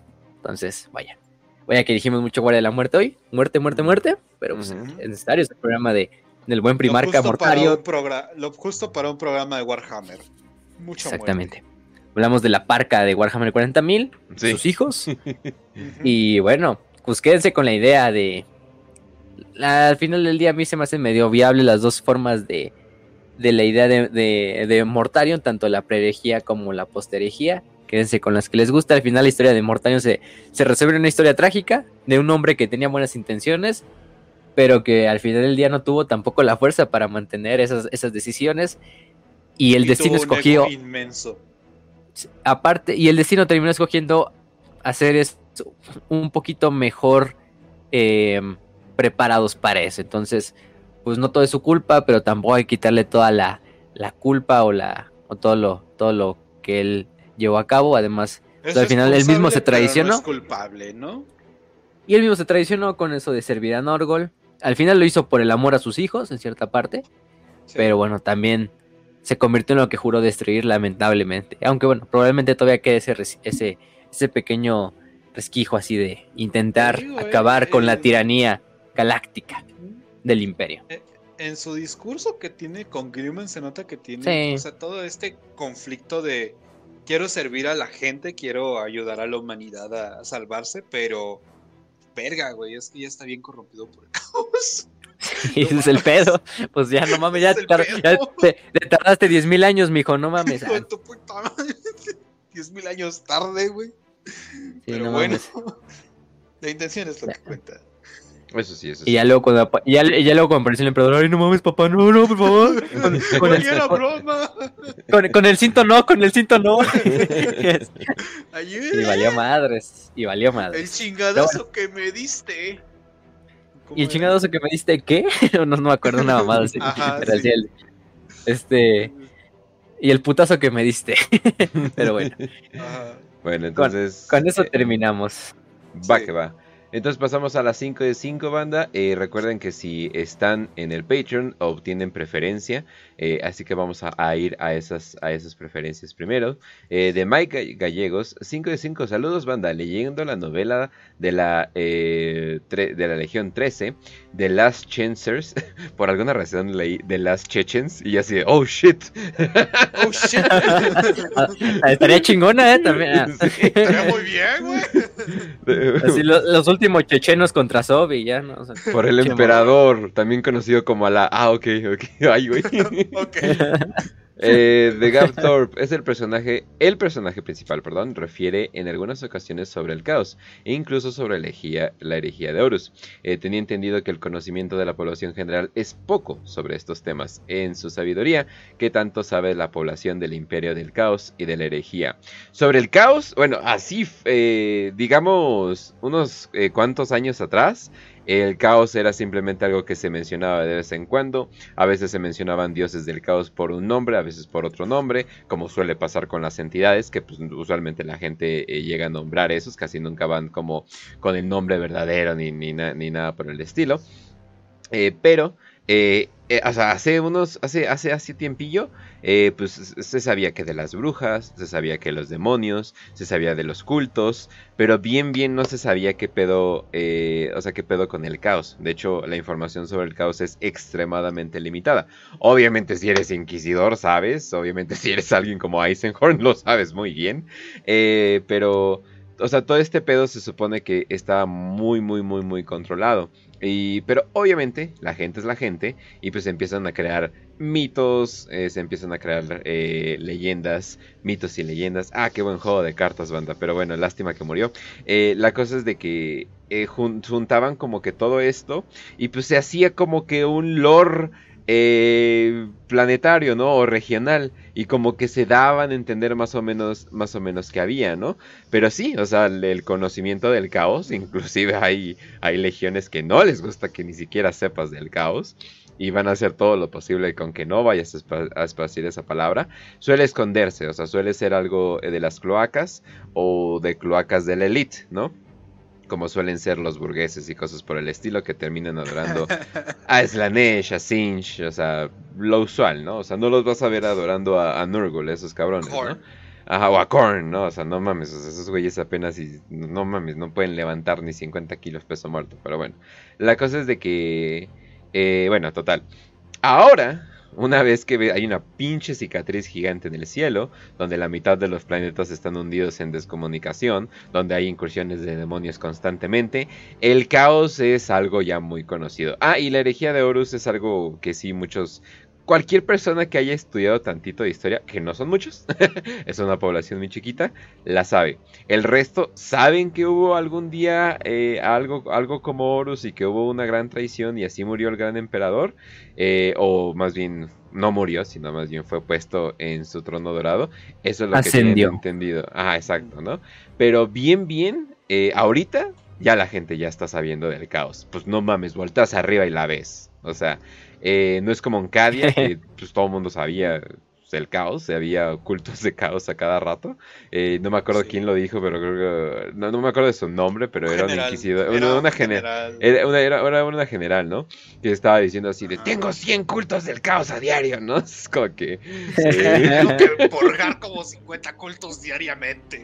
Ajá, ¿no? Entonces, eh, pues digo, por la influencia, pero ahora la cicatriz está abierta, eh, los poderes psíquicos se han aumentado, entonces si tu hija era rarita y decía que hablaba con, con sus muñecos, ahora esos muñecos se están moviendo, o sea, todo se, todo Sí. se está yendo a la verga muy rápidamente, entonces sí, la gente ya sabe de- del caos, o sea, o, de, o al menos del warp. porque hay mucho que confunden. Hace poco escuché de que eh, si el emperador se muere se va a volver el quinto dios del caos. Así de, no creo que sería del caos, no bien es un dios del warp, ¿no? O sea, no, o sea, que sea del caos no es lo mismo que sea del warp. O sea, Gorkan Mork no son del Segorak, caos. Este, Gorkan Mork. Eh, Ajá, exacto. O sea, no, no, no necesariamente vas a esta acumulación de energía negativa que conocemos tanto como el caos, ¿no? O sea, eso, eh, que eso es el caos en sí, ¿no? Esta, esta eh, acumulación de energía negativa y que ha creado estos dioses, ¿no? Aunque hay gente que dice que ni siquiera son dioses, ¿no? Que el verdadero dios es el dios emperador, ¿no? Entonces sí, eh, a ver si quieren agregar algo, pero sí ese es el, el estado general. Antes casi no tanto, ahora pues puta madre, ¿cómo lo escondes, no? Nada más yo digo de la herejía de Horus, pues acuérdense que la herejía, de hecho, los libros de la herejía están escritos para que sirvan como un mito fundacional sobre el cual se escribe la historia de Warhammer. Te lo cuentan como si estuvieras escuchando la idea de la Ilíada y la Odisea, ¿no? O sea, una historia que está oculta entre la, entre la realidad y el mito. Entonces, la herejía de Horus en el Imperio se cuenta así: una historia que está en el mito, en esa épica donde el emperador luchó contra las fuerzas del mal, lideradas por ese tal Horus, y acabó con ellas y terminó ascendiendo a ser un nuevo dios, ¿no? Obviamente esa no es la historia real, ¿no? O sea, todos sabemos que la tradición de un hijo que mata a su padre, que lo tienen que entrar en el trono, pero pues 10.000 años de teléfono descompuesto han hecho que la, historia se quede como este mito, ¿no? Nada más de que alguna vez sucedió ese conflicto que pues lo vería, la gente del imperio lo vería así como nosotros vemos, no sé, el pinche, el apocalipsis o, o los mitos así griegos o mamás así de ese estilo, ¿no? Entonces, eh, así, o, la, o el diluvio, ¿no? de este Noé y esas cosas.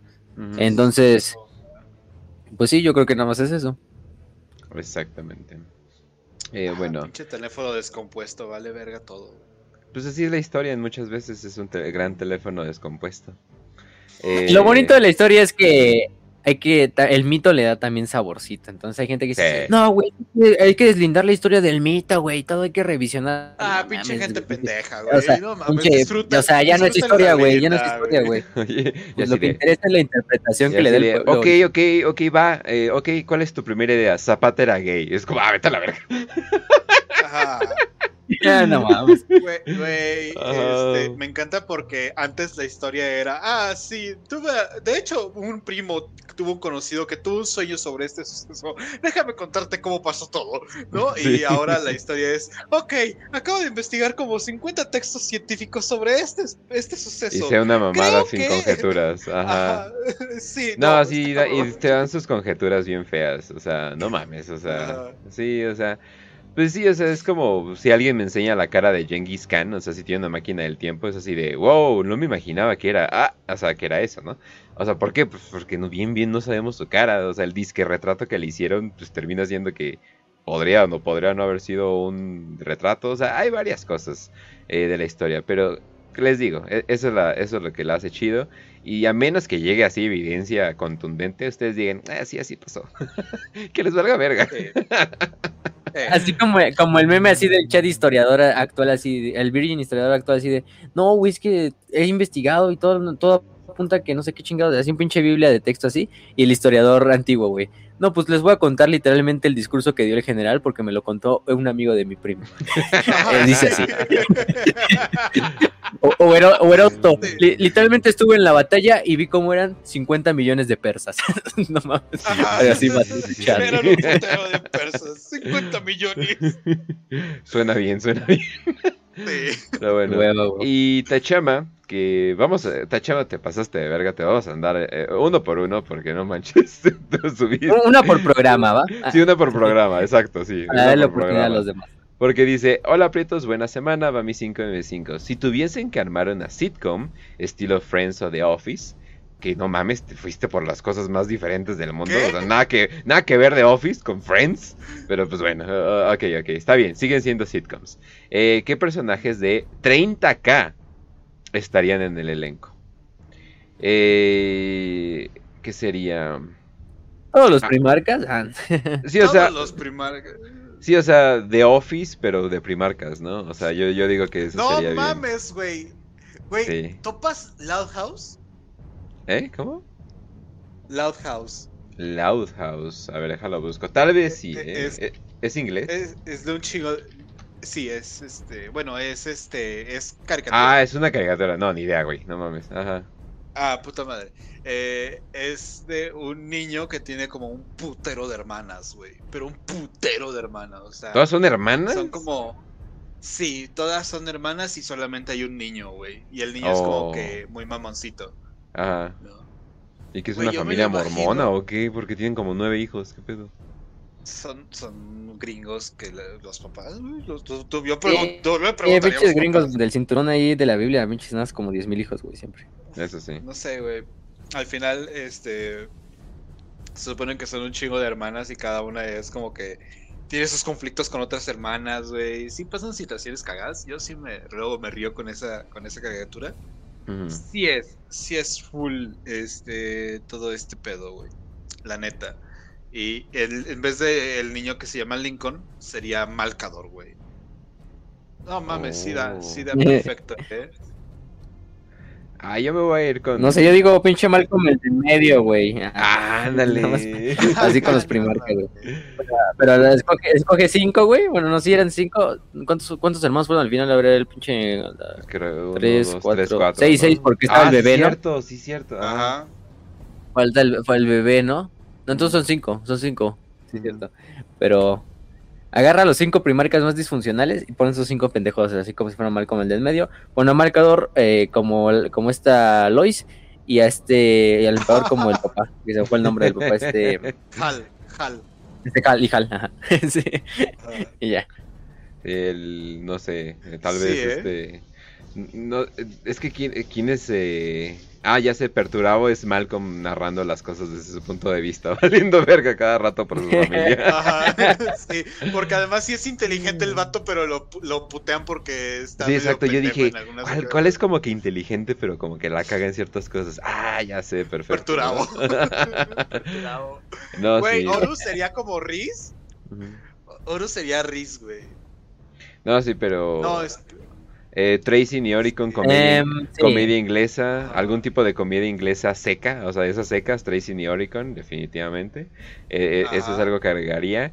Y no, ya, ya maten a Friends, por favor, manda, por favor. O sea, que- pongan esa madre sin risas, a ver cuántos se ríen, hijos de la chingada. ¿te digo algo? ¿Qué? A- a- yo sí he tenido que ver varias cosas de Friends. ¿Por y qué? mucho es humor. ¿Cuándo, güey? No, ¿Qué- mames. A ¿Qué mi escuela vas? mama, güey. Ah, ya, A ya. mi familia le mama. Ah, ya. Eh, soy de familia fresa, güey. Lo siento. Ah, ya. Eh, pero sí, güey, le mama porque es como, ay, sí, Nueva York y todo ese pedo. Cuando fuimos a Nueva York, te juro, güey, eh, yo La tenía, era niño. güey. Sí, güey. No tiene para comer. Y mi jefe, Y, y mi jefe, eh, te estoy hablando de cuando era niño, niño, niño. Esto no es como Y mi Friends. jefe. Ajá, y, y estuvo como pregun- le preguntó a un taxista, un pinche dominicano de ahí todo valiendo verga, güey. Oye, ¿y dónde árabe. está el café de Friends, no? No Y el existe. dominicano, no, eh, eso se grabó en California, señor. Ajá. Entonces. Pues que vayan a Central Park y ya, pero pues bueno. Ajá. Sí. Ay, no, no, no. Sí, sí, sí lo entiendo completamente. No, no, no. Bueno, Central Park está bonito para enterrar cadáveres, pero bueno. Nos vamos al siguiente. Eh, sí, pero sí, no mames. No, a- a- hay varios para esa idea, pero sí. a- a- algún tipo de comedia de Monty Python, Tracy Noricon estaría chido. Eh, sí, sí, sí. Definitivamente, definitivamente se podría Sí. hacer. Como chingados, no. Pero bueno, ahora vámonos. Pues no mames, las- tienes TTS, güey. Eh, Es que es eso. Sí. sí. Por eso la extraño. Aunque ya sacaron sí, un nuevo episodio hace poco de su. Ay. ¿cómo se llama? Spin-off vampírico, hermanos contra vampiros y todo ese pedo, sí. Sí, pero ¿cómo se llama? Su nuevo Hunter. Es un nuevo Hunter. Hunter. Y está bueno. Y pinches episodios de 25 minutos. No mames, con gusto. Tan. Eh, sí, aprendan algo Warhammer Plus, pero bueno. Entonces, no más Warhammer Plus por el momento. Eh, ahora sí, vámonos a las 5 de 5 eh, del resto. Eh, Morador del Abismo dice, con lo ocurrido en Godblight, ¿y ¿qué creen que sea eh, posible que Mortarion termine traicionando a Nurgle o replantarse su lealtad al caos? Al chile yo no sé si hay un regreso de... O sea, ya que te transformas en un demonio primarca, no sé cómo Ah, chingado se reestructura ¿te tu cuerpo algo? como para poder volver. O sea, pues es que básicamente ya eres de ellos. O sea, literalmente ya se, o sea, ya se mezclaron Eh, tanto es que con. Te, di- te digo Ajá. algo. A ver, dime, dime. Yo creo que Mortarion está. Y es que esto es algo que pasa con casi todos los primarcas. El único que era como de full caos era eh, Lorgar. Pero si te pones a observar, a todos los primarcas están más para su propio pedo antes que el propio caos, güey. ¿No? Mortarion, pues te digo, está en su rollo de apps y vamos a salvar a la gente y todo este rollo, toda esta pendejada, pero está bien pinche corrupto de, de su corazón y todo ese pedo, ¿no? ya tiene el espíritu chocarrero de, de un- una caca volando que habla. No sé, güey. Eh, entonces, pues Mortarion eh, ni siquiera es como tal leal al caos, sino que es leal a sí mismo, pero la versión corrupta de sí mismo. Eh, y pues realmente nunca fue como que tal leal a, a Norgul. O sea, si lo ves en Godblight, el mismo, el propio Mortarion dice, no, güey, yo me quiero quedar aquí y putearme con Gilliman, aunque me estén diciendo que me vaya a, a los planetas a defender. No, güey. Sí, pero ¿cómo regresas? Gilliman". O sea, entiendo que- Ah, no entiendo ser regresar. cabrón, o sea, o sea, o- es como, no sé, es como cómo rompes un pacto de Slanesh, ¿no? Cosas por el estilo, o sea, eso es lo que yo digo, yo digo que los primarcas del caos ya, o sea, ya, ya firmaron su contrato, Ya o sea, valieron. Sí, es que no manches, o sea, literalmente te recrearon tu cuerpo, pero ahora con pedazos de ellos. O sea, básicamente eres un, pues, sí, eres un demonio de ellos. Y pues un demonio literalmente es una extensión de un dios. Entonces es como que, pues, no mames, o sea, no creo que no hay regreso. Podría haber Traicionar a sacrificio. Norgul sería traicionar su naturaleza, güey. No, morir, o Y sea, no. literalmente sacrificarte, Ajá, o sea, sí. e- eso lo entiendo, o sea, pero de que así de, ah, sí, Mortarion, todo perdonado, no, No, no. no, güey, no. Hay límites. Y fue Nisban. Así que ya valió verga ahorita. Sí. O sea, ya, ya pasó. Pero pues bueno. Eh, pero pues no. Eh, no, no, no creo que termine traicionando. No, yo tampoco. No, la verdad no. Ya está muy metido en la mierda. Ya. Yo sé que Norgol está hecho mierda ahorita. Entonces. ahora A, sí que- a- a ver, a, a ver, además, si no lo desaparecen así, ya dicen, ah, pues ya aquí acaba el arco de Mortarion para siempre. ya hasta el fin de los sí. tiempos de Warhammer 40.000. Sí. eh, Si ya leímos muchas novelas, ya, aquí acaban. ya se lo, se lo, se lo castigó Norgol, entonces ya, ya acaba su historia. no, no porque sé. sigue, siguen Tengo vendiendo. miedo que pase. Sigue vendiendo muchas miniaturas ese pinche Mortarion, hijo de la chingada. Pero. Bueno, y, eso es- y- y está bien bonita. Entonces no los culpo. Pero bueno. Entonces, vámonos con la siguiente de Julio Manuel.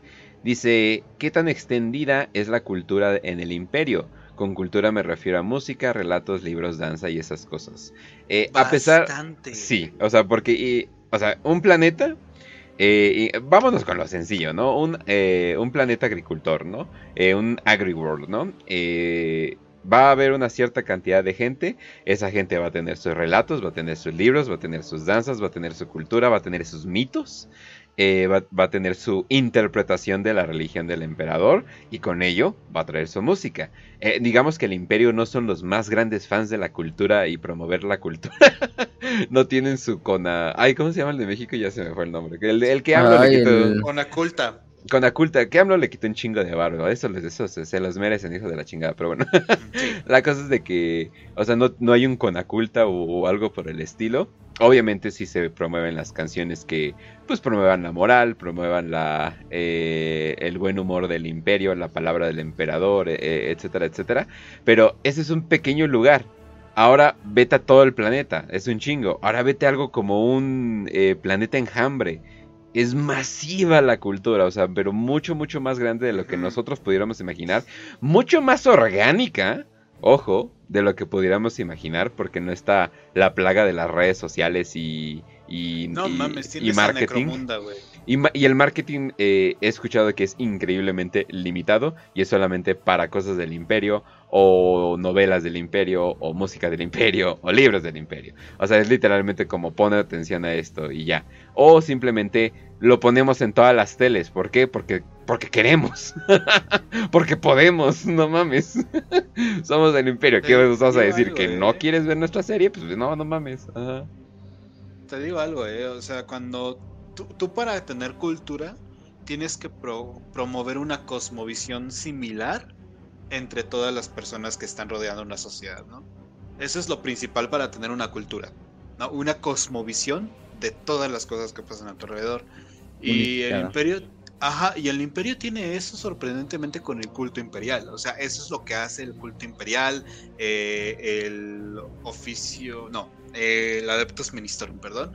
El Adeptus Ministorum se encarga de muchísimo de eso. Y luego tienes también esta parte de, de las tribus propias o bueno, de la mentalidad de tribu de muchísimas partes del imperio.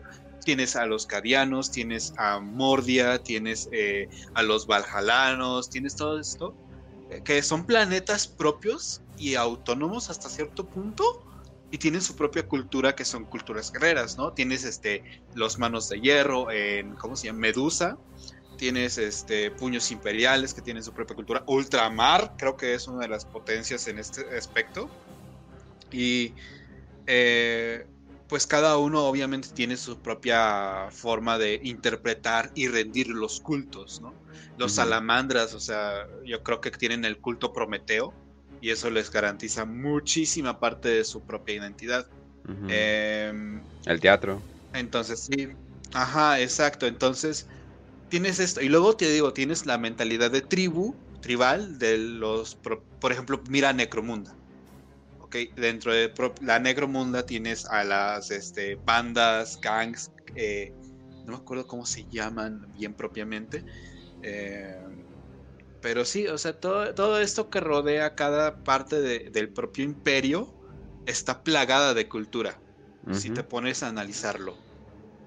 Pues es que al final del día son humanos, o sea, entonces Van, van a crear cultura que no les mientan banda, que la aristocracia no les mienta, el, arte es del pueblo literalmente. Así que dejen el reggaetón. Porque eso no es natural, eso nada más les dicen que lo bailen y ya quieren hacer horas y lea a la verga. Eh, no, pero...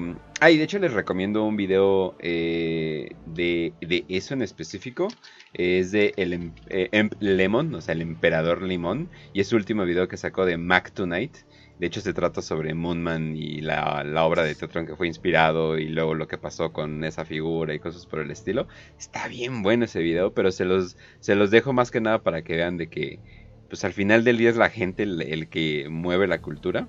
No, una, no corporaciones ni nada por el estilo, ¿no? Y de hecho, en este universo es mucho más eh, orgánico que, que, en nuestro mundo. Entonces imagínense.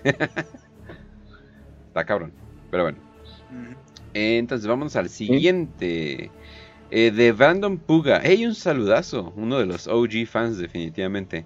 Eh, pregunta para la siguiente 5 de 5. ¿El ratio es canon? no es cierto. Eh, no. si, no fuera por lo que hizo Erebus, ¿creen que el emperador amado por todos habría la, permitido la existencia del Interex?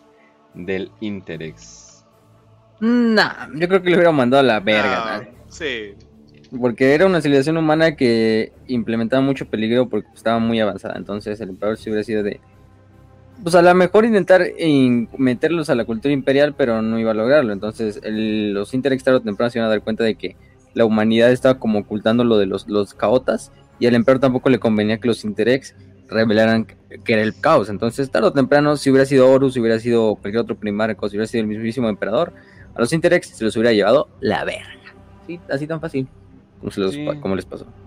Sí, es que, pues, es que el emperador como que sabe la verdad de que eventualmente va a ser ellos contra nosotros. O sea, no importa qué quieras hacer en una cultura, eventualmente es ellos contra nosotros. Entonces, ah, para los que no saben, eh, Interex, eh, raza súper avanzada, pero súper, súper, súper, súper avanzada. Eh, ¿Sí eran humanos? Pero que, sí, sí eran humanos, pero pues nada ah, más como que Tenían esas pinches armaduras como de centauro bien raras, pero ah, ok, eran humanos. Eh, pero estaban como que estaban como que muy allá. Hagan, de cuenta alguien de la época de la, de la de la época oscura de la tecnología, pero que pudieron sobrevivir. E, es como si eh, mandaras sur, eh, es como si mandaras a surcoreanos en el siglo XII. O sea, surcoreanos actuales. Ponlo, por ejemplo así. Ándale, ándale. Sí, conocían, conocían todo lo del caos. Entonces, pues. Ellos, ellos, no, ellos no lucharon una guerra oculta como lo hacía el Imperio, sino ellos sí era una guerra abierta contra el caos. Y además tenían una pinche raza como de changuitos esclavos. bueno, eran como gorilas esclavos. Los Kineprak. Es, que es, es el emperador, banda. no es exactamente el ejemplo de tolerancia andando, ¿no? Pero bueno, eh, o sea, sí, o sea, no preguntar qué pasó en la unificación de Terra, o sea, no mames. Pero bueno. La diferencia es que yo sé que tengo razón. O sea, estamos hablando de esa persona. Sí, exacto. Pero bueno, y de Gropersing, eh, vámonos con la de Gropersing 5 de 5. ¿Qué hace el Imperio cuando logra totalmente tomar una astronave Eldar? Me refiero a si las destruyen, las utilizan para una segunda función o la desmantelan. ¡Kaboom! Todo, ajá, sí. Pero todo depende quién esté por la, ahí. Van y las venden, las van y las venden ahí en donde compran chatarra ¡Te y plástico. compran colchones, astronaves! Así, güey. Eh, Nah, no, sí, eh, pero totalmente la desmantelan. Yo pues, la supongo que la destruyen. Además es hueso espectral lo que está construida, no le sirve al imperio. Ah, Porque, o sea, el imperio no sabe cómo manipular esa madre. Entonces lo más probable es que pues, se la destruya hasta que quede pues, como un Space Hulk, porque pues tampoco te la vas a llevar como a enterrarla, una madre así. El espacio solito va a ser cargo de tirar la basura de su lugar. Sí. Así Eso es. Sí, de que le dan nuevo propósito, de que le use la humanidad, no, las destruyen completamente. A la vez. Astronaves, Bueno, sí fortalezas es- negras. El PD sí es solamente alguien del conozco mecánico. como tiro el blanco. El PD sí es alguien del Ah, mecánico bueno. con suficiente Sí. autoridad como para decir, a ver, pero usualmente no. A ver que me chingo, pero es como que se chinga algo de Ah. adentro y ya lo demás lo deja ahí tirado. Sí. Sí, exacto. Y sí, o sea, obviamente es un desperdicio gigante, pero estamos hablando del imperio. Así To- que, todo- Pero son Eldars, sea- Son Eldars, no pasa sí. nada. aparte. Son Eldar, son tiros al blancos andantes con poderes psíquicos, no, no son más que eso. Literalmente. Sí, sí. Pero bueno, eh, vamos a la siguiente. Me refiero a si las destruyen, bla, bla, bla, bla. Ok. Eh, Quetzalcarp, eh, ya la última. Pregunta para las 5 de 5. ¿Cuál es su opinión del personaje más fuerte de cada facción? Sin contar al Big E, ni a los Chaos Gods, ni el Rey Silente. Eh, oye, ¿fuerte en qué sentido? Slime Marvo, ¡Ay, perro! Slime Marvo. Garro, a No que sí. Ah, El de Eldar Magun Ra. Del caos voy a poner a. mm, ay, hijo de su puta madre. Mm, mm. Voy a poner a un, a, un, a un elegido, uno de los elegidos, pero voy a poner a este. Ariman. A huevo, a huevo. Del Imperio. Ay, sí, del Imperio está perro. Pero no me gusta, no, no quiero poner primarcas porque ese ya está muy chetado. Entonces, vamos a poner Slime Marvo. a Slime Marvo. Efectivamente, Slime Marvo. De los tiranos, pues el, el, este, el Hype Tyrant. Y de los Necrones, pues pinche. De los Necrones, Imotec. A huevo. Imhotep. Sí, ¿cómo no? ¿Sabes? Güey, yo pondría inclusive a, a Orican de los Necrones. Es que sí está Bueno, muy- es que yo también, si es Orican, pues también tenemos que poner a Tracing, güey. O sea, cualquiera de los Ajá, dos, o sea, no dos mames. mismo lugar. Es que, ¿sabes cuál es el pedo con los necrones? O sea, es que tienen capacidad de armas tan irreal, tan surreal. O sea, hay, hay un arma que tienen los necrones que, que simplemente haces como una imagen de la galaxia. Y si le Ajá. das un pinchazo a, a esa imagen de la galaxia, esa parte de la galaxia explota. El Celestial Orrery. Ajá, Sí. entonces, ¿tienes esa fuerza con los necrones? No, no mames, están OP. Eh, te digo, para mí, de los más poderosos, así humanos normales, vamos a ponerlo, Slime Marvel o usar Creed. Usar Creed, definitivamente también se merece un puestito. No mames, le dio una cachetada a Abaddon. Eso es, eso es, ser- eso es tener huevos de acero, güey. Y este, del caos, vamos a ponerle que, híjole. Yo O sea, sin los dioses. que- Ah, cabrón. Sin los dioses, sí, sí, sí, sí, sí, así es como vamos a ponernos con Cabanda, simple- a huevo que simple sí. Ay, Capande. sí, a huevo que Scarbrand. sí. Sí, yo creo que es También. Scarbrand, ¿eh? Sí. O sea, es Scarbrand Cabanda y Scarbrand. Eh. Ah, ah, sí, No sí. sé, le más- a, humanos. Ah, yo creo que Lucius, si nos vamos a humanos, Lucius es de los más poderosos de- del caos. No puedes matarlo. No mames, no puedes matarlo. Entonces, Lucius es definitivamente. Ah, y Cyphas Kane. Cyphas Kane. Sí, Cyphas Kane. Hero of the Perem. Sí.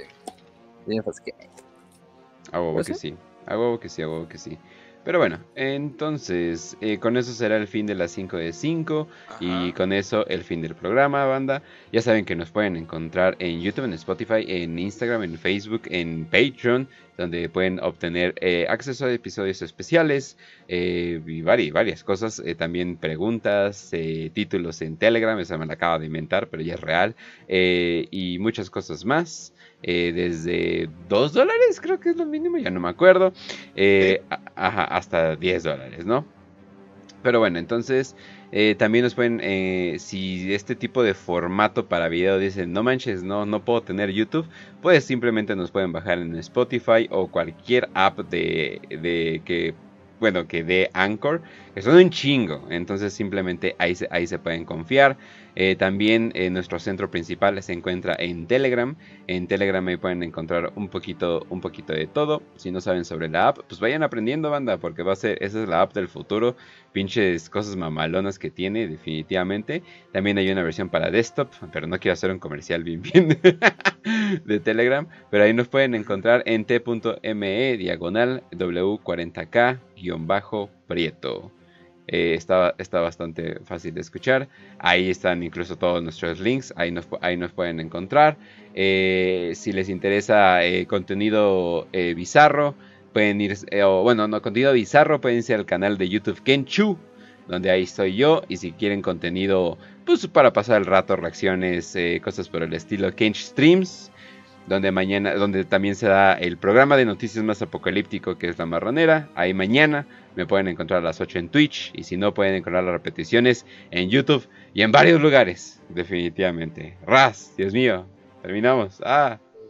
Sí, bueno, pues gente, ya saben, este, los queremos mucho, pasen una hermosa y excelente noche, semana, mañana, tarde, paseo en el camión, paseo en el carro, cogidas si ustedes lo piden así, también nos pueden poner de fondo cuando estén cogiendo, no pasa nada. No sé por qué querrían coger con este programa, donde hablamos de caca, pero bueno, y pues tú me voy sin antes darle Oye, una no juzgues. recomendación.